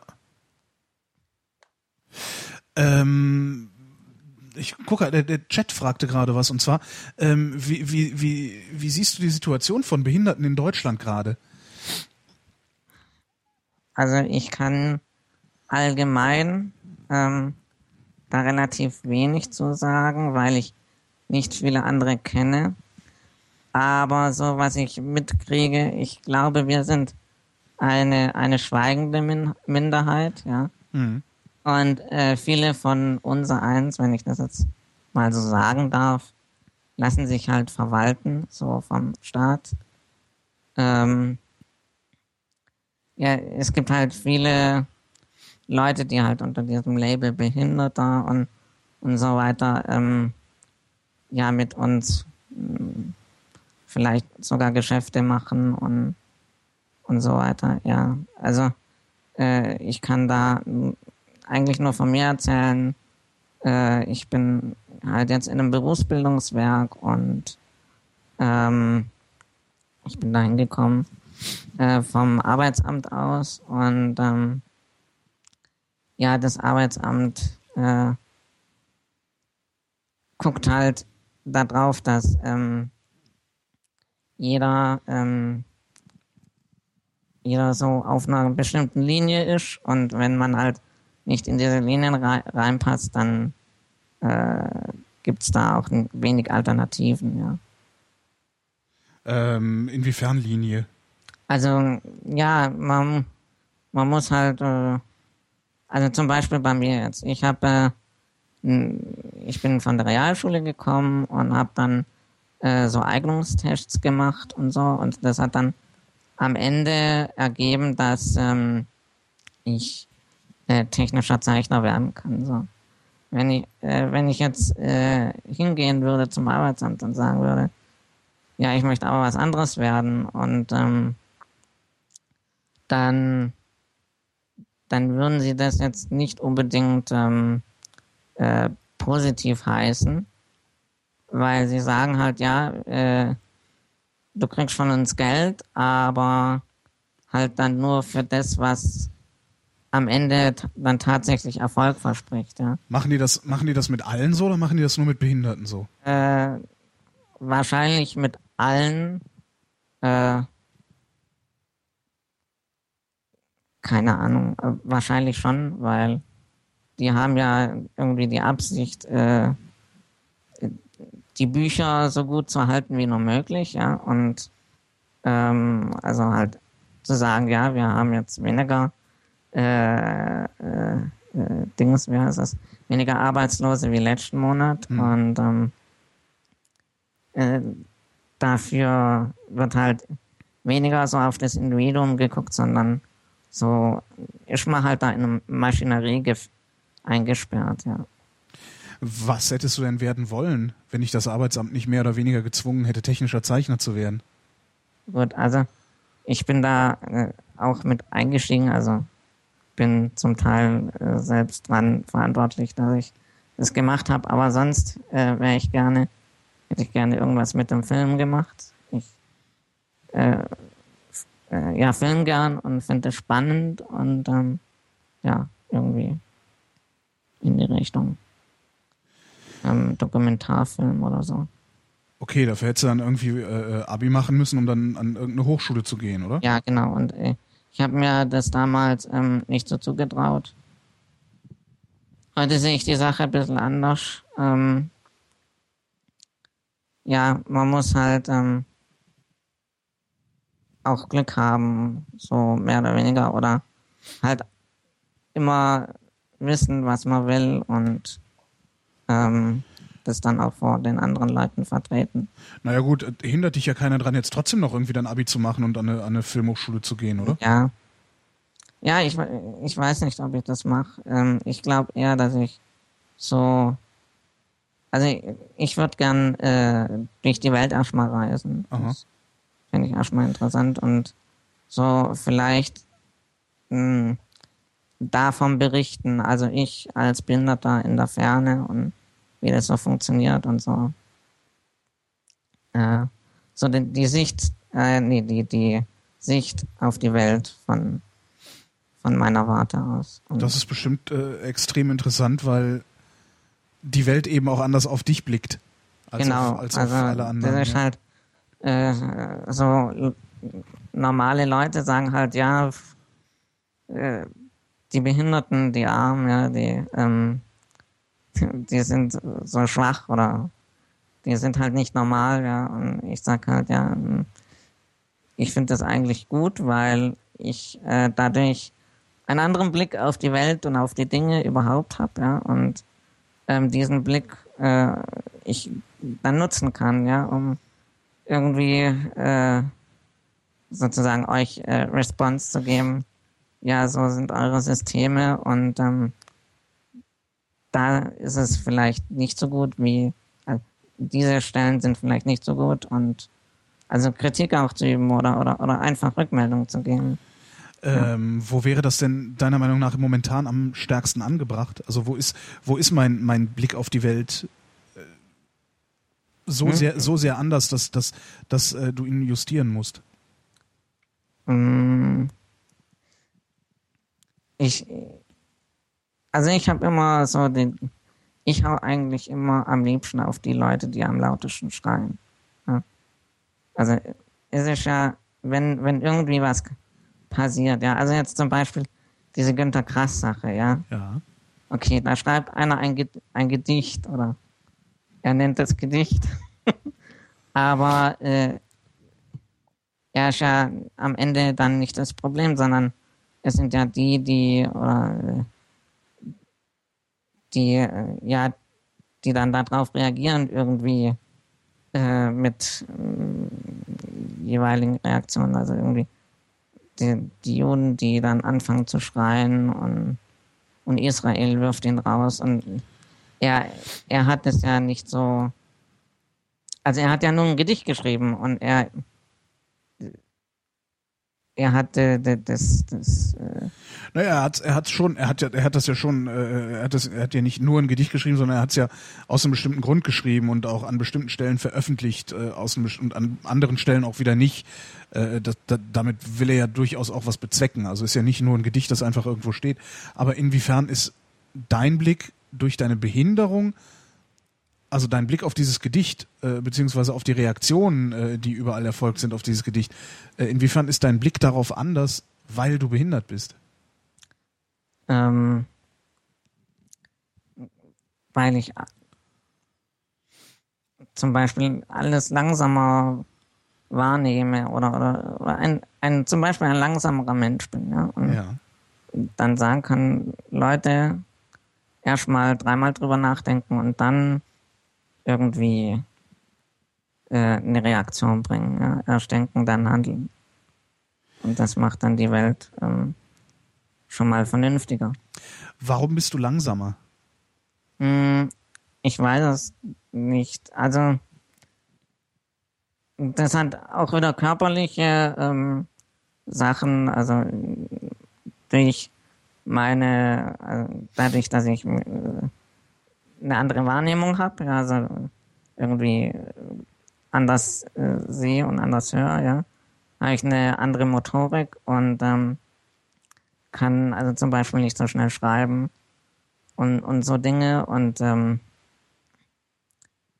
das macht mich dann la langsamer und insgesamt auch kann ich, bin ich langsam. Das, ich weiß nicht, warum das passiert ist oder, oder wie das sich entwickelt hat. Ist einfach so. Äh, der Chat hat sich eben darüber zerfleischt, also nicht zerfleischt, aber sie haben sich doch lautstark gefragt, wozu braucht man eigentlich einen technischen Zeichner? Das geht doch heute alles mit Computern. Äh, was, lernt, die- was lernt ihr da die, Wir eigentlich? zeichnen auch alles mit Computer. Was macht dann den technischen Zeichner aus? Also weil offensichtlich wissen wir das alle nicht.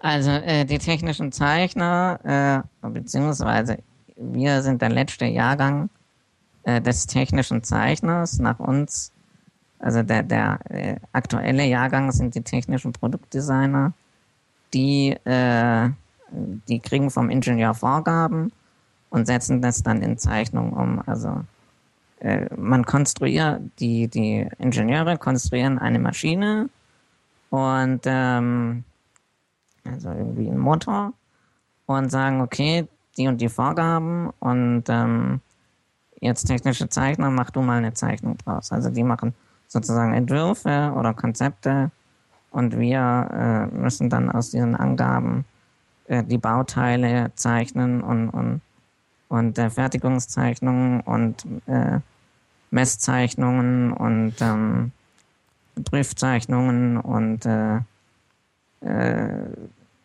ja, solche Dinge bauen, äh, zeichnen. Und das geht dann an die, äh, in die Fabrik runter, also in die, äh, zu den Arbeitern und die äh, äh, führen dann oder bauen diese Bauteile dann und, und gießen die oder bearbeiten dann den, das Rohmaterial, Ja. dass es dann hinterher so aussieht wie auf unseren Zeichnungen.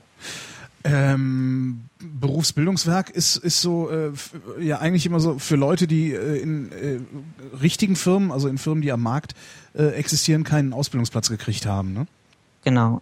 ähm, wie sind denn deine Beschäftigungsaussichten nach der Ausbildung? Sind die denn dann wenigstens gut oder ist das äh, Ja, im Grunde also parken die parken da die dich gibt's- dann nur?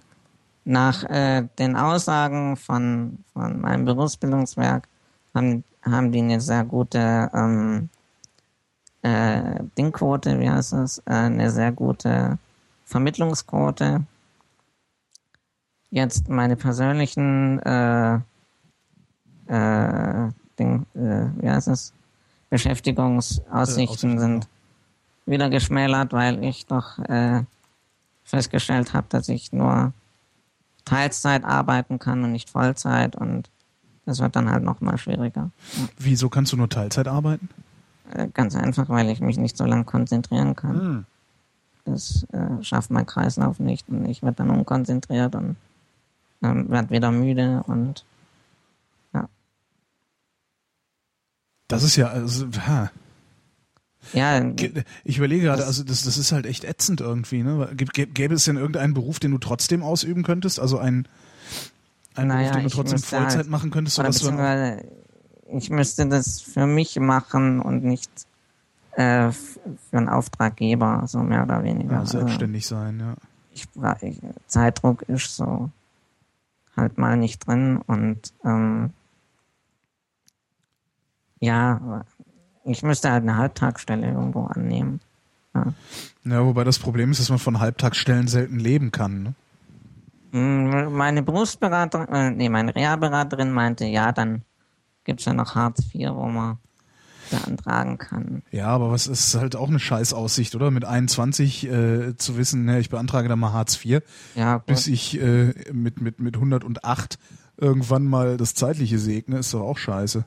ja, also Andererseits, mehr oder weniger, das kann ich mir auch aussuchen, ob ich jetzt jetzt schon Hartz IV äh, äh, Empfänger wäre ohne Ausbildung oder hinterher mit, keine Ahnung. Äh, naja, technischer Zeichner oder jetzt der technische Produktdesigner ist halt schon ein, ein besserer bezahl bezahlter Job. Ja. Mhm.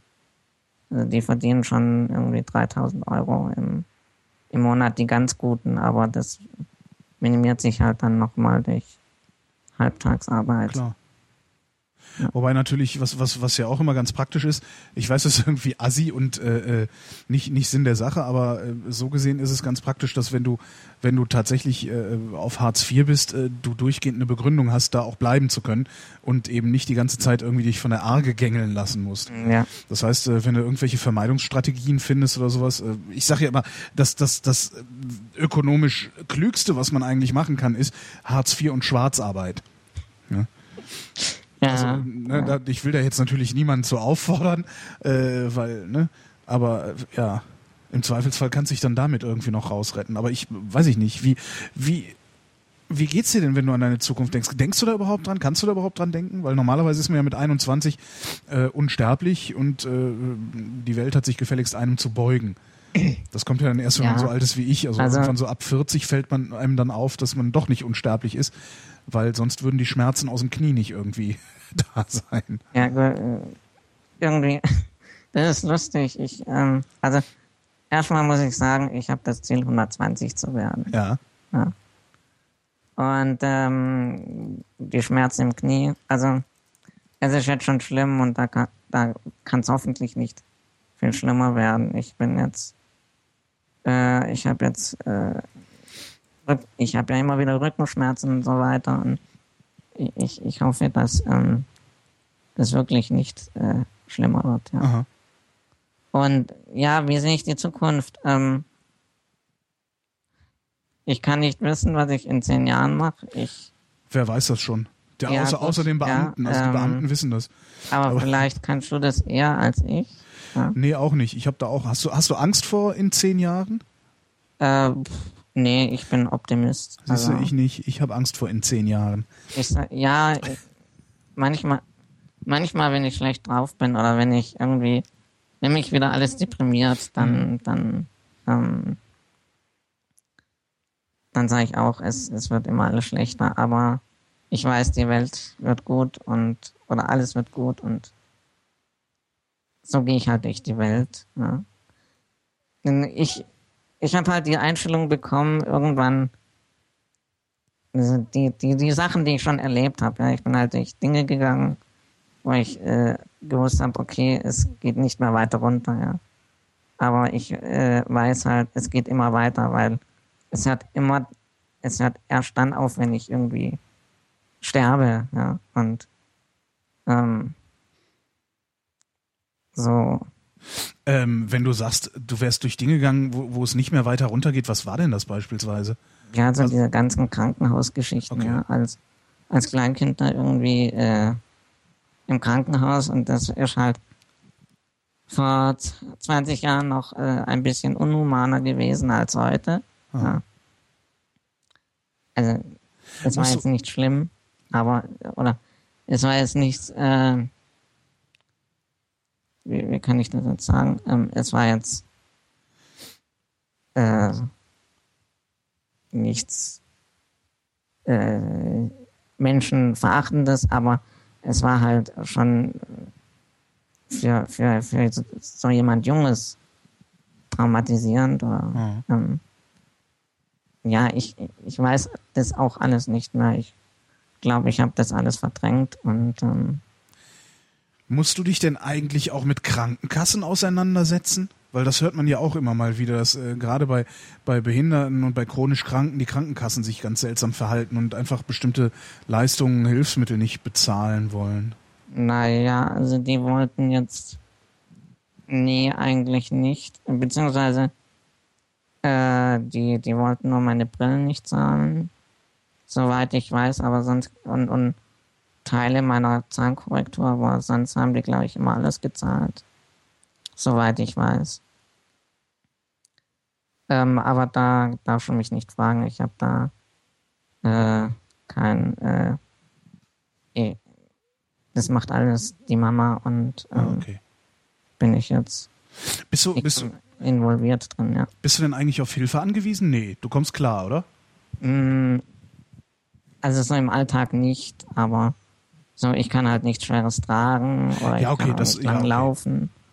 Also ich habe auch noch keinen Führerschein.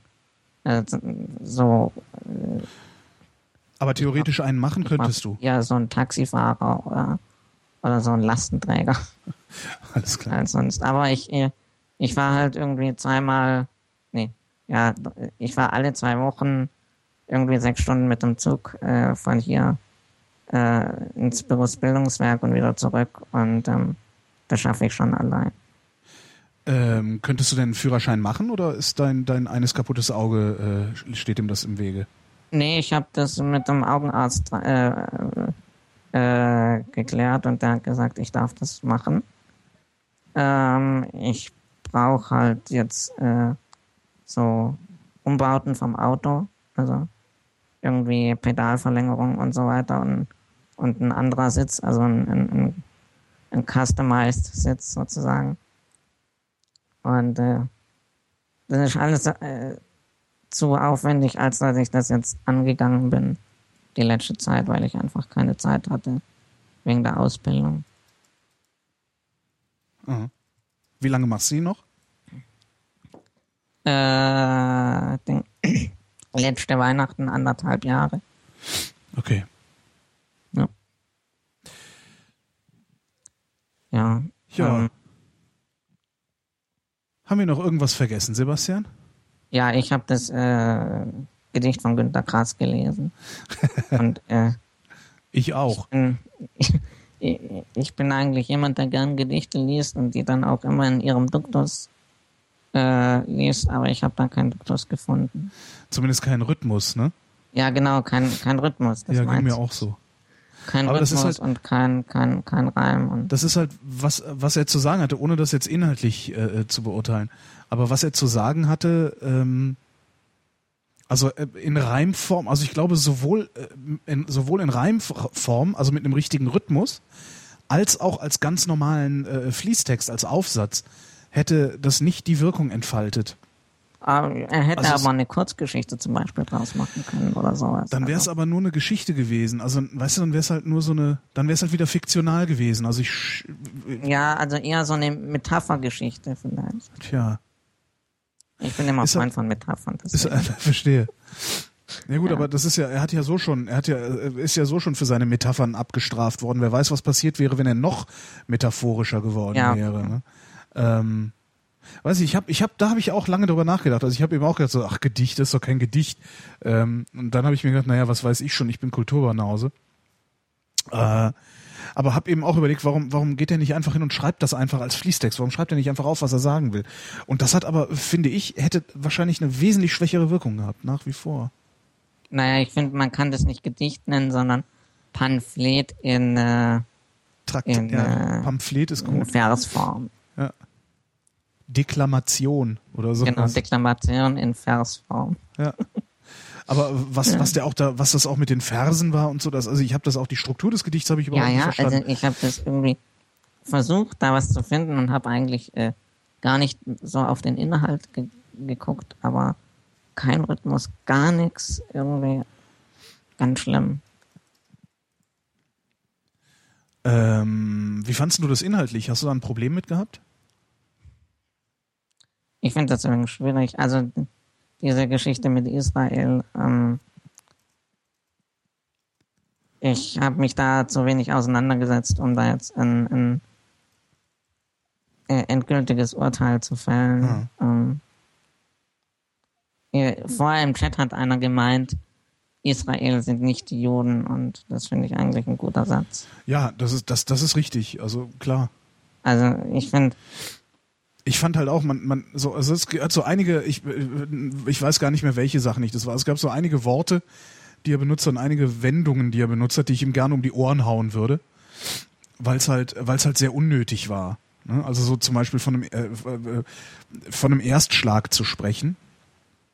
Weil äh, zumindest, also ich weiß jetzt nicht, wie es in deiner Generation ist, aber in meiner Generation ist es noch so, wann immer man von einem Erstschlag spricht, meint man damit einen atomaren Erstschlag. ja, ja. Ähm, und das sind so Sachen, die ich total unnötig finde. Was ein bisschen, und das finde ich eigentlich etwas schade, dass das so untergegangen ist in diesem ganzen, diese, diese Unterstellung, er sei Antisemit und dann dieses völlig absurde, der war ja als 17-Jähriger in der SS.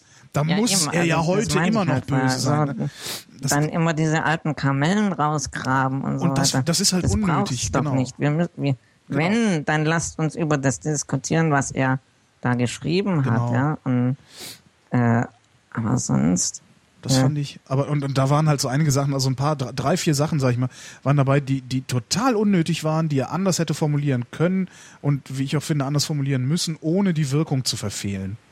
Weil er hat's halt, er hat's halt wieder den, den, dem, dem Antisemitismus-Brüllwettbewerb, dem hat das wieder leicht gemacht. Ne? Genau. ganz, ganz einfach, er hat einfach eine Tür aufgezeigt, hier habt ihr einen roten Teppich, lauft drüber. Und genau das hätte er verhindern können. Ich glaube, so viel Grips hat er. ja, ja, ja, also, äh, das war halt interessant, die, diese Umstände zu wissen, Ja. indem er das äh, Gedicht geschrieben hat. Also, Und ob was es eben auch tatsächlich von ihm gekommen ist oder ob nicht irgendjemand gesagt hat, hey, schreib doch mal was oder so. Nee, nee, also so, ich glaube, so, so selbstständig ist er. Das, dazu ist er schon Günter Grass. Ja. Was eben, was, was ich auch schade finde, ist eben dadurch, dass äh, dieses, dieses ganze Antisemitismus-Ding sofort diskutiert wurde. Es war ja das erste, was ich überhaupt irgendwie wahrgenommen habe, war der, ah, der Grass, jetzt ist der Grass ist jetzt auch Antisemit. Ähm, dadurch ist auch wieder hinten übergefallen, dass man auf dem, auf dem Höhepunkt der Aufmerksamkeit äh, vielleicht mal erklärt, warum Israel sich so verhält, wie Israel sich verhält, warum Israel sich möglicherweise sogar so verhalten muss, wie es sich verhält. Äh, Und diese ganzen, das ist le- leider alles irgendwie viel zu kurz gekommen. Es ist dann immer Ja, genau, dieses, also und, das meine und ich es halt. gibt so viel, so viel zu erklären. Und mehr Genau. Substanz. Ja, und es gibt so viel zu erklären. Es gibt, das ist, äh, das ist ja nicht, das ist halt nicht mal irgendwie einfach so ein, so ein, so ein Scheiß wie Nordkorea oder so, wo einfach irgendwie so eine durchgeknallte, durchgeknallte, degenerierte äh, äh, Herrscherklicke, die von, von irgendwie einem, einem Militär gestützt wird, äh, da ein Volk unterjocht. Also Israel ist ja viel komplexer. Und das nochmal zu ergründen, vielleicht auch für die nachfolgende Generation oder für die, für die jetzt die jungen Leute zu ergründen, das ist irgendwie viel zu kurz gekommen. Das finde ich sehr, sehr, sehr, sehr schade. Also, ja, genau. Ich finde, ups. Ah, okay. Ähm, ich finde, so, so Israel-Geschichte. Also wir hatten das in der Schule zum Beispiel nicht. Ich habe irgendwie immer mitbekommen, okay, da schießen sich die Leute gegenseitig irgendwie tot, aber warum, das ist jetzt mir nicht bekannt. Ich habe jetzt erst in den letzten anderthalb Jahren, glaube ich, so äh, da näher drauf geblickt und gemerkt, okay, das ist Ja. echt kompliziert. Ja. Andererseits, Ähm, andererseits habe ich jetzt gerade so die Idee gehabt, vielleicht müssen wir auch einfach noch ein paar Jahre warten, bis genau dieser Text von Grass hergenommen wird, um in der Schule über das Palästina-Problem zu sprechen. Vielleicht, weiß ich, ich weiß nicht. Also ich habe da irgendwie, habe ich, hab es ist ganz seltsam. Also äh, ich habe, ich habe bei dieser ganzen Sache habe ich irgendwie das Gefühl, als würde das am Ende gut ausgehen. Also als, als wäre das am Ende die gut. Nee, nee, die nicht, sondern nee, die Grass-Geschichte. Als wäre das am Ende eine gute Sache, dass dieses Ding so veröffentlicht worden ist und so diskutiert worden ist, wie es diskutiert wird. Weil das so viele Facetten wiederum hat. Weißt du, ich meine, hätte, es dieses äh, äh, der Grass ist Antisemit-Gebrüll nicht gegeben am Anfang, ja. ähm, h- hätte, hätte es dieses äh, der Grass ist Antisemit-Gebrüll nicht am Anfang gegeben, dann äh, weiß ich nicht, dann, dann, dann, dann wären so Leute wie du und ich vielleicht gar nicht großartig darauf aufmerksam geworden, dass dieses Ding veröffentlicht wurde. Mm, ja. Also ich bin tatsächlich darüber aufmerksam geworden, auf einmal äh, irgendwie wieder äh, un unendlich viel Gebrüll. Also ich hatte wirklich wieder das Gefühl, als wäre jetzt wieder ein Antisemit-Brüll-Wettbewerb passiert.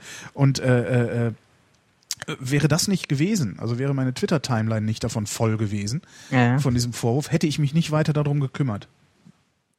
Ja, also äh, ich, wenn du sagst irgendwie, die, die, die, äh, hinterher nimmt man das ähm, äh, Gedicht her, um die, die Lage jetzt zu erklären, ja. Äh, und vor allem in Schulen finde ich das eigentlich nicht so gut, weil ich habe da schlechte Erfahrungen gemacht mit äh, Texten von diesen Genera von dieser Generation von äh, Literaten in, äh, in der Schule, weil das einfach nicht unsere Zeit ist oder die Zeit Mhm. der Schüler, die in die Schule gehen. Gutes, gutes Argument, so habe ich da auch noch nie drüber nachgedacht. weil- Weil, man muss es immer, also man muss das- es halt immer in den wir- Kontext erstmal, Wir man muss haben es immer im erst Deutschunterricht äh, während, äh, während der Schulzeit, während der Realschulzeit so Dinge von den 50er Jahren und 60er Jahren durchgenommen. So im Nachhinein finde ich das, sind, sind diese Texte ganz putzig, aber so damals habe ich das nicht ganz verstanden, weil die halt in Bildern ja. dieser Zeit geredet haben und uns wurden diese Bilder nicht erklärt. Also vielleicht wurde auch vorausgesetzt, okay, diese Bilder sind so in unserer Gesellschaft drin, dass wir das schon verstehen. Aber ich glaube, irgendwie diese, diese Textauswahl, die, die hat eher so nach meinem, ähm, nach meiner Einschätzung darauf beruht, äh, so die, die Leute, die damals äh, groß geworden sind, die ja, und jetzt den Lehrplan machen oder was auch immer, halt diese Texte äh, meinen, dass die relevant sind für die Schule, ähm, die mögen die. Ja, und aber Dinge äh, Kindern oder Schülern zu vermitteln, äh, geht besser, wenn man das in, auf ihrem äh, auf ihrem Niveau macht. Naja, vor allen Dingen in ihrem historischen Kontext, ne? weil du hast ja das Problem, dass immer wenn so ein Text kommt, der 30, 40, 50 oder sowas Jahre alt ist, musst du erstmal Zeit darauf verwenden, das Ding einzuordnen und zu erklären, in welchem historischen Kontext dieser Text überhaupt entstehen konnte. Genau. Ähm, und das ist zumindest das, was bei mir in der Schule immer wieder passiert ist. Wenn wir dann damit fertig waren, diese Einordnung vorzunehmen und eigentlich damit hätten anfangen können, uns zu fragen, was bedeutet das, was Grass geschrieben hat, eigentlich heute für mich? In dem Moment war schon keine Zeit mehr, das äh, in, in aller epischer und aller notwendiger Breite und Tiefe zu machen. Das stimmt schon, guter Punkt. Ja, und äh, also bei uns äh, wurde diese Einordnung äh, falsch weggelassen, Ja. zum Beispiel. Ja gut, und dann ist es noch unsinniger, Ja, weil ja. dann kannst du Und dir deine ich, eigenen äh, Gedanken machen und wirst von Ich habe alleine mich da sehr drüber aufgeregt. Kann ich verstehen. Ja, auch. Zu, zu meiner Zeit, äh, wo ich wo wir so diese, diese ganzen Mediengeschichten gemacht haben in Deutsch.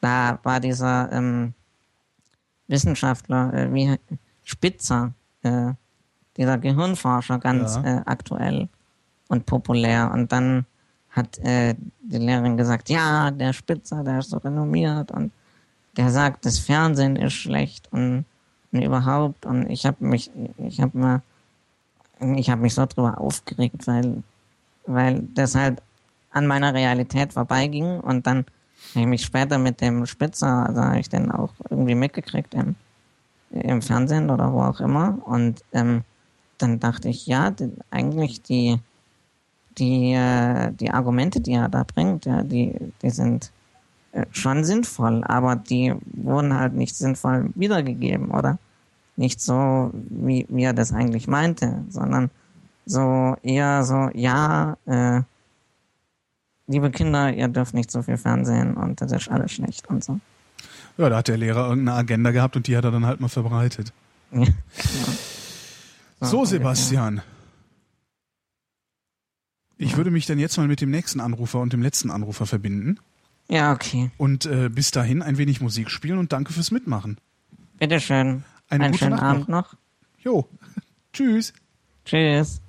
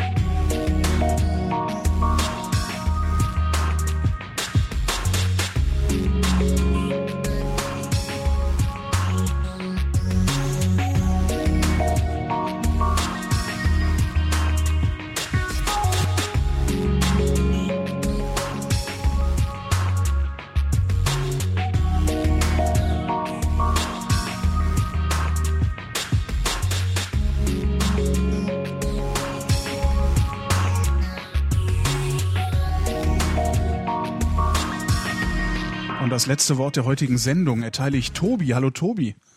Hallo Holgi. Es wird langweilig, habe ich gehört. Ja, es wird sehr, sehr lang, langweilig. Äh, Warum wird's dann jetzt langweilig? Kannst du doch nicht machen. Du kannst nicht meine Sendung so kaputt machen ganz am Ende. Äh, ich glaube, ich mache die gar nicht kaputt. Ja, dann habe ich ja nochmal Glück Das, gehabt. ähm, ja, ganz knapp. Nee, ich wollte erzählen von dem Podcast, den ich mache. Du willst meine, meine Sendung benutzen, um Werbung. Das ist eine Unverschämtheit. Was zahlst Selbstverständlich, ja, natürlich. Nein, ist eine Einladung. Das ist keine Eine Werbung, ist eine Einladung. Du? Sehr schön. Weil ähm, eine bei Produktinformation. euch hört ja gerade äh, eine ganze Menge Leute zu. Und äh, ich dachte, vielleicht wollen die gleich ins Bett gehen. Und ich nehme gleich die nächste Episode von meinem Podcast auf. Und ähm, das ist der Einschlafen-Podcast. Warum heißt dein Podcast eigentlich, ich bin über den auch schon mal gestolpert, warum heißt der eigentlich Einschlafen-Podcast? Weil der so langweilig ist, dass man dazu herrlich einschlafen kann. Das heißt, es ist eine Ironie oder versuchst du wirklich, äh, Nö. die Leute runterzubringen? Das ist ernst. Jetzt hör doch mal auf. Nee, ganz im Ernst. Ich hab, ähm, also pass auf, ich bin da so drauf gekommen. Ich lese meinen Kindern, ich habe zwei Töchter, jeden Abend, also zumindest wenn ich dazu komme, was zum Einschlafen vor. Dadurch habe ich mir so eine einschläfernde Stimme antrainiert, weil da darf man ja nicht zu aufregend vorlesen dann.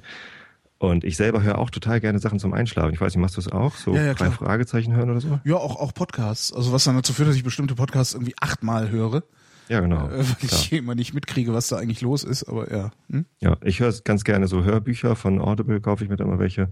Oh, Werbung, ne? Magst du nicht so gern. Nee, ja, weiß ich ähm, nicht. Wenn du da kein Geld für kriegst, dass du das sagst, ist Ich krieg das da kein. Geld für, ja, leider. Ist auch in Ordnung. Ja, stimmt. Also eigentlich wäre cool, dann könnten wir es uns teilen. Ne? Nee, und, läuft ähm, schief. Da bin ich dann irgendwie letztens, äh, letztes Jahr, vorletztes Jahr oder schon auf die Idee gekommen, mal die Bücher, denen ich, äh, die ich den Kindern vorlese, als sie noch klein waren, da liest man immer die gleichen Bücher vor, so weißt du eigentlich, wie lieb ich dich hab und so. Oh Gott, das mit dem Oder- Hasen, ne? Den habe ich sogar als Stofftier. Genau. Ja. Oder Gryffalo und Das sowas. kenne ich nicht. Die wollte ich halt nochmal aufnehmen für später, falls, falls die selber irgendwann Kinder haben. Und guck mal, Opa hat mir früher auch vorgelesen und so.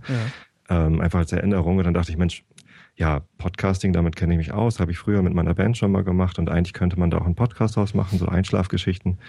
Ähm, das darf ich mit den Büchern natürlich nicht machen, weil die nicht gemeinfrei sind. Mhm. Da habe ich mal geguckt, was gibt's denn so an gemeinfreien und wie, wie geht das genau? Und da habe ich halt Nils Holgersson gefunden, der ist schon gemeinfrei. Nils Holgersson ist gemeinfrei? Aber hallo, die erste Übersetzung allerdings nur. Da muss man aufpassen. Es Aber- gibt da mehrere Übersetzungen und die Übersetzerin von der ersten Übersetzung, die ist schon länger als 70 Jahre tot. Ach toll. Ja, nee, also für sie nicht, aber ich meine, so, so viel länger hätte sie wahrscheinlich eh nicht gelebt. Genau, das, also das brauchen wir jetzt nicht, also wollen wir nicht päpstlicher sein als der Papst. Nee, genau. Und ähm, Immanuel Kant, die Kritik der reinen Vernunft, ist ja auch total langweilig. Es ist vor allen Dingen für Kinder. Äh, Ja. naja, also das ist jetzt nicht für Kinder. Also der Podcast ist nicht unbedingt für Kinder, sondern ähm, der ist halt für alle, die Lust haben, sich was vorlesen zu lassen zum Einschlafen. Du liest also Kants Kritik der reinen Vernunft vor. Ja, genau. Am Also- Stück oder Nee, das, das Format ist äh, zweigeteilt. Am Anfang erzähle ich immer ähm, langweiligen Kram, der mich so am Tag bewegt hat, aber nur so halb ähm, interessant ist. Also das Ziel ist ja, die Leute durch mein Gesabbel abzulenken von ihren eigenen Gedanken. ja. Es muss halt irgendwie interessant genug sein, dass es die ablenkt, aber nicht so interessant, dass sie unbedingt zuhören wollen. Stimmt, das heißt, zwischendurch darf niemand lachen. Es Richtig. darf nichts Unerwartetes passieren. Äh, Genau. Ja. Ich Es darf halt keine Unterhaltungssendung sein. Also, ja. Ganz genau. Ich habe irgendwann mal angefangen mit äh, Interviews, weil ich das so, ich meine, klar, wer kennt nicht Not Safe for Work und so ein Krams. Ähm, das fand ich dann ganz spannend, wollte auch mal Interviews machen. Aber ähm, das war dann zu interessant. Und dann gibt's eben auch mal Lacher und so und Ja, klar. unterschiedliche Stimmen und so. Das hat teilweise gut funktioniert, aber ja, letztendlich ähm, habe ich mich davon wieder verabschiedet. Da habe ich jetzt noch ein neues Format gemacht, den Pappkameraden-Podcast. Ähm, da gibt's aber erst so sechs Episoden. Nö, und ähm, deswegen Was, ist, mach was macht der Pappkameraden-Podcast? Pub mit PUB. Ah, PU. Ah, okay, kapiert. Da gibt's dann den. Sitzen, saufen, reden. Ja. Äh, genau, den Ja, der, das ist der Untertitel der Einschenken-Podcast im nett. Vergleich zum Einschlafen. Auf welche Weise sorgst du denn für deinen Lebensunterhalt?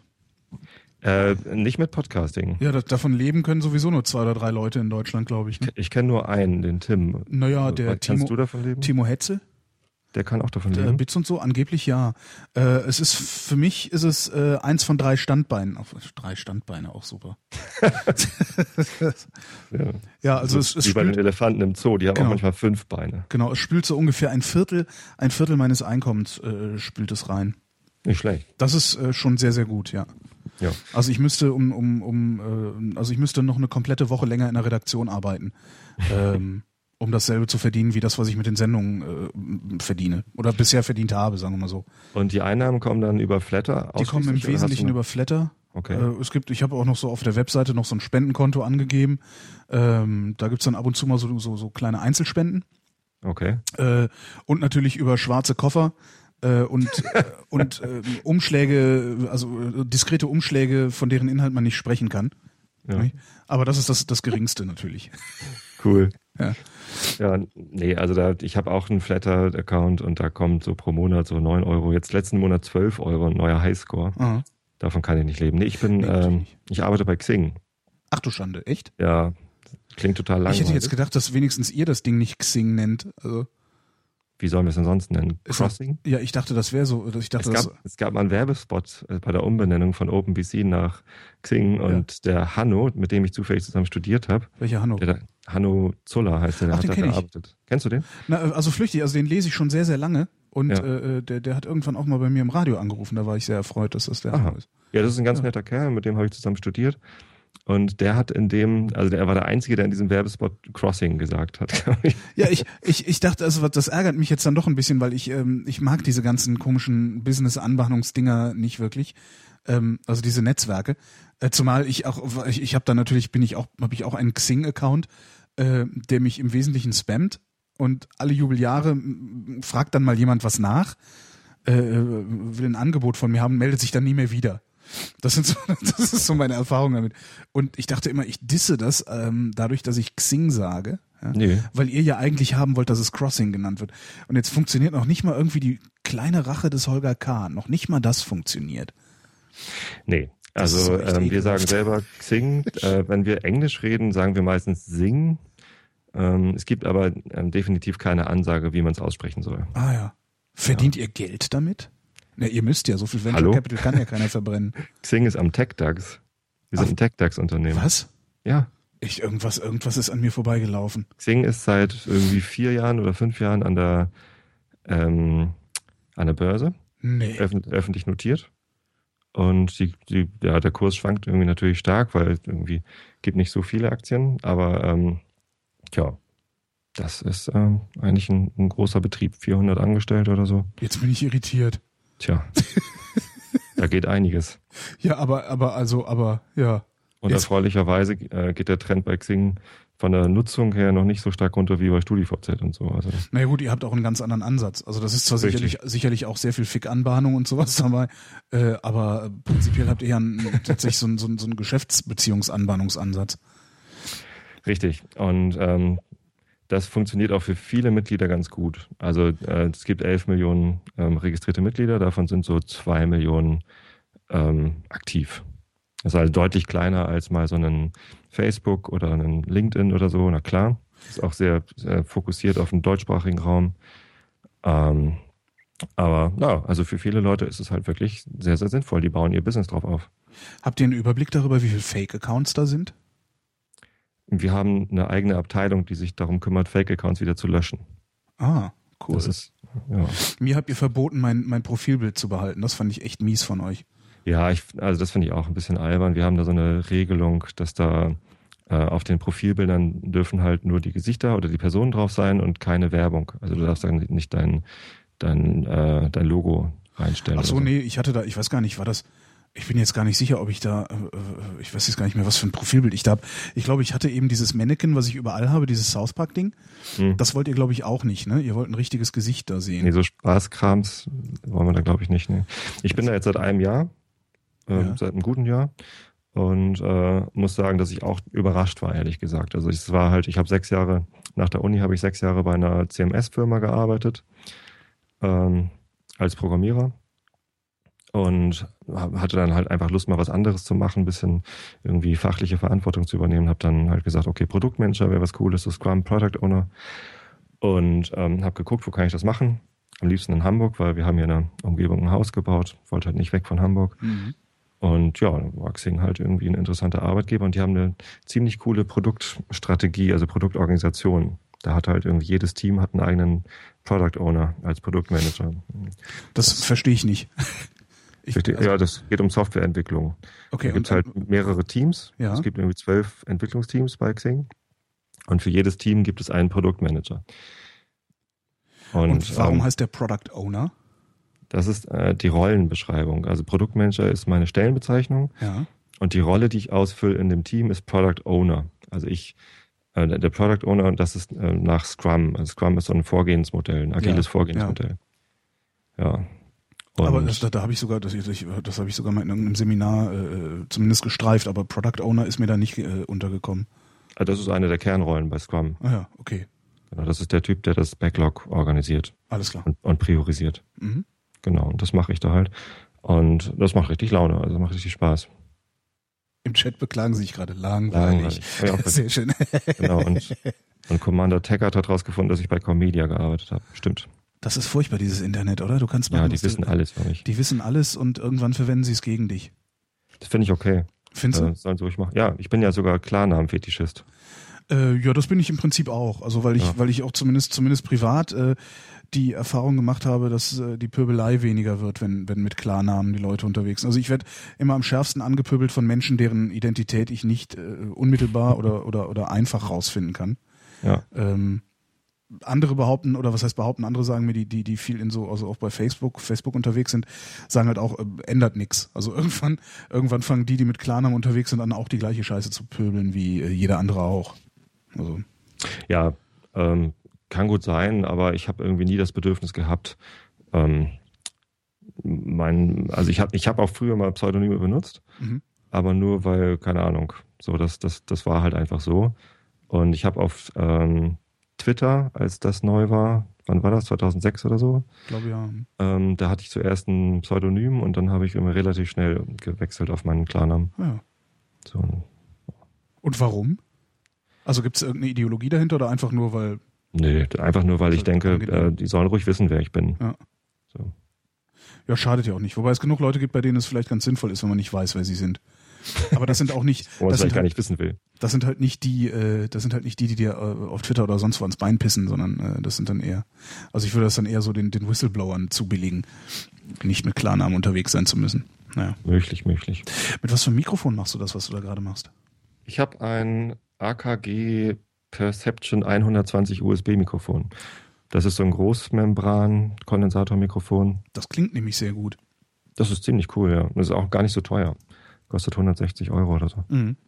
Und ist halt ein USB-Mikrofon. Das war für mich ganz praktisch. Ich hatte keinen Bock hier zu Hause äh, mit Mischpult und so einem Krams zu arbeiten.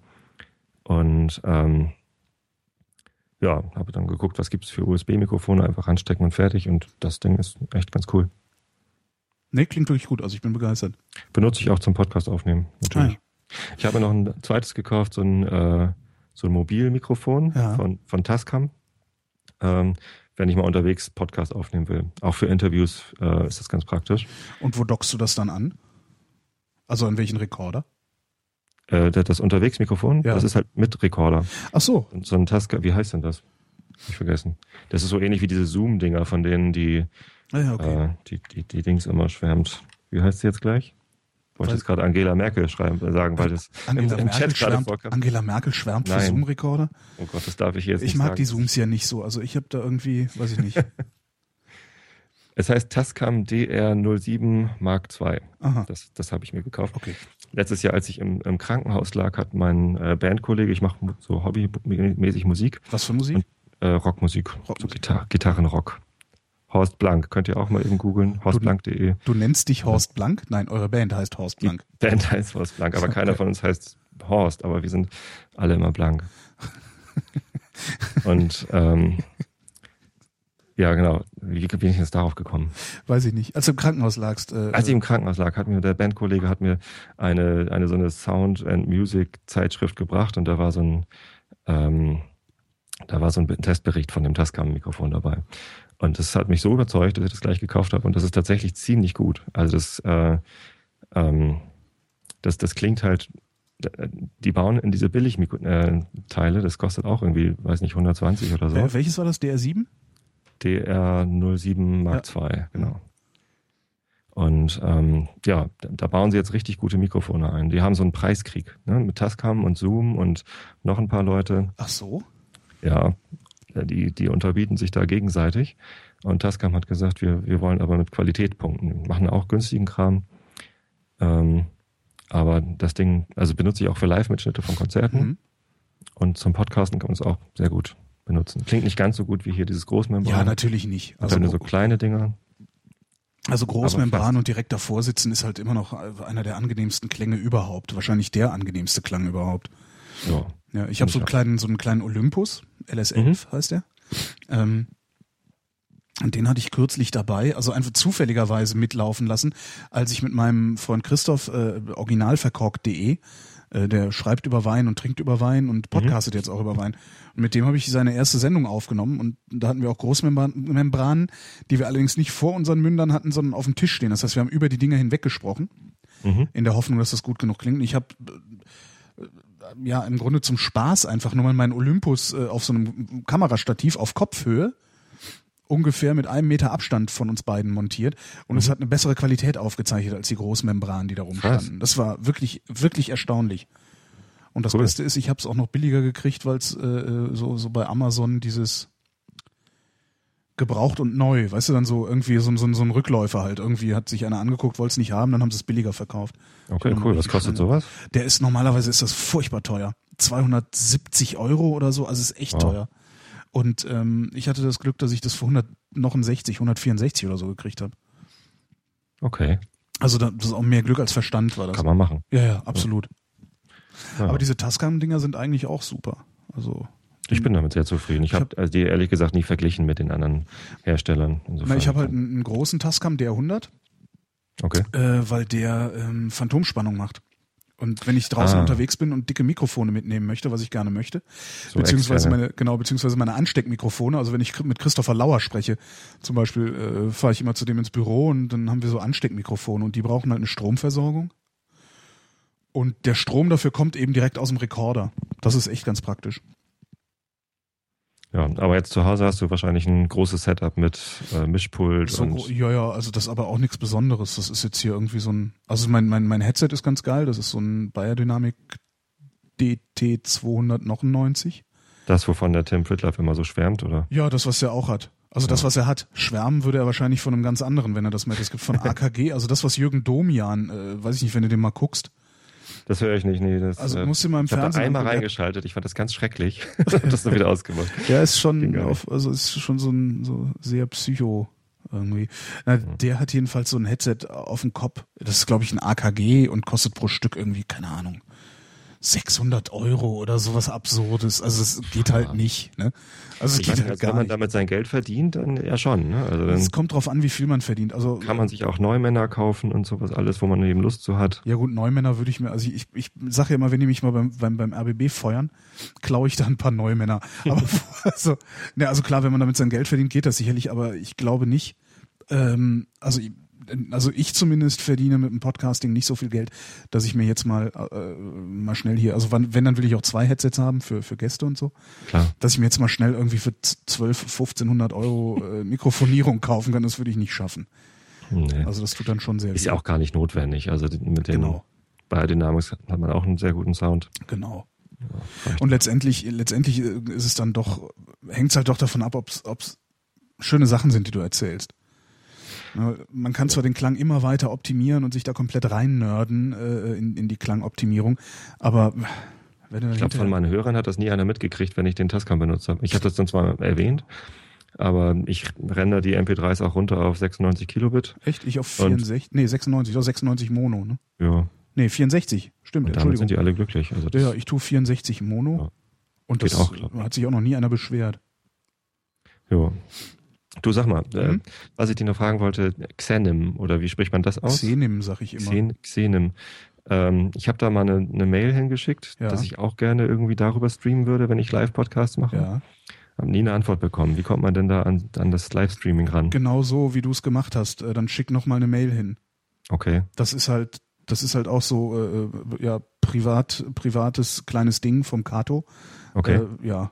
Also da kann ich dir auch nicht, also ja, du kennst die auch nur. ich kenne, ich kenne, ich habe den mal kurz flüchtig kennengelernt auf dem Camp.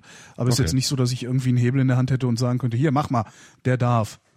Nee, darum geht's ja auch gar nicht. Also bei mir hören auch noch gar nicht so viele Leute zu. Also gerade bei den Live-Podcasts, Hm. da irgendwie haben letztens mal irgendwie 100 zugehört. Da fand ich Also ganz ist beeindruckend viel. schon. Also 100 ist doch super. Mehr habe ich Ja, doch nicht, oder? Wie viel aber sonst, gerade? sonst immer so 10. Und das ist auch in Ordnung. Und das kann ich halt auch alleine streamen, also von, von zu Hause. Mhm. Ich habe hier so eine VDSL-Leitung. Und Ja, aber ist ja schon ganz schön, wenn du irgendwie an so einem Server, Server hängst äh, oder Server anhängst, ja. die das mal hochskalieren können, falls mal was ist. Aber 100 ist doch super. ja, das war also insgesamt 100. Ne? Also die- haben dann im Schnitt irgendwie weiß nicht, 10 Minuten zugehört und nicht den so. ganzen. Keine Ahnung. Ja. Ja, ja. Genau, Einschlafen-Podcast wollten Genau. wir eigentlich drüber reden. Genau, denn du wolltest da eigentlich drüber reden. Ich Wir. wollte darüber reden, vor allem So, ich. Ja, genau, vor allem du.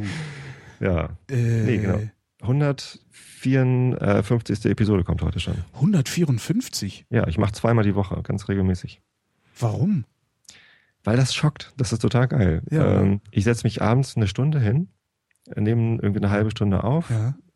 ähm, lese äh, ein bisschen vor, schneide das zurecht, schiebe das hoch und das ist halt relativ wenig Aufwand Ja. für mich. Also ich bereite mich jetzt auch nicht großartig vor. Manchmal mache ich mir den Tag über so ein bisschen Gedanken, worüber ich wohl reden will. Mhm. Und das ist aber dann auch schon alles. Und ich kriege dafür so viel zurück. Also Ja. halt Kohle nicht, aber ähm, E-Mails und Leute, die das auf Facebook mögen und sonst wie was. Das macht einfach richtig Freude. Ich finde das halt sehr faszinierend, weil, weil ich halt eine ganz andere, eine ganz andere Herangehensweise an das Ding habe. Ähm, ähm, weil, weil ich, was natürlich daran liegt, dass, dass, dass, dass mein Beruf äh, in Mikrofone sprechen ist, seit, Richtig, seit vielen Jahren. Äh, aber für mich ist das viel eher ein Geschäftsmodell. Also, dass ich, was heißt ein Geschäftsmodell? Das klingt jetzt irgendwie so, so, so technokratisch. Aber das ist halt meine Arbeit hier. Du würdest es nicht machen, wenn da kein Geld bei rumkommt.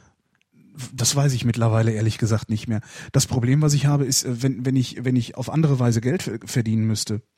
Also, nee, sagen wir so, das Geld, was dabei rumkommt, ermöglicht es mir, die wenigen eigentlich prekären Jobs, die ich habe, äh, dass, dass, dass, dass mir die reichen. Also klar, ich als Radiomoderator verdienst du gut, aber ich habe nur eine Sendung in der Woche. Okay. und bin da auch abhängig vom, vom ja davon, dass die Redaktionen, die daran beteiligt sind, der Meinung sind, dass ich das ordentlich mache. Ja. Wenn die irgendwann mal einen Hass auf mich entwickeln, das kriege ich erstens nicht mit. Also ich krieg's erstens nicht mit, wenn sie das tun, und zweitens habe ich keine Chance, was dagegen zu unternehmen, sondern äh, irgendwann wird mir gesagt, so das war's für dich. So, das muss mich eigentlich, müsste mich das nervös machen. Ja? Ähm, der andere So, das ist bei dir also so eine Strategie, ähm, selbstständiger zu werden. so, so, so, Ja. so betrachte ich das. Abhängigkeit Genau. loszuwerden, ja. Ja, das, das ist zufälligerweise ist das so passiert. Also ich hatte, dann Tim hatte mich ja dazu gezwungen, dann, dann hat mich ja jahrelang be belabert, irgendwie Podcasts zu machen und meinte, mach mal, das ist was für dich, da kannst du auch von leben und so. Ähm, und ich habe dann halt einfach damit angefangen, habe mir gedacht, okay, dann machst du es halt mal so, keine Ahnung, einmal die Woche, das ist ja okay. Ähm, musst ja, musst ja nicht von leben. So. Und das hat sich jetzt aber zu was entwickelt, wovon ich leben kann. Natürlich nicht ausschließlich, aber äh, ist jetzt dadurch, dass es eben ungefähr ein Drittel meines Einkommens ist, schwankend, äh, kann eben einer von den anderen beiden Jobs aufhören morgen. Und ich muss dafür keine Angst haben, dass das passiert. Und das ist eigentlich das, das, das, das Aberwitzige daran bei mir. Ja. Ähm, das heißt, wahrscheinlich würde ich es trotzdem machen, auch wenn ich damit kein Geld verdienen würde. Aber ich wäre halt gezwungen, meine Energie noch auf ganz andere Sachen zu lenken und könnte es darum nicht in diesem Regelmaß machen, sondern würde ich, was weiß ich, versuchen, da hinten, äh, äh, äh, äh, ne? Äh, würde, würde irgendwie versuchen, irgendwo in einem anderen Bundesland vielleicht noch, noch eine Sendung zu machen oder sowas und dann wieder hin und her zu pendeln und äh, hätte dann halt nicht mehr genug Energie, um mich hier abends irgendwie drei, vier Stunden mit Leuten zu unterhalten. Und das strengt ja doch an. Auf jeden Fall, ja klar. Aber ich glaube, dass davon leben, also vom Podcasting leben, das gelingt halt wirklich nur einer ganz kleinen Handvoll von Leuten. Ja, das, Das, ist wie, das wie können von, eben nicht so viele. Und ich glaube, da, da kommt man auch nur rein, wenn man irgendwie, wenn, ich meine, du machst einen Podcast zusammen mit Tim Pritlove und Tim Pritlove ist nun mal irgendwie der, der Oberpodcaster in Deutschland. Ja, wobei da glaube ich, äh, dass, dass, dass ich, dass ich zwölf Jahre normales Radio mache, glaube ich, noch zuträglicher ist. Also ich glaube, die Bugwelle, sein, die ich ja. da aus dem UKW mitnehme oder die, die Welle, auf der ich das surfe, äh, weil ich aus dem UKW komme, die ist, äh, äh, glaube ich, hauptsächlich dafür verantwortlich, dass ich so ein hohes, also ein hohes Maß an Aufmerksamkeit auch habe. Ich weiß das gar nicht so. Also ich war einmal im Interview bei Fritz, Ja, ne, das kennst du ja auch. doch. Und ähm, da dachte ich so, wow, toll, ich bin da interviewt und dann kommt irgendwie ein, ein Peak irgendwie von Leuten, die mich dann auch hören wollen. Das war aber deutlich weniger als der äh, Höreranstieg, den ich hatte, als äh, der Raumzeit-Podcast mich retweetet hat. Okay. Das, also, das fand ich ganz Ja, beeindruckend. wobei, das meine ich auch anders. Ähm, es ist einfach dadurch, dass ich seit über zehn Jahren im Radio zu hören bin, ähm, sind, gibt es einfach eine, ich habe meine technische Reichweite sozusagen oder meine theoretische Reichweite ist einfach schon sehr groß, weil es Ja. ganz, ganz viele Leute gibt, die mich irgendwie eigentlich schon kennen. Und ich glaube, ich habe es da ziemlich leicht natürlich. Was Okay, allerdings wenn man schon zwölf Jahre im Radio war, Eben. dann ist es natürlich, ja. was allerdings, was, was allerdings auch äh, äh, man immer wieder sagen muss, ist, wenn ich hier Scheiße machen würde, dann wären die auch ganz schnell wieder weg alle. Ne? Im Chat ist gerade eine Umfrage, woher, Ja, woher die Leute ihr? dich kennen. Genau. Tim, Tim, Tim, Tim, Tim. da einer Fritz. Einer Fritz. Na, immerhin. Ja. Na, es ist schon, es ist schon ganz spannend. Also was, was ich, was ich mit Amüsement äh, und nach wie vor irritiert zur Kenntnis nehme, ist, dass ähm, immer wieder mindestens einmal im Monat, und das ist viel für so Radioverhältnisse, mindestens einmal im Monat irgendjemand äh, mir entweder eine Mail schickt oder sich irgendwie bei mir meldet oder auch anruft abends in der Sendung und sagt, ich kenne euch von, ich kenne dich durch die Podcasts und nur deshalb bin ich jetzt wieder dazu gekommen, Radio zu hören. Das ist ja cool. Ich wusste, also das ist tatsächlich was, was ich jetzt schon echt mehrfach gehört habe und zwar zigfach gehört habe. Podcasts retten Radio. Podcasts retten Radio. Also mir war überhaupt nicht klar, dass es noch Radio gibt, in dem gesprochen wird. Äh, Und seit mir, seit ich das im Podcast gehört habe, höre ich mir wieder Radio. Es ist echt toll. Nicht schlecht, ja. Das ist echt, also da, da, da, da, Können wir noch was tun für die deutsche Radioszene? Für, genau. Wobei die, die, ja, noch. Also wenn, wenn, wenn dann irgendwann mal IP richtig verbreitet ist, dann gehen die alle baden, alle. Hm. Davon gehe ich schwer aus, weil dann, dann kann man nämlich die Hörerzahlen äh, exakt messen. Stimmt, ja, das dann ist wird natürlich ein rauskommen- Nachteil. Dann wird rauskommen, dass die Hörerzahlen, die der, die der Rundfunk bisher so veröffentlicht, Voodoo-Zahlen sind. Ja, wie messen Sie das überhaupt jetzt? Telefonumfragen. Ach so, ja, okay. Also die rufen Leute an, äh, natürlich zufällig ausgewählte Leute auf dem Festnetz und fragen, welchen Sender haben sie gestern gehört. Äh, und das ist ähm, das, Die meisten sagen, ich höre kein Radio, ich habe kein Radio, ich habe keinen Fernseher und Nee, nee, stimmt das von der Geben. Du erreichst halt, du erreichst halt nur die Leute, die überhaupt erstmal Festnetz haben. Dann Ja. die, die zu Hause sind. Ähm, und dann kannst du mal schwer davon ausgehen, dass sie nicht darauf antworten werden, was sie gestern von Sender gehört haben, sondern welchen Sender sie zuletzt wahrgenommen haben. Und guck dir einfach mal die Städte an. Ne? Zweimal im Jahr ist diese Umfragewelle. Und dann sind eben auch unsere Städte mit, mit Plakaten von Radiosendern gepflastert. damit äh, damit den Leuten überhaupt irgendein Radiosender einfällt. Genau. aufhört, genau. Ja. Und das ist äh, und, und, und das finde ich äußerst äußerst fragwürdig zumindest wieder wieder operiert wird. Und ich könnte mir vorstellen, dass sobald IP da ist, ähm, sich da der Kuchen neu verteilt. Ich muss jetzt zugeben, ich höre gerne Radio, aber Ja. nur im Auto. Ich auch gerne zu Hause. Also nur, äh, ich höre ausschließlich im Auto Radio und dann ausschließlich NDR 4, also ne, NDR Info heißt der jetzt, oder Deutschlandfunk. Der Deutschlandfunk dudelt bei mir auch durch. Laberradio. Ja, finde ich ganz angenehm. Und wo, worauf ich jetzt äh, zufälligerweise, was heißt ja doch mehr oder weniger zufälligerweise gestoßen bin, ähm, ist Detektor FM. Das, Das ist, kenn ich nicht. das ist nur IP, also sie machen nur IP-Radio, also Detektor.fm. Mhm. Äh, Disclaimer. Einer der Chefs von Detektor FM ist äh, einer meiner Dozenten an der Uni. ist jetzt irgendwie ein bisschen doof, aber äh, egal. ich höre es halt mittlerweile wirklich gern. Also, weil die machen ähm, leider Gottes nur drei Stunden am Tag Live-Programm. Und zwar nachmittags zwischen äh, vier und sieben, glaube ich, ist es. Äh, da machen sie dann richtig so ein Magazin, eine richtige Magazinsendung mit Musik und Interviews und Beiträgen und sowas. Und das aber total engagiert. Und du hörst halt da auch angenehme Musik und nicht diesen Kack, der sonst überall läuft. Äh, und die nehmen sich halt Zeit. Das ist echt total angenehm. Ja. Also ich meine, eigentlich machen die das, was sonst so im Radio immer alle vermissen. So ein bisschen Anspruch, ein bisschen Intel in, in Intellektualität vielleicht auch. ist wirklich sehr schön. Ja. Nee, das gibt's bei mir im Podcast nicht. Intellektualität? Nee, ich, ich rede immer nur Quatsch. Und dann lese ich vor. Ich meine, Kant ist natürlich intellektuell hoch Kant ist, Kant ist krass. Da kriege ich auch immer irgendwie Nachrichten von wegen, äh, Entschuldigung, aber das, das nervt, dass er immer irgendwie äh, immer die gleichen Wörter benutzt, die halt irgendwie intellektuell klingen und so weiter und so fort. Ja. Nee, aber also das ist halt für mich der Grund, ne? Nachrichten kriegen, Ja. irgendwie Feedback kriegen, Lob kriegen, auch mal irgendwie kritisches Feedback bekommen. Äh, das baut mich auf. Ich habe da irgendwie im iTunes Store habe ich ganz viele Rezensionen bekommen, was natürlich ganz super ist, um da irgendwie auch da in den Charts hochzukommen und Sichtbarkeit zu kriegen Ja. um irgendwie mehr Hörer zu haben. Ich will nur deshalb mehr Hörer haben, weil ich dann mehr Feedback kriege. Ja, ist ganz, ist ganz interessant. Also ich, ich, ich weiß nicht, vielleicht komme ich irgendwann auch mal dahin, dass ich ähm, irgendwie einen normalen Job mache wie du und nicht, nicht ohnehin schon von Aufmerksamkeit existiere. Äh, mal gucken, wie es dann wird. Oder Ja. vielleicht wird es ganz ist natürlich anstrengend. Ne? Also ich habe einen 40-Stunden-Job bei Xing, Ja. Bin irgendwie 60 Stunden die Woche außer Haus, weil mit, mit Anfahrtweg, ich wohne halt ein bisschen außerhalb, Stunde hin, Stunde zurück, bin ich halt einfach irgendwie zwölf Stunden am Tag außer Haus. Da ist nicht mehr viel Energie übrig. Also Was so ein sagt drei Frau Stunden dazu? Podcast. Ja, es ist halt zweimal die Woche abends, dass ich nochmal eine Stunde hier im, im Büro sitze. Ja. Ähm, und sie guckt halt in der Zeit Fernsehen. Also sie guckt ganz gerne so Serien Mhm. und CSI und so ein Kram. Und da interessiert mich ein Bruchteil. Also bei Bones kann ich ab und zu mal zugucken, die Mhm. ist ja ganz witzig so. Aber es reizt mich überhaupt nicht, das jetzt regelmäßig zu gucken. Und ähm, das Einzige, was, was wir gemeinsam regelmäßig gucken, ist Dr. House. Den finde ich super. Ja. ähm, aber ansonsten gucke ich halt kein Fernsehen. Und ähm, ob ich jetzt hier im Büro sitze und irgendwie im, im Web surfe oder Mhm. sonst wie was mich ablenke, während im Fernsehen nur Quatsch läuft, kann ich auch Podcast aufnehmen. Also das ja, stimmt. stört die gar nicht. Die findet das ganz witzig. Also sie hört den Podcast selber gar nicht. Ist, Misst du deine Downloads? Deine Downloadzahlen? na klar, das ist ja auch Feedback. Stimmt, das ist auch Feedback. Ist mir auch wichtig. Wie misst du das? Mit Feedbanner. Ach so. Ja gut, ich habe das, äh, äh, ja, ich habe irgendwie, äh, ja, über Feedburner kriege ich nicht alle, die, die äh, runterladen. Das stimmt, also die Also Downloads die- von der Webseite, das weiß ich nicht, wie viele das sind. Ja, und ich habe auch vor allen Dingen habe ich auch äh, erst viel zu spät mit Feedburner angefangen. Das heißt, ich weiß überhaupt nicht, wer jetzt was abonniert hat von von irgendwo.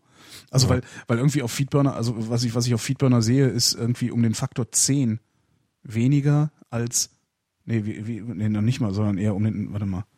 Das ist teilweise um den Faktor 25 weniger als äh, Traf als Dateigröße durch Traffic, nee, Traffic durch Dateigröße äh, auswirft.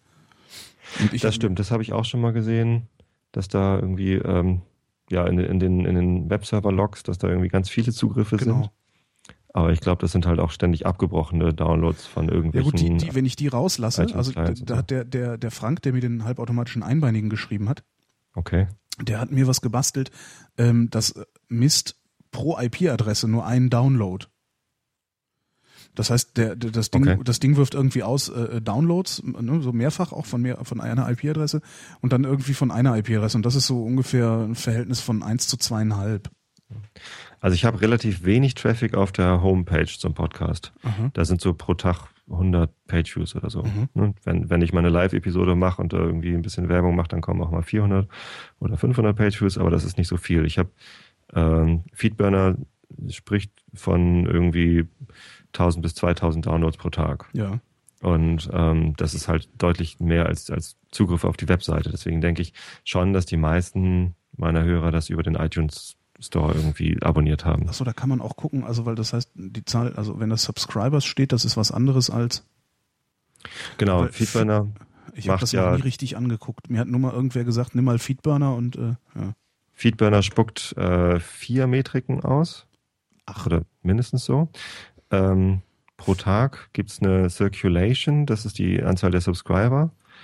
Ähm, Ja. und, und einen Reach, wo er irgendwie angibt, wie viele Leute an dem Tag mit dem Feed überhaupt erreicht worden sind. Also ähm, Ach ja. echt, ich muss mir das nochmal angucken. einzelne Ich- Leute. Ich sehe da immer nur diese eine Zahl, 947 Subscribers steht hier. Aber mehr. Und ähm, das sind aber beides geratene, also oder, oder geschätzte Werte von, von Feedburner. Die, die echten Zahlen sind die Hits und die Downloads. Das Wo können sie halt denn? Bin ich wirklich doof? zählen. Da musst du schon äh, auf Feedburner Google kommen, direkt gehen. Ja, ja, bin ich. Äh, aber wo stehen denn die, äh, warte mal, Analyze, Optimize, also bei Analyze, ne? Ich, ich gucke gerade mal, ich gucke mal, ich, ja, surfen, es- surfen vor Publikum, auch schön. Surfen für Publikum. Es, es gibt da so einen XML-Dienst, äh, die Awareness API von, von Feedburner, wo man sich so für, für den aktuellen Tag kann man sich da so ein kleines XML-Schnipselchen holen, Ach du wo eben nur diese vier Werte drin stehen. Da habe ich sogar mal eine Android-App für gebastelt, die, die mir das immer holt, weil ich das einfach geil finde, zu gucken, wie viele Leute äh, da an dem Tag unter. Ja, ja. So, und jetzt hast du aber gesagt, du willst wissen, wo das über die Genau. Webfront-Geschichte geht, ne? Services. Guck ich mal eben. Nee, nicht Services, da muss man klicken auf. Oh Gott, ich muss mich erstmal einloggen bei Das Google. ist ja alles furchtbar hier. Ich kann das nicht. Ja. Jetzt wird uns schon vorgeworfen, wir würden Prit loven, genau. Pritloven? Ja, während der Sendung im Internet, das ist, nervt halt total, weil irgendwie die anderen, die das, die das hören, können damit halt exakt mal nichts anfangen. Stimmt. Und das ist, es ist halt total anstrengend und lästig. Und es bringt so nichts, weil es ist so, es reicht ja, dass wir ohnehin schon um uns selber kreisen. Der Tim Pritleff hat es schon zu einem eigenen Verb gebracht, ja? Ja, wahrscheinlich. Mann. Also weiß ich nicht, zumindest sagte das, sagte, sagt der Chat das. Äh, Ich, ich habe da noch kein Verb für, also noch, nee, also das habe ich noch nicht. Jetzt will Also Google ich- schon wieder meine Handynummer wissen. Weißt ja, du, warum das, das, ich weiß gar nicht, was soll Man der loggt sich da ein. Klicken Sie hier, um das hinzufügen. Nein, ich will es wirklich überspringen. Ja. Google, ey. Warum finden die Leute Facebook eigentlich böse und Google lieb? Das verstehe ich nicht. Weil Das Google übersichtlicher ist, weil Google nützlicher ist. Keine Ahnung. Weil Google Plus ist, sieht natürlich irgendwie vertrauenswürdiger aus als Facebook. Stimmt, es sieht vertrauenswürdiger aus. Wahrscheinlich ist das der Trick. Und Facebook ist natürlich auch so cool, die machen ja ständig irgendwie deine Privatsphäre-Einstellung wieder platt. Das ist auch, was, Das ich habe ich hab auch aufgehört, das das zu, Vertrauen. ich habe auch echt aufgehört, das zu verstehen, was da ich habe passiert. einfach aufgehört, private Sachen auf Facebook zu machen. Also ja, ich habe das nie mal ganz getan, abgesehen. Ja. sondern ich mache da halt auch nur Werbung für die Podcasts Mhm. und ähm, ja, für meine Band und so und mache so belanglosen Kram. Also das, was ich auch im Podcast erzähle, dass ich halt irgendwie St. Pauli-Fan bin und bla bla bla. So, ne, das, das darf ruhig jeder wissen. Ja. So private Fotos irgendwie ja, nee, überhaupt nicht. Geh, würde geh ich weg. niemals da tun. Ich So, finde das schon, ich finde das schlimm genug schon, dass, dass andere mich da auf Fotos markieren können, die sie gemacht haben, ohne dass ich es gemerkt habe. Das finde ich eigentlich schon unangenehm, weil ich, äh, wenn ich, also ist, mir ist prinzipiell, ich, ich tue ja auch viel raus, also äh, bin ich ja auch durchs Radio gewohnt, ähm, relativ viel von mir preiszugeben. Aber was ich zum Beispiel sehr ungern äh, mache, ist aktuell zu sagen, wo ich mich aufhalte. Keine Ahnung warum. Äh, aber da, da habe ich halt keinen Bock drauf. Also ich finde, es geht niemandem was an, wann ich wo war und was ich da gemacht habe. Und das finde ich auf Fotos immer so unangenehm. Also dann hast du irgendwo was auf dem Foto markiert, wo du irgendwo warst. Mhm. Und dann wissen auf einmal alle, dass du da warst. Und ich finde, das geht sich halt nichts an. Keine Ahnung, was da bei mir kaputt ist im Kopf. Ja, da gibt's ja auch mal die, diese Befürchtungen, wenn man sich bei Foursquare oder Facebook irgendwo eincheckt, dass man dann dass halt die ganze Welt weiß, dass du nicht zu Hause bist. Please- so, alle please- Einbrecher ja, der Welt ja. werden sofort kommen. Gibt's auch eine Webseite, oder? PleaseRobMe.com oder ja, so? ähnlich? genau. Irgendwie sowas. Ich weiß nicht mehr, wie sie heißt, aber ja. Und äh, weiß ich nicht, also als ob irgendwie Einbrecher keine besseren Methoden hätten, als, als irgendwie Foursquare anzuzapfen. Vor allem, ich lebe halt nicht alleine. Ne? Ja. Wir haben ja ein Einfamilienhaus, klar, aber äh, meine Frau ist halt ständig zu Hause. Und wenn ich mich, wenn ich in der Mittagspause mich irgendwie im Restaurant einchecke, damit irgendwie meine Kollegen sehen können, wo ich gerade essen gehe, vielleicht dazukommen können oder so, äh, dann kommt doch kein Einbrecher auf die Idee, dass wahrscheinlich meine Frau auch nicht zu Hause ist und dass sie jetzt einbrechen können. Ist doch Quatsch. Also, In der Tat, ja. ich weiß, ich, ehrlich gesagt, ich weiß nicht, welche Methoden Einbrecher anwenden, um äh, äh, um rauszufinden, ob da jemand zu Hause ist oder nicht. Aber das wäre wirklich mal interessant, ne? Was, was für Methoden wenden die an? Aber das sagt dir dann wahrscheinlich wieder bei der Polizei niemand, weil die wollen ja keine Anleitung geben oder so. Aber ich, das mit Foursquare, ich glaube, das ist ein, ein Bild-Zeitungs-Hoax. Das sind so diese Boulevardmedien, die stützen sich da drauf. So, oh, das böse, böse Internet, geil. Genau. Schlachten wir aus und dann gibt's eine große Schlagzeile. Und ja, dann Ist lesen halt- das alle und glauben das. Ist dann. halt eine schöne Verschwörungstheorie, weil klingt halt plausibel. So. ja. Klingt halt super plausibel, also wird's auch stimmen. Tja, keine Ahnung. Also ich habe da nicht so das Problem. Ich habe sogar irgendwie vor unserem letzten Urlaub im Podcast erwähnt, dass ich in Urlaub fahre. Das war natürlich ein bisschen blöd, weil im Urlaub fahren wir natürlich alle zusammen. Stimmt. Ja. Ist bei euch Also alle eingebrochen meine- worden? Nö, Na dann. alle meine Podcast-Hörer sind keine Einbrecher. Zumindest hatten sie keinen Bock sind- dafür. Alle deine Hörer sind alle deine Hörer sind faul. faul Oder und eingeschlafen. Genau, oder, oder eingeschlafen, stimmt, könnte sein. Kriegst du denn auch Rückmeldungen darüber, wie viele wirklich eingeschlafen sind? Also Ja, tatsächlich. Also ähm, die meisten schreiben mir, dass sie damit wirklich einschlafen. Es gibt ganz wenige, die sagen, sie schlafen dazu nicht ein, sondern hören das beim Zeichnen oder hören das irgendwie im Auto oder so. Das schläft man natürlich eher nicht ein. Äh, also am Steuer. Und ähm, da, es gibt wirklich viele Leute, die, die schreiben mir, dass sie halt Einschlafprobleme haben. Da wollte ich dich auch mal fragen, ob du vielleicht Einschlafprobleme hast, weil in der letzten Episode hast du, glaube ich, gesagt, du schläfst zu wenig. Ich habe ganz schreckliche Einschlafprobleme. Ich habe Einschlafprobleme und äh, na durchschlafen geht meistens noch. Äh, ja, ich habe ganz furchtbare Einschlafprobleme, ja. Ähm, nee, und zum Beispiel äh, Leute mit, mit Krankheiten, ich habe irgendwie letztens gehört von, von jemandem, ich habe da einen Podcast meiner Mutter empfohlen, weil die Krebs hat und äh, durch die Chemotherapie so Einschlafprobleme hat und dadurch kann sie besser einschlafen. Wow. Das geht natürlich runter wie Öl. Also Ja, super. ähm, das, das macht mich schon sehr glücklich. Und ähm, Ich muss das echt mal ausprobieren. so, vielleicht so ist ist es halt Vielleicht Leute, ist dein Ding genau das Ding, was ich auch brauche. Weil was bei mir eben wirklich funktioniert, ist, wenn ich irgendwas höre, was aber so leise auch ist, dass ich nicht wirklich höre, also dass ich inhaltlich nicht genug mitkriege. Weil sobald ich was inhaltlich mitkriege, konzentriere ich mich drauf und dann bin ich wieder wach. Nicht bei mir, das ist so langweilig, da konzentrierst du dich nicht drauf. Wobei vielleicht schon. Also es gibt immer wieder Themen, die ich anspreche, wo mir dann hinterher auch Leute schreiben, ey, dazu konnte ich nicht ein, einschlafen, das hat mich so aufgeregt. Weiß nicht, wenn ich zum Beispiel über Gutenberg gelästert habe oder so, das irgendwie, äh, man, man trifft ja doch immer mal Sachen, die mich eigentlich nicht so sehr interessieren oder so sehr bewegen, ähm, die einen dann aber so auf die Palme bringen, dass man dazu nicht einschlafen kann. Das kenne ich, ja. Das ist Bei dir übrigens auch. Ich habe mal versucht, so ein Not Safe for Work einzuschlafen. Mhm. Das ging nicht, weil äh, ja, ich meine, wird- weil es zwischendurch auch einfach laut wird. es wird laut, genau, Das- aber auch irgendwie, ähm, ja, du polterst da ja schon ganz schön rum. Ich habe auch hinterher gelästert über dich in meinem Echt? Podcast, muss ich dir Was hast du gesagt? Äh, dass, dass du mir zu anstrengend bist. Das ja, ist ich bin, es ist furchtbar. Ich bin total du anstrengend. lässt das ja doch sehr viel dann auch. Ich mache mich über alles lustig. Ja, ich Über mach- alles, ja. ja. Über, also über die meisten Dinge mache ich mich lustig, tatsächlich. Ja, äh, über, da- Christen, über Christen hattest du dich lustig gemacht und ähm, ja die, Also sind, bin- die sind das einfachste Opfer. Ja. das sind sie auf jeden Fall. Aber also ich bezeichne mich selbst auch als Christ, Mhm. jetzt nicht als Hardcore-Christ, äh, sonst wie was, aber ich bin halt christlich erzogen worden, deswegen ähm, bin ich natürlich dann auch irgendwann zu den Atheisten übergegangen und habe gesagt, Gott ist scheiße und Gott ist tot und so. Aber irgendwann äh, bin ich davon wieder runtergekommen und habe überlegt, was hat mir das denn eigentlich gegeben? Ähm, ich glaube nicht an die Wiederauferstehung und irgendwie dieses ganze Kokolores, das äh, kann mir gestohlen bleiben. aber gehört das nicht dazu? Nee, das geht auch ohne. Das ist ganz geil. Unser Pastor hier im Ort, der weiß das, dass ich auch das Glaubensbekenntnis nicht mitbete und so und dass mir das, was in der Bibel steht, eigentlich größtenteils egal ist. Ähm, und er hat mich trotzdem gefragt, ob ich nicht für den Kirchenvorstand kandidieren will. ich meine, die haben natürlich auch Probleme und wenig Kandidaten und so. Aber wenn du, wenn du mit dem ganzen, wenn du mit dem ganzen Klimbim nichts zu tun hast, wieso bist du dann noch Christ? Also in, inwiefern bist du dann noch Christ? Also erstens ist es ja ähnlich wie bei den Juden, das hattest du ja auch vorhin das Thema, man kommt da nicht so einfach raus. Mhm. Also wenn du getauft bist, bist du Christ, das ist zumindest deren Einstellung. Ähm, und zweitens habe ich irgendwann gelernt oder festgestellt, meine Eltern haben mich halt, also meine Eltern waren beide tiefgläubige Christen, also meine Mutter ist es noch, die ist noch nicht gestorben. Ähm, und die, die haben mich halt einfach so erzogen. Und das, deren Erziehung basierte halt zu einem großen Teil auf ihrem christlichen Glauben. Mhm. Und ich habe daraus ganz viel ähm, ja, Werte mitgenommen, wie zum Beispiel Nächstenliebe und vergib deinem Nächsten und so weiter und so fort. Okay, das heißt, dein, dein, dein Wertekanon ist der, den auch die Christen haben. Genau. Das, Aber das äh, macht dich doch nicht automatisch zum Christen. Also das, das, ist doch eigentlich. Das haben natürlich viele andere auch, die sich nicht Christen nennen. Die haben einen ähnlichen Wertekanon wie ich.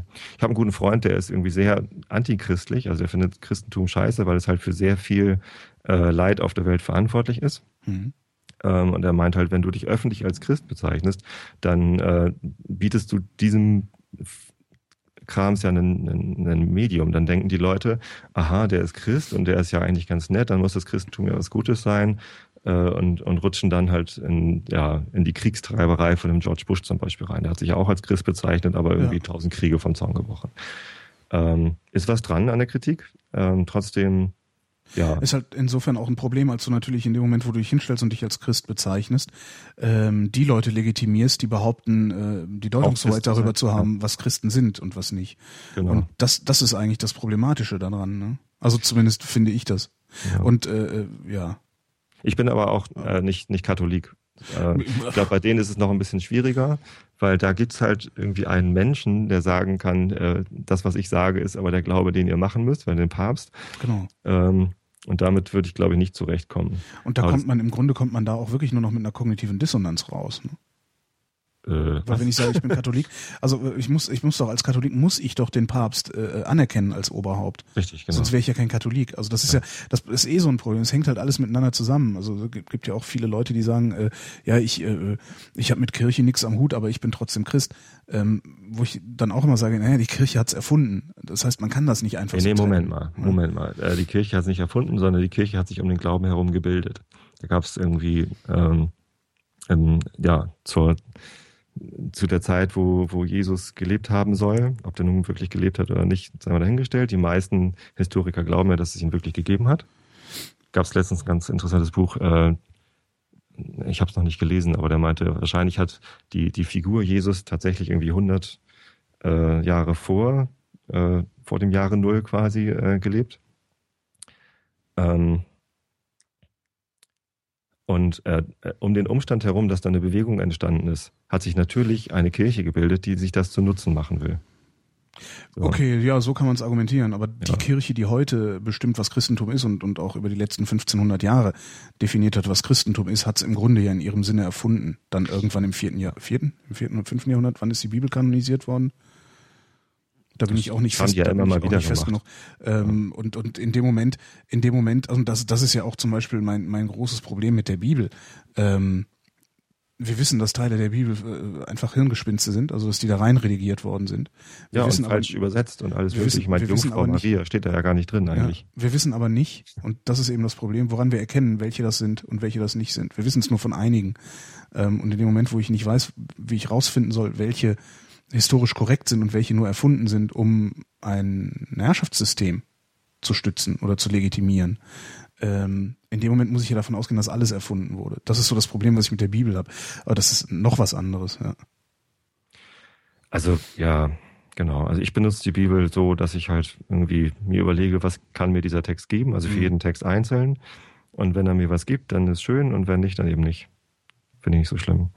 Bei der evangelischen Kirche ist es ja auch so, dass man äh, da einen freien Umgang mit hat, wie man sich den Glauben schnitzt. Da gibt's halt nicht die Ansage, dein Glaube muss so sein, sonst gehörst du nicht dazu, sondern ähm, da gibt's ja auch eine ganz große Laienbewegung. Ja. Also die halt nicht äh, Religion studiert haben oder sonst wie was, sondern die halt einfach äh, aus ihrem Interesse und aus ihrem Glauben heraus äh, sich, sich einbringen und selber Einfluss auf den ähm, auf das Christsein haben mhm. wollen. Also ganz speziell meine ich jetzt äh, die Kirchentage. Deutscher Evangelischer Kirchentag ist so eine Veranstaltung alle zwei Jahre, wird irgendeine Stadt überfallen. Ja. Und, Von zählig ähm, grinsenden Jugendlichen. Genau, die saufen und kiffen sich natürlich den Arsch. ähm, das, das äh, der heilige Harz ja auch gemacht. ja. Ähm, und der Sinn vom Kirchentag ist aber, dass eben nicht christlich, äh, nicht kirchlich organisierte Leute, sondern äh, Leute, die sich irgendwie Christen nennen, Aha. zusammenfinden können und ähm, gucken können, ja, was bedeutet Christentum denn heute? Was bedeutet Glauben denn heute? Und das ist eigentlich ganz spannend so. Mhm. Glaube ich. Naja, wie Aber auch wie immer. gesagt, ich habe also ich find, äh, ich finde, hab man mich muss also sich da da, nicht unbedingt drüber lustig machen, dass, äh, dass es Leute gibt, die sich trotzdem noch als gläubig bezeichnen. Äh, ich, mache ich das? Ich glaube nicht, oder? Ich, also worüber ich mich lustig mache, ist die Kirche. Und äh, wo ich extremen Gegendruck aufbaue, ist, wenn jemand versucht, aus seinem Glauben heraus oder aus seiner Religion heraus zu rechtfertigen, dass er über mich verfügen darf. Um Himmels Willen, ja. Das, nee. ne, und das sind auch bei so Ja. Kleinigkeiten, da ist so dieses, hatten wir gerade, Tanzverbot, ähm, ist da, ist da natürlich ein, ein, ganz frappierend, Karfreitag? ganz frappierendes Ding, genau, kein Freitag, also überhaupt stille Feiertage, gibt's ja noch mehr von. ja. Ähm, das ist halt so ein ganz frappierendes Ding. Da ist also eine Organisation, die nicht demokratisch legitimiert ist. Ja? Also die, der Einfluss der Kirche ist niemals in Frage gestellt worden, sondern der ist so mitgekommen Mhm. über die Jahrhunderte, notwendigerweise natürlich, gar keine Frage. Ähm, und äh, die bestimmen jetzt, dass bestimmte, dass, dass, dass ich, obwohl ich mit Kirche und Religion überhaupt nichts zu tun habe, dass ich bestimmte Verhaltensweisen an den Tag legen soll, beziehungsweise Verhaltensweisen unterlassen soll ja. und begründen das ausschließlich mit ihrer Religion. Und da werde ich sehr kiebig. Finde ich auch Quatsch. Und das ist, das ist natürlich, wenn dann, äh, das fand ich auch dann wieder so albern, äh, das Tanzverbot ist, niemand beschwert sich darüber, dass er da nicht tanzen darf. Das ist ja albern. Alle Ja. tanzen halt einfach. Äh, Davon mal abgesehen, sondern worüber sich beklagt wird, und da ist das ein sehr schönes, einfach ein sehr schönes, griffiges Bild. Das zugrunde liegende Prinzip ist das, was den Leuten auf den Keks geht.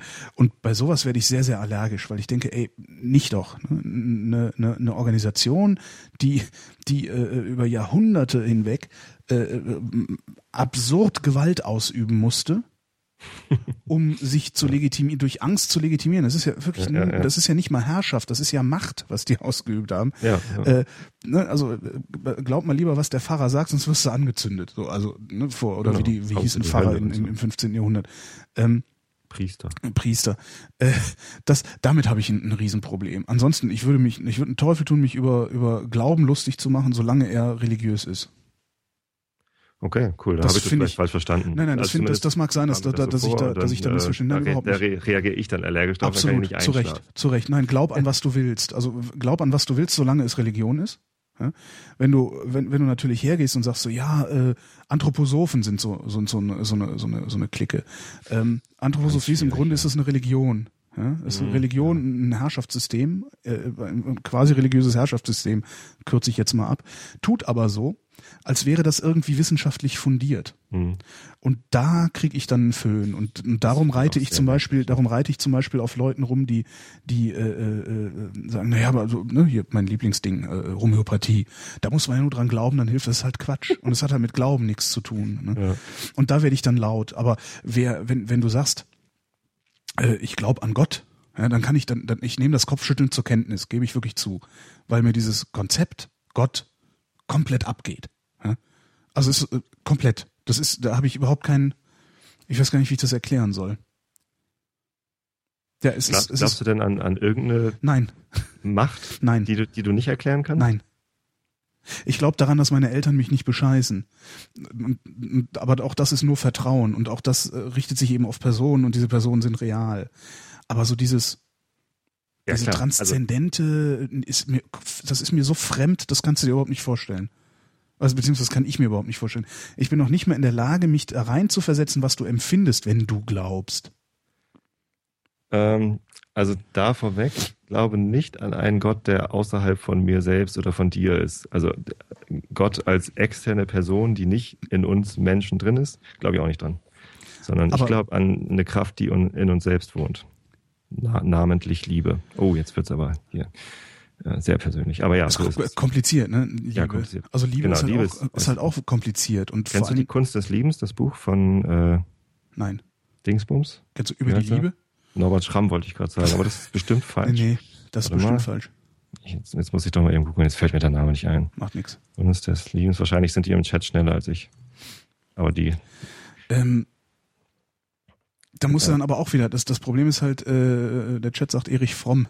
Genau, Erich Fromm. Äh, dazu, da muss man da du dann aber doch auch wieder in der Lage sein, Liebe so zu beschreiben, dass es äh, eine allgemeingültige Beschreibung ist. Weil Mhm. immerhin leitest du daraus Gemeinschaft ab. Also, und das muss doch dann in jedem, für jeden innerhalb dieser Gemeinschaft irgendwie zumindest, zumindest konsensfähig sein, die Beschreibung, oder nicht? Äh, äh, äh, ja, wahrscheinlich schon. Genau. Aber also letztendlich bezeichne ich die Liebe, die uns Menschen dazu führt, einander zu vergeben und ge gemeinsam äh, leben zu können und einander zu vertrauen. Ähm, das, das ist eine Kraft, die ich nicht, ähm, die ich nicht unter Kontrolle habe, also die und die ich auch nicht durchdringend verstehen kann und die man, glaube ich, auch nicht wissenschaftlich analysieren kann, auch wenn der Erich Fromm das natürlich in seinem Buch äh, versucht hat anzugehen, ähm, aber im, im, Buch selber auch ähm, ja das zugibt, dass er das nicht äh, komplett, also ja, er hat da zwar irgendwie von der Theorie der Liebe gesprochen, aber also ganz durchdringen kann man das halt nicht. Äh, mag sein. ne? ich, ja. ich bin der festen Überzeugung, dass das irgendwann passieren wird. Irgendwann. Und wahrscheinlich nicht, solange ich lebe.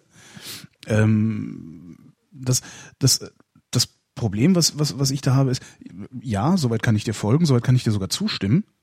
Aber dazu brauche ich doch keine Propheten. Also dazu brauche ich doch niemanden, der sich hinstellt und äh, ja, dazu brauche ich nicht Kirche beispielsweise. Richtig, dazu brauche ich nicht Religion, Brauchst sondern nicht. Will ich dir auch gar nicht aufzwängen. Also nein, äh, nein, kannst du auch gar nicht. So, so war nee. das auch nicht gemeint. Nee. Äh, und da gebe ich dir natürlich recht. Also wenn, wenn Leute versuchen, dir das aufzuzwingen und du musst jetzt aber dieser Glaubensgemeinschaft angehören, sonst hast du das nicht, sonst kannst du nicht lieben. Das sind natürlich Verbrecher. Nee, noch, viel, noch viel schlimmer. Äh, äh, du bist weniger wert, weil du das ja noch nicht mal empfinden kannst, ja, was ja, ich hier ja. empfinde. Also das ist ja was, was, was, was häufig kommt äh, von Leuten, deren missionarischer Eifer auch mit ihnen durchgeht. Ja. Ähm, und, und was ich halt nicht nachvollziehen kann, ist eben dieses, daraus Religion zu machen. Also, ne, was, was ja dann wirklich so ein, so, ein, so ein institutionalisiertes Ding fast schon ist, also so ein, so ein, so ein Überbau irgendwie. Äh, ja. Also ich verstehe Religion nicht als Institutionalisierung, sondern also das ist halt für mich Kirche dann, ne? Wenn es ein Institut, wenn es das Institut gibt, mhm. das ist dann die Kirche und das ist auf jeden Fall äh, kritisch zu betrachten. Auch wenn ich mich selber in der Kirche äh, beteilige, ich bin, ich bin Lektor in der Kirche und lese tatsächlich immer aus dem Märchenbuch vor. Ach, cool. Weil ich halt einfach gerne vorlese. Ähm, und, und weil ich auch finde, einige der Geschichten, die geben halt echt was her. Ne? So Bergpredigt, wo irgendwie Jesus gesagt hat, seid mal alle lieb zueinander. Ähm, das, da kann man schon viel draus ziehen. So. Klar, aber das, ähm, das brauche ich halt nicht, um lieb zu jemandem zu sein. Richtig, genau. Das ist so dieses, ne? ähm, ja, und das, das ist auch, also ich habe eben, ja, wie du schon sagtest, also die, diese, diese, diese größere Macht, also die, die äh, Psychologie beschreibt das ja auch gerne, also wenn es irgendwas, was, was da ist, als Emergenz. Ne? Es gibt ja so mhm. eine Emergenz, äh, wenn, wenn, wenn viele Menschen zusammen sind, also etwas, etwas, das äh, ähm, was, was überindividuelles, also so, ne, ne? also es entsteht immer, es gibt diese, die, der, der Volksmund nennt das immer äh, die also mehr als die Summe seiner Teile oder was anderes als die Summe seiner Teile. Also das, ne, die, die, so. Ähm, selbst ich habe dieses Gefühl auch nicht, dass da was ist. Weißt du? Mhm. Das ist irgendwie, ist halt völlig weg. Also ich meine, und trotzdem, und das ist auch immer was, was man dann dazu sagen muss, trotzdem finde ich einen Sonnenuntergang total geil. Ja, ist jetzt nicht so, dass ich irgendwie der totale, der, äh, völlig gefühllose Technokrat wäre oder so. Ähm, das überhaupt nicht. Hm. Also ich freue mich auch, wenn ich nachts meine Freundin beim Schlafen äh, angucken kann und so. Ja. Und da empfinde ich auch was bei. Ähm, aber da empfinde ich halt was bei. Punkt. das ja. ist, da, da, da drehe ich nichts Größeres raus. Aber mach ruhig. Also das will ich auch niemandem absprechen. Ich spreche ja. nur jedem ab, daraus die Legitimation für Herrschaft zu äh, formulieren. Ja. Übrigens Karfreitag hm? Jetzt letzte Woche hatte meine Frau Geburtstag, oh. ist 40 geworden. Wir haben groß getanzt, also beziehungsweise groß gefeiert. Ketzer. Sogar mit Fleisch essen und so. ja, das habe ich auch nie verstanden. Warum gibt's denn eigentlich freitags kein Fleisch? Weiß ich auch nicht. Hm. Ich glaube einfach, weil man sich so Wüstenwanderung, Fisch verteilt und so, vielleicht sowas. Ich bin ja auch nicht bibelfest. Wie viel Fisch gibt's in der Wüste? Na, da gibt's doch irgendwie aber hier die Speisung der der Tausenden. Tausenden, 40.000? nee, 40 Tage, 40 Tage. Ich bin auch absolut nicht bibelsicher. Also ich ja. kenne mich da, ich habe halt irgendwie, wie gesagt, in, in meiner Jugend habe ich mich ganz stark gegen äh, Kirche aufgelehnt, mhm. weil irgendwie, ne, wenn, wenn, wenn beide Eltern stark gläubig sind, dann macht man das als Jugendlicher so. Ähm, und habe mich dann auch nicht, nicht weiter intensiv mit dem Kram beschäftigt, weil ich halt irgendwie das alles scheiße fand. Es kam erst später irgendwann wieder. Ich weiß auch gar nicht, wodurch, ehrlich gesagt. Kann man deine religiösen Gefühle verletzen? Weil das ist sowas, was ich immer wieder als Kampfbegriff, äh, was mir immer wieder als Kampfbegriff unterkommt. Also immer dann, wenn man sagt, hier hört mal, äh, ist so ein Tanzverbot nicht vielleicht eine Scheißidee? Du verletzt meine religiösen Gefühle. Schlechtes Beispiel. Nee, du, du kannst meine Gefühle verletzen, wenn du Ja. mir sagst, dass, dass mein, mein Glaube Schwachsinn ist oder so. Ja. Ähm, das ist klar, dann bin ich verletzt. Aber das Mhm. hat dann nichts mit meiner Religion zu tun. Oder keine Ahnung. Es gibt halt, ja, es gibt schon so Situationen, wo ich, wo ich denke, wenn Leute über die, die, die Christenheit oder das Christentum oder den christlichen Glauben an sich lästern, und das geht Atheisten schnell mal von der Lippe, äh, dass ich dann denke, oh Mensch, du hast dich nicht wirklich damit beschäftigt. Also die sehen dann halt den Papst und sehen irgendwie die Bibel, wo Quatsch drin steht und denken, alle, die sich unter dieses Scheffel stellen, müssen einen an der Klatsche haben. Ich meine, haben sie wahrscheinlich. haben sie wahrscheinlich. Alle einen an der Klatsche. Ich habe definitiv an der Klatsche. Hallo, Also sie ich lese- legitimieren ich lese halt- im Internet was zum Einschlafen vor. Also wenn ich keinen an der Klatsche habe, wer dann? Weiß ich nicht, ist vielleicht das, das Glückste, was man machen kann mit dem Internet. Ein Freund von mir sagt immer, er ist ja der festen Überzeugung, dass das Internet ausschließlich dazu da ist, angenehme Dinge da reinzutun. Äh, Und leider Gottes machen das zu wenig Menschen. Weshalb er sich auch bemüßigt fühlt, unangenehm zu anderen Menschen zu sein. Aber vielleicht ist es auch nur eine billige Rechtfertigung, fällt mir gerade auf. Ja. Naja, wie auch immer. Wie waren wir da jetzt drauf gekommen? Ach so, Weiß ich nicht. wo, wo, wozu man einschlafen kann. Genau, wozu man einschlafen kann. Was ist das? Und ja. äh, wenn sich jemand aufregt, kann er nicht einschlafen. Stimmt, genau. Und ich hatte mich irgendwie über dich aufgeregt. Ja, bei mir, ich habe das immer ganz gerne mal, also ich, ich habe auch, auch viele Sachen vom Deutschlandradio und Deutschlandfunk im Podcast Mhm. und höre mir da ganz gerne mal so die Hintergründe an und sowas, 20 Minuten. Was Da regt man sich auch überhaupt nicht auf, oder? ey, ey, ich kriege da regelmäßig, kriege ich da Bluthochdruck und sowas. Echt? Das ist so schlimm, also dann so Hintergrundwirtschaft oder so, wenn dann mal wieder erzählt wird, äh, Ah, okay, ja. wie viel Armut wir wirklich haben ja, und, und, und wie viel Reiche wir wirklich haben und wie reich die wirklich sind. Ja. Solch, solches Zeug, also wo einfach Machtmissbrauch bringt mich zum Beispiel zur Weißglut. Aber auch das, ähm, Und zwar richtig schnell. ja. Gut, und davor bin ich natürlich auch nicht gefeit. Also ich, ich versuche solche Themen zu meiden, wo ich schon davon ausgehen kann, dass die Leute an die Decke gehen. Ähm, und naja, so, so, so ein paar Themen habe ich jetzt, glaube ich, auch schon so weit geklärt, dass da auch, auch Leute, die sich dafür interessieren, nicht mehr an die Decke gehen. Zum Beispiel FC St. Pauli, ne, äh, Fußball. Mhm. Gibt natürlich dann auch HSV-Fans, die den Podcast hören. Und die gehen eigentlich schon an die Decke, wenn sie nur den Begriff FC St. Pauli hören. Aber die Echt, wissen sind die so mittler- verspannt? ja, da gibt's ganz viele verspannte Typen. Gibt's auch Stimmt, bei. St. Pauli. Ja, das ist ja, immer Stadtrivalität so. und so. Ja, man, man darf sowieso, also bei Fußballwitze, das auch so was, ist, das, das lerne ich jedes Mal wieder neu, dass man darüber eigentlich keine Scherze machen darf, weil obwohl das ja eigentlich eine Spaß, Spaß ist, äh, wird das extrem ernst genommen. Also ich betrachte äh, so Fußball als Spaß. Das ist Ja, ich auch. Spiel, Spaß und Spiel. ja. Macht auch riesig Spaß. Äh, Selber spielen kann ich nicht, bin ich irgendwie zu. Ich bin für Fußball Habe ich früher mal gemacht, ich stand im Tor. Oh. In der F-Jugend. Weil ich so groß war, war ich im Tor. Wie groß bist du? Ich bin 1,97. Das ist groß. Also damals noch nicht. In der F-Jugend war ich noch nicht. Aber ich war schon immer halt einer der längsten aus meinem Jahr. Spielst du Basketball? Frag mal. Nee. nee, aber das äh, hat dann ein unrühmliches Ende genommen, als ich mir während des Trainings den Arm gebrochen habe. mhm. Ähm, und dann, während ich verletzt war, hat sich die Mannschaft einen neuen Torwart gesucht. Und als ich dann wieder fit war, äh, jetzt haben wir zwei, äh, wer steht denn jetzt im Tor? Äh, hm, mal Elfmeterschießen machen und wer mehr hält, der ist dann Torwart. So, hallo, ich war ein halbes Jahr verletzt und der andere war halt gut trainiert. Scheiße. Es gibt aber auch immer noch Schlimmeres bei und bei mir war es halt immer so, ja, okay, wir nehmen Holger, dafür müsst ihr dann die Mädchen nehmen. Im Sportunterricht. Weil die Mädchen so viel besser waren als du. ne? Ja, obwohl Volleyball konnte ich ganz gut. Warst du gut im Sport? Nein, ich bin fett und ich war schon immer äh, äh, vielleicht nicht so fett wie heute, weil das, das wird ja über die Jahre mehr. Äh, aber nee, ich war nie gut in Sport. Schwimmen konnte ich immer gut. Schwimmen war ich immer der Beste oder einer der Besten äh, und habe da auch regelmäßig die die echten Cracks an die Wand geschwommen. Also die, die dann irgendwie Leichtathletik super waren oder so, die haben es halt nicht hingekriegt, äh, ordentlich zu atmen und sind irgendwie viel zu lange im Kopf Schwimmen unter ist Wasser sau und so. schwer. Also schwimmen, schwimmen, schwimmen kann ist- ich richtig gut. Ja, das, also da bin ich auch regelmäßig verzweifelt an der Technik. Dann irgendwie mal irgendwie, ja, ähm, den, den Kopf unter Wasser zu nehmen Mhm. und nur zum Atmen hochzunehmen, das habe ich nie hingekriegt. Und dann war ich halt einfach immer viel zu schnell ähm, K.O. Ja. Also ich kann laufen, ich bin mal Marathon gelaufen. Oh, Äh, das geht. Das ist auch gar nicht so schwer übrigens. Muss man sich halt nur mal irgendwie ein bisschen zusammenreißen und zwei, dreimal die Woche laufen gehen. äh, dann, dann, dann schaffen das, ich glaube, irgendwie 90 Prozent der Bevölkerung könnte einen Marathon laufen, wenn sie sich die Mühe machen, sich darauf vorzubereiten. Ja gut, das, da, da bin ich ziemlich sicher. Also So. man muss es halt Aber. Schwimmen ist halt einfach deutlich schwieriger als Laufen. Finde ich nicht. Aber gut, ich, ich bin halt, ich bin halt wirklich sehr schwer.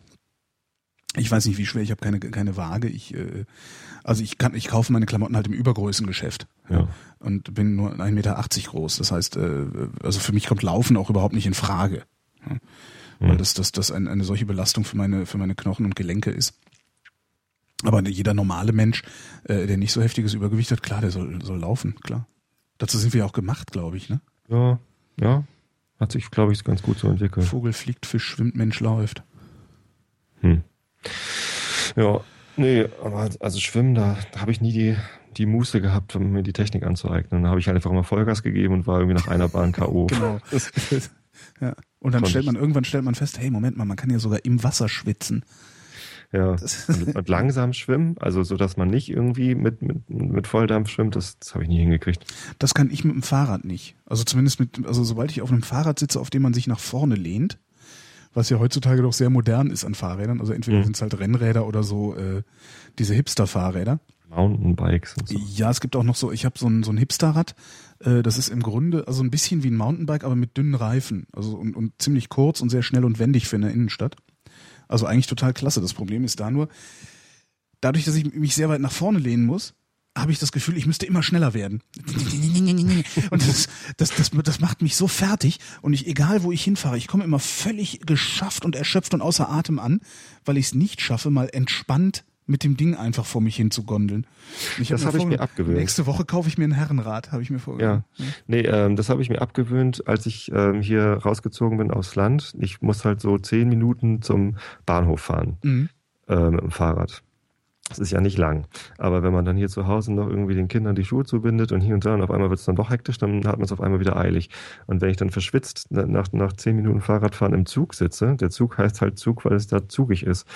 Und ähm, ich, ich bin halt immer krank geworden. Einfach nur, weil ich irgendwie auf dem Fahrrad irgendwie mir einen abgestrampelt habe. Und dann habe ich halt explizit trainiert, langsam zum Bahnhof zu fahren. Und jetzt kann ich das. Also das kann man üben. Langsam fahren. Auch auf ich. Ich bin auch ziemlich weit nach vorne gebeugt. Echt? Ich, ich, Ja. kann, ich krieg das nicht. Also ich hole mir jetzt ein Herrenrad. Also ich würde, äh, eigentlich müsste ich dieses, dieses, äh, äh, wie nennt diesen City-Flitzer, ich glaube, so wird dieses Ding bezeichnet, müsste ich eigentlich verkaufen, aber ich bring's nicht übers Herz. Hm. Hm. Weil irgendwie ist ja schon cool, weißt du, so weißes, also es ist schneeweiß mit schwarzem Lenker und schwarzen Rädern.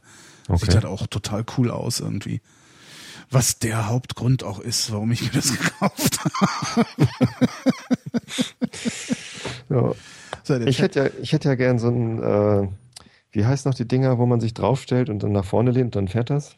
äh, äh, Segway. Segway, genau, so einen hätte ich ja gerne. Ja, nee, ich, ah, Geil. nee. da- Bin ich einmal ge- gefahren im Urlaub, war irgendwie so eine, so eine asphaltierte Fläche neben dem Spielplatz und meine Kinder waren auf dem Spielplatz und haben gespielt und ich, ich habe halt darüber geguckt und auf dieser asphaltierten Fläche war halt so ein Typ mit zwei Segways Aha. und, und habe die halt so, so minutenweise vermietet und dann für fünf Mark oder fünf Euro konnte man da irgendwie in zehn Minuten Segway fahren. Ich geil, ausprobieren, das ist super geil. Echt das gefahren bin ich. Spaß. Ich bin das noch nie gefahren, weil ich habe immer, ich finde immer, das sieht immer so ein bisschen komisch aus, die Leute, die da drauf Es sieht bescheuert aus, aber du stellst dich drauf und du kannst es sofort, weil es halt echt, ne, du, du lehnst dich nach vorne, es fährt nach vorne. So, und wenn dir das unangenehm ist, dann lehnst du dich halt automatisch zurück und dann hält er an. So. Ich, die haben, ich, ich wohne ja hier in Tempelhof, äh, direkt am Flughafen, an dem, an dem, den sie zugemacht haben. Da ist auch so ein Segway-Feller. Vielleicht probiere ich das mal aus. Einfach mal ausprobieren für zehn Minuten oder so, das kann nicht teuer sein, Ja. weil es einfach echt witzig ist. Und da war da so ein Parcours aufgebaut, irgendwie konnte man dann irgendwie im Kreis fahren und ähm, da bin ich dann irgendwie zweimal irgendwie alleine rum, dann konnte ich das und der Typ, der das halt verliest hat, der war irgendwie, keine Ahnung, so 20 oder so. Ich war, keine Ahnung, dann irgendwie 30. Ähm, und dann habe ich ihn gefragt, komm hier, du hast eh gerade nichts zu tun, lass mal irgendwie zusammenfahren, Rennen fahren. Er konnte das natürlich viel besser als ich, ähm, aber ich bin halt schon ziemlich dicht hinterhergekommen so und das, das hat einfach tierisch Laune gemacht. Das hat richtig Spaß Was gemacht. kostet so ein Ding? Sind die teuer? Wahrscheinlich, ne? Also ich habe mal dann mal auf Ebay geguckt, ich glaube 6000 oder so. Alter! Ja. Ich dachte, du sagst jetzt sowas wie, naja, vielleicht 2000 oder so, also 6000. Nee, dann hole ich mir lieber wieder eine so. Solex. Ich hätte ja gerne, ich hatte mal eine Solex. Kennst du die? Velo Solex? Nee, Echt nicht? Kenne ich nicht. Was ist das? Das ist, das ist ein Fahrrad mit Hilfsmotor. das ist ein, so ein, das ist so ein Fahrrad mit, äh, ich glaube, sind so 24 Zoll Räder. Ähm, und das hat ein, lass mich nicht lügen, ich glaube so ein 0,3 oder 0,5 Liter Hubraum. Ich muss mich korrigieren. 3600 Okay, Ah, das ist trotzdem noch furchtbar. Ja, ja. Naja, und die Solex hat, ich weiß gar nicht, was das für ein, der hat extrem wenig Hubraum, ähm, ein Motor, der per Reibrolle das Vorderrad antreibt. Und du hast dann also praktisch so ein, so ein wie groß ist denn der Motor? Aha. Also, das, das ist, äh, hast du Internet an?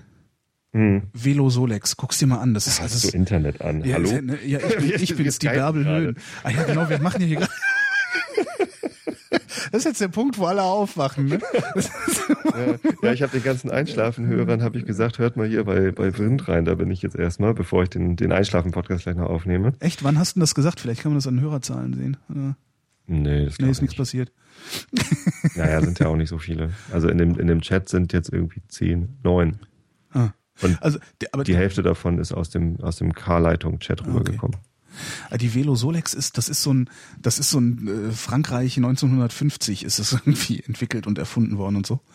Ähm, und du hast halt diesen, diesen winzig kleinen Verbrennungsmotor vorne, das ist ein Mofa. Und wenn du fahren willst, also du trampelst halt mit so, so mit dem Fahrrad, bis du schnell genug bist. Und dann hast du einen dicken Hebel und mit diesem Hebel lässt du dann diesen Vorder, diesen Motor vorne, kippst du den so aufs Vorderrad. Geil. Und die Reibrolle macht dann tunk, tunk, tunk und dann macht's und, und dann fährt dieses Ding und äh, er zwar Gibt's echt für 1,5. ja, ja, ich weiß. Ich hätte so gern so eins, aber ich habe keine Garage und nix. Habe ich noch nie äh, gehört. Das ist toll. Sowas hatte ich mal, ist mir geklaut worden damals. Witzig. Das ist so super. Weil das, Also nicht das geklaut werden, aber das Ja, Ding ist schon klar. das, das zieht natürlich keinen Hering vom Teller, das Teil, ne? Das kannst du halt vergessen. Also, es ist halt, aber das ist so herrlich und es ist so super sympathisch. Ja, das sieht ganz gemütlich Ja, aus. und damals, damals gab es dann irgendwie schon Helmpflicht. Das erste Jahr Mofa fahren bei mir war noch Mhm. ohne Helmpflicht. Und irgendwann gab es dann die Helmpflicht und ich bin auf der Solex immer ohne Helm gefahren und die, die Polizisten haben halt, die fanden das halt okay. Weil das, du bist halt, du wirst halt ständig von Rentnern auf Fahrrädern überholt und so. Also es fuhr halt 20 oder so. Aber es war halt super entspannt und hast dann irgendwie immer so dieses Gefühl, ja, jetzt noch ein Baguette unterm Arm und selbstgedrehte Zigaretten. Aha. Wo bist du denn aufgewachsen? äh, in der Nähe von Köln, 20 Kilometer von Köln entfernt. Okay. Das ist ja fast Frankreich. Von hier aus Äh, gesehen. ja, nee. Ja gut, von hier aus gesehen. Wo wohnst du? Hamburg war das, ne? In der Nähe von Hamburg, ja. Ja. Ein bisschen südlich von Hamburg. Die Hamburger sagen immer, wenn man über die Elbe rüberfährt, dann ist man schon in Italien. Was steht auf deinem Kennzeichen? WL, Ah, okay. Wilder Landwirt wird das immer Der übersetzt. Landwirt. Nein, ich weiß nur, Pinneberg ist ja eigentlich das Böse, ne? TI ist auch böse, Genau. ja. Weil ich Aber als Hamburger, als Hamburger haben eine ganz merkwürdige Einstellung zu Leuten, die auf dem Land leben. das haben doch alle, die in der Stadt leben, oder nicht? Hm, wahrscheinlich. Aber also ich meine, Harburg ist ein Stadtteil von Hamburg, Ja. ähm, auch ein nicht kleiner Stadtteil. Da gehört zum Beispiel der ganze Hafen dazu. Mhm. Das ist halt auch über die Elbe rüber. Und wenn ich mit meiner Band ein Konzert spiele und das ist in Harburg, dann sagen die ganzen Hamburger, oh Gott, nein, das ist mir zu weit. Das ist halt 13 Minuten äh, mit der S-Bahn vom Hauptbahnhof. Das ist irgendwie, ja, ganz merkwürdig. Die Leute haben eine äh, merkwürdige mentale Barriere, über die Elbe rüberzufahren. Das ist ja hier in Berlin doch auch. Das, ach nee, ey, das ist im, das ist im Osten, oder? Nee. Ich, das ist einfach mal, weil irgendwas in, keine Ahnung, Pankow stattfindet und wir halt irgendwo in der Nähe oder rund um Kreuzberg-Schöneberg irgendwo wohnen. Boah, nee, jetzt noch in den Osten? Nee. Das ist halt auch total gaga irgendwie. über die Mauer rüber. Genau, über die, nee, nicht nach drüben. Ich hatte tatsächlich äh, äh, einen Freund, der ist mittlerweile verstorben. Der ist in Berlin-Steglitz geboren, aufgewachsen und verstorben. Und der hat sich sein Leben lang geweigert. Der hat sich sein Leben lang geweigert, mit dem Auto nach Ostberlin zu fahren. Also selbst, der ist, wann ist denn, wann ist Christoph verstorben? Das war, weiß ich gar nicht. Also kurz nach der Jahrtausendwende, irgendwie 2003 oder so. Und der, der ist bis dahin nicht mit dem Auto nach Ostberlin, also ins ehemalige Ostberlin gefahren. Gesagt, nee, ich fahre nicht in den Osten. den, den musstest du zwingen. Also entweder musstest du den mitnehmen oder irgendwie, es ging nicht anders. Also, ja, Sehr schön. ich fahre in den Osten. 1989 war übrigens ähm, Kirchentag in Berlin. Ach was. Ja. Jetzt bilden die Und- sich auch noch ein, sie hätten die Mauer hier zum Einsturz nee, das nicht. Aber ich kann mich halt irgendwie noch, noch so schön dran erinnern, dass ich als, wie alt war ich, 89? Ich bin 74 geboren, so, ja, keine Ahnung, 15, 16, 15? Kann ich rechnen. Und äh, stand halt als Jugendlicher dann irgendwie noch vor der Mauer und habe darüber geguckt. Ich und war 89, Ostern 89 war ich in West-Berlin. Ja. Zwei Wochen Urlaub. Ja, äh, Kirchentag ist immer so ein paar Wochen nach Ostern. Ah, ja.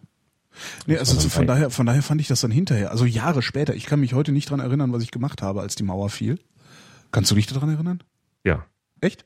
ich bin aus der Schule gekommen und ähm, meine Eltern saßen schon vor dem Fernseher und wir haben das dann auch auf VHS-Videokassetten aufgenommen. und das war sehr aufregend, ja.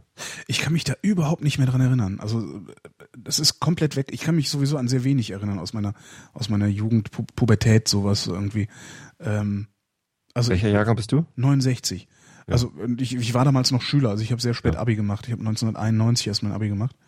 Ähm, aber ich kann mich beim besten Willen nicht daran erinnern, was ich gemacht habe, als die Mauer fiel. Äh, was, also so ein, zwei Tage später weiß ich noch. Also da war sowieso, was dann erstmal, waren überall Trabis. Hm. Selbst, selbst in Köln, also selbst so weit westlich, habe ich dann auch gedacht, so, äh, man, also man merkt schon, dass die Mauer gefallen ist, weil hier fahren verstärkt Trabis rum, die siehst du sonst nicht. Aber so dieses konkrete, äh, oh, die Mauer fällt, kann ich mich nicht dran erinnern.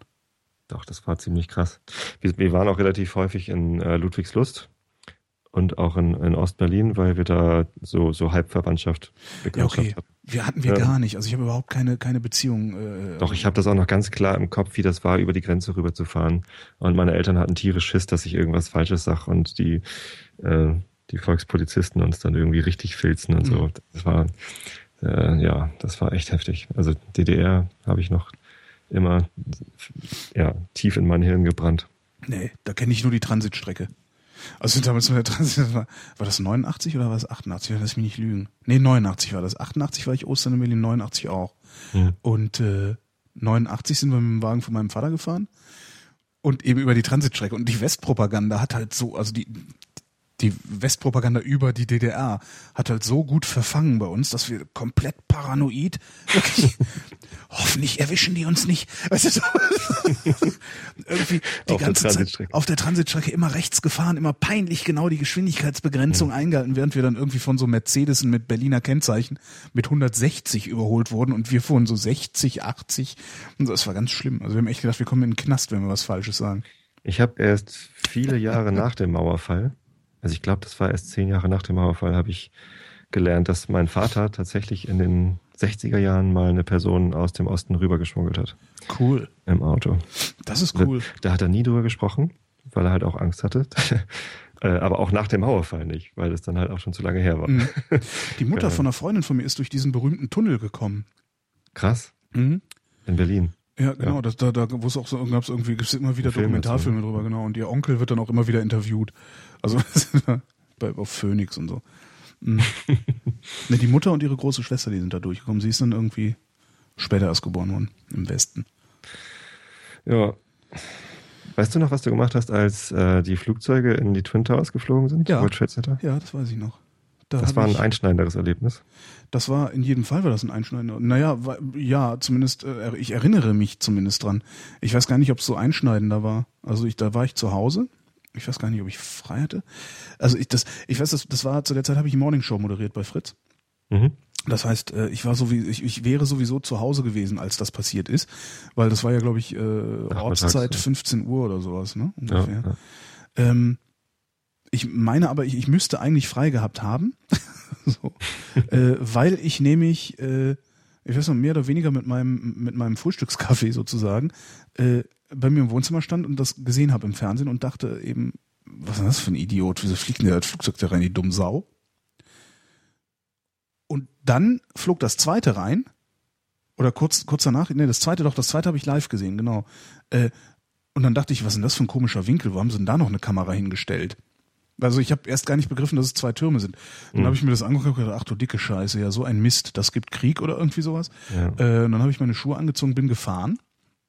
Und zwar ähm, ins BCC, also ins Kongresszentrum hier in Berlin, weil da nämlich gerade der Tim und äh, jede Menge Hacker dabei waren, die Blinkenlights aufzubauen. Ah, cool, ja. Ja, und da bin ich eben hingefahren und äh, ich weiß ich gar nicht, ich glaube, ich war, ich war auch der Erste, der dann irgendwie Tim erzählt hat, hier, hör mal, hier kaputt. Oder wahrscheinlich, nee, wahrscheinlich habe ich das nicht als Erster erzählt. Die haben dann da irgendwie noch, äh, ich glaube, da standen auch Fernseher oder sowas. Aber das hat mich, das hat mich so sehr nicht mitgenommen. Also, dass das dann tatsächlich dazu führt, dass die Welt sich so massiv ändert. Also mit all diesem Überwachungsscheiß und, und dieser ganzen Paranoia und äh, der, der, der, der, dieser, dieser impliziten Verdächtigung aller Moslems weltweit. Ja, ja. Damit habe ich nicht gerechnet, dass das, also dass, dass, dass wir so Nee, wie sollte Grunde man das so ein, darauf kommen? ein, ne? einen so riesigen zivilisatorischen Rückschritt machen würden im Nachgang davon. Das, das, das, das hätte ich nie gedacht. Ja.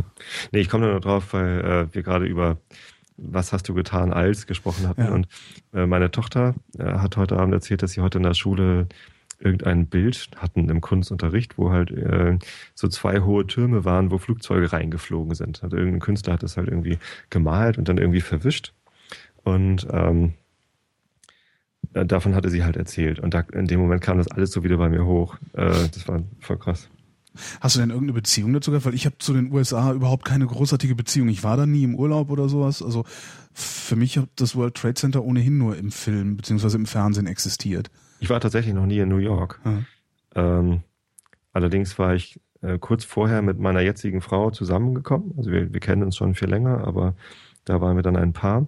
Und sie hatte gerade eine Reise gebucht, im Dezember nach New York zu fliegen. Und äh, da habe ich natürlich schon irgendwie Schiss gekriegt. Ja klar. Nee, ansonsten, ähm, ich, ich habe einfach irgendwie, ich habe tatsächlich im ersten Moment, dass ich habe das erfahren, ich hatte gerade mit äh, Christian, mit meinem Kumpel, den Bandraum aufgeräumt Mhm. und wir saßen im Auto und telefonierten mit seiner Frau und die erzählte das. Und im ersten Moment habe ich tatsächlich einen Witz gemacht. Ich habe gesagt, ich war es nicht. Äh, Ja, das ist auch. weil ich die Zeit vorher irgendwie relativ häufig äh, Witze darüber gemacht hatte, dass Terroristen alle doof sind. äh, die, die können gar nicht richtig Terror, sondern die machen was kaputt, aber dann hat auch keiner Angst. Also das, äh, viel terroristischer wäre es doch, ähm, Angst und Schrecken zu verbreiten und nicht Schmerzen. So, also äh, ähm, Anschläge androhen. Ja, so. ja, ja. Äh, und, und dann mit, mit Angst halt die Leute dazu bringen, eben, eben, aber eben nichts zu tun. Äh, tja, und weiß nicht, ich habe halt irgendwie so, so, so getan, als würde ich terroristische Pläne schmieden.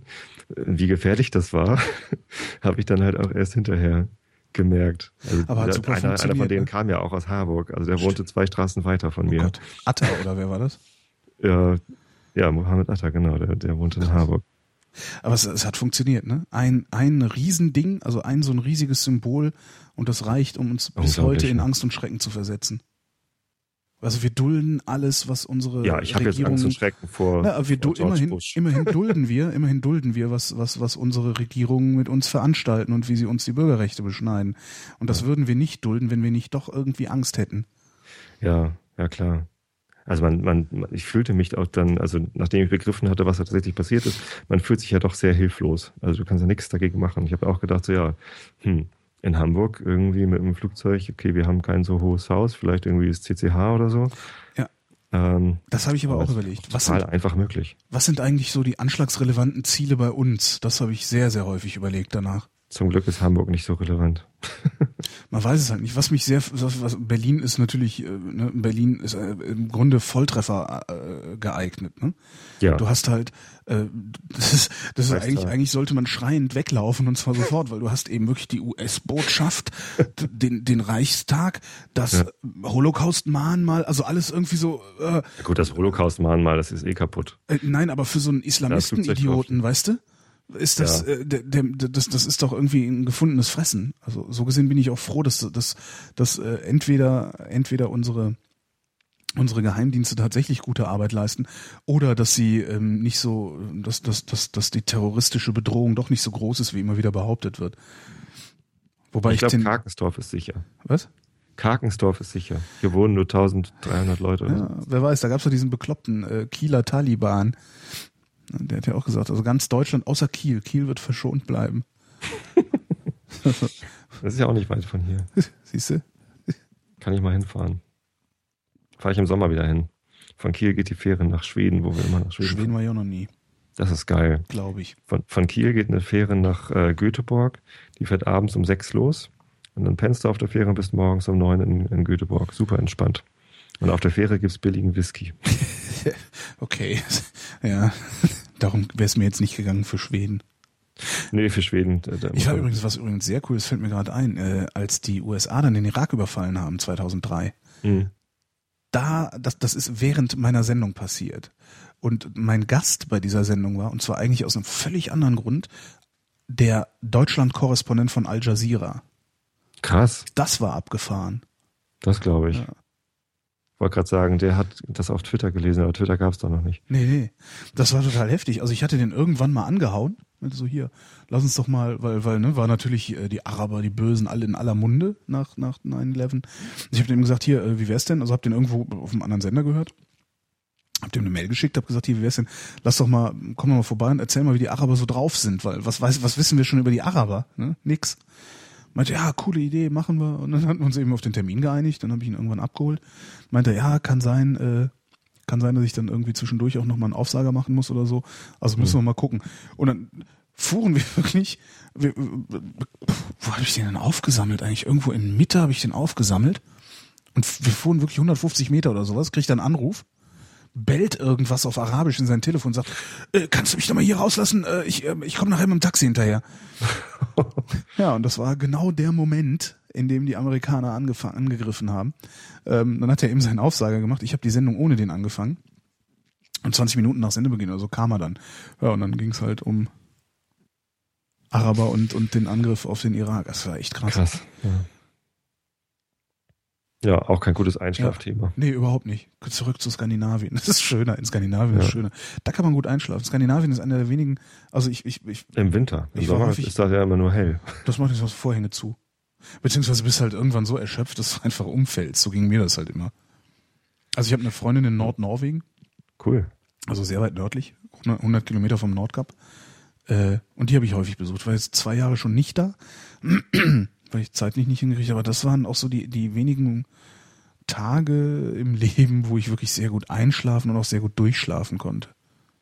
So in dieser absoluten Ruhe und Einöde.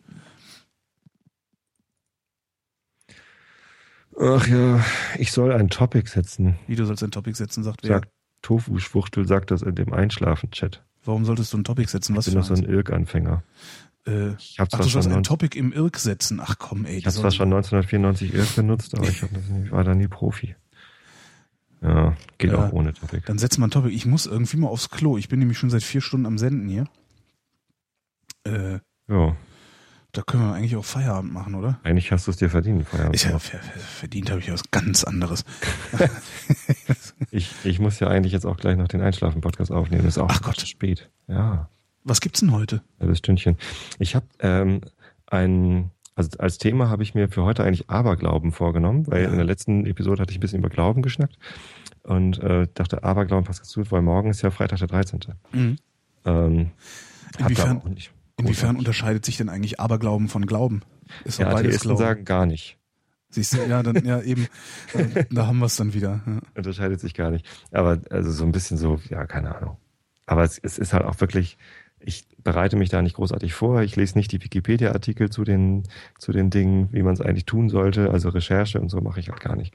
Der Erzähle. Aberglaube ist sich wahrscheinlich nicht bewusst, dass er ein Glaube ist. Das ist ja, was ich Religionen äh, grundsätzlich auch, auch positiv anrechne. Die wissen, dass sie eine Religion sind. Beim Aberglauben ist man sich wa- wahrscheinlich irgendwie bewusst, dass es, dass es Quatsch ist. Also Na, es gibt zum es, Beispiel, es wenn gab ich aber wie, wie St. Pauli Spiel gehe, dann ziehe ich ein bestimmtes Trikot an, weil ich glaube, so eine Glückssocke, ne? Ah, ja. Äh, das, weil ich glaube, dass das, das verhilft der Mannschaft zum Sieg, was natürlich totaler Quatsch ist. Ja, Das ist offensichtlicher Quatsch. Ja. Das ist offensichtlich Aberglaube. Ja. stimmt. Ja, aber also es gibt, es gibt dann aber auch zum Aberglaube gibt es ja dann auch immer so Gerüchte. Also niemand ist, niemand, der, zumindest niemand, der halbwegs bei Verstand ist, rennt rum und behauptet, es gäbe wissenschaftliche Belege dafür, dass Gott existiert. Aber es gibt immer mal wieder so Wandersagen, die sagen, naja, aber es ist ja auch statistisch bewiesen, dass am Freitag, dem 13. viel mehr passiert als äh, äh, sonst. Also solche Sachen gibt's schon. Hm. Wäre mal interessant. Wollen wir mal, mal recherchieren. Mal Einschlaf-Podcast hören. Vielleicht erfahren wir da was Aberglaube. Nee, da hört ihr nur meine Meinung. Oh, der Chat. Der Boomer sagt, Glaube kann konstruktiv wirken, aber Glaube nur destruktiv. Krass. Das erwähne ich gleich in meinem Podcast. Das ist ein Wahnsinns-Schlusswort. Hier, Ja. äh, das, das hat mir jetzt sehr viel Spaß gemacht. Ähm, wie du ja, möglicherweise daran, daran gemerkt hast, dass ich eigentlich Alter, vor einer anderthalb Stunde oder sowas schon aufhören wollte. Ja, Das, das können wir gelegentlich mal wiederholen. gerne. Tobi, Ja. Melde ich mich mal wieder. mach das mal wieder. Oder wir machen mal ein Interview für einen Einschlafen, für einen Pappkameraden-Podcast vielleicht. Das heißt, wir müssen einen saufen gehen. Ja, Oder ja, Während, beim- während des Podcastens saufen. das kann man ja auch über Skype. Achso, ich wollte gerade sagen, hast du ein Gästezimmer? Max, ich habe auch ein Gästezimmer. Ja, komm ich vorbei, dann hau- hauen wir uns den Arsch zu und podcasten während Ich habe ganz leckere Whiskys. Ich bin ja nicht Max- so der, ich bin ja nicht mehr so ein Whisky-Freund irgendwie. Hatte ich früher stärker. Aber grundsätzlich äh, bin Cola. ich dem nicht abgelangt. Cola, Cola kann ich nur ertragen, wenn ich sie mit Whisky entgifte. Ja, machen wir. Ja. Kein Problem. Ich danke für deinen Anruf. Ja, ich danke dir für. Äh, Achso, du hast ja gar nicht angerufen. Ich habe dich hier angerufen. Aber du weißt schon, wie es gemeint ist. Ja, ja, auf jeden Fall. Alle Hat wissen, wie es gemeint ist. Bis zum nächsten Mal. Bis dann. Tschüss, gute Nacht. Ciao. Das war der 18. Versuch, mit fast allen von euch mal gesprochen zu haben, die Ferngespräche. Ich bin Holger Klein und danke für die Aufmerksamkeit.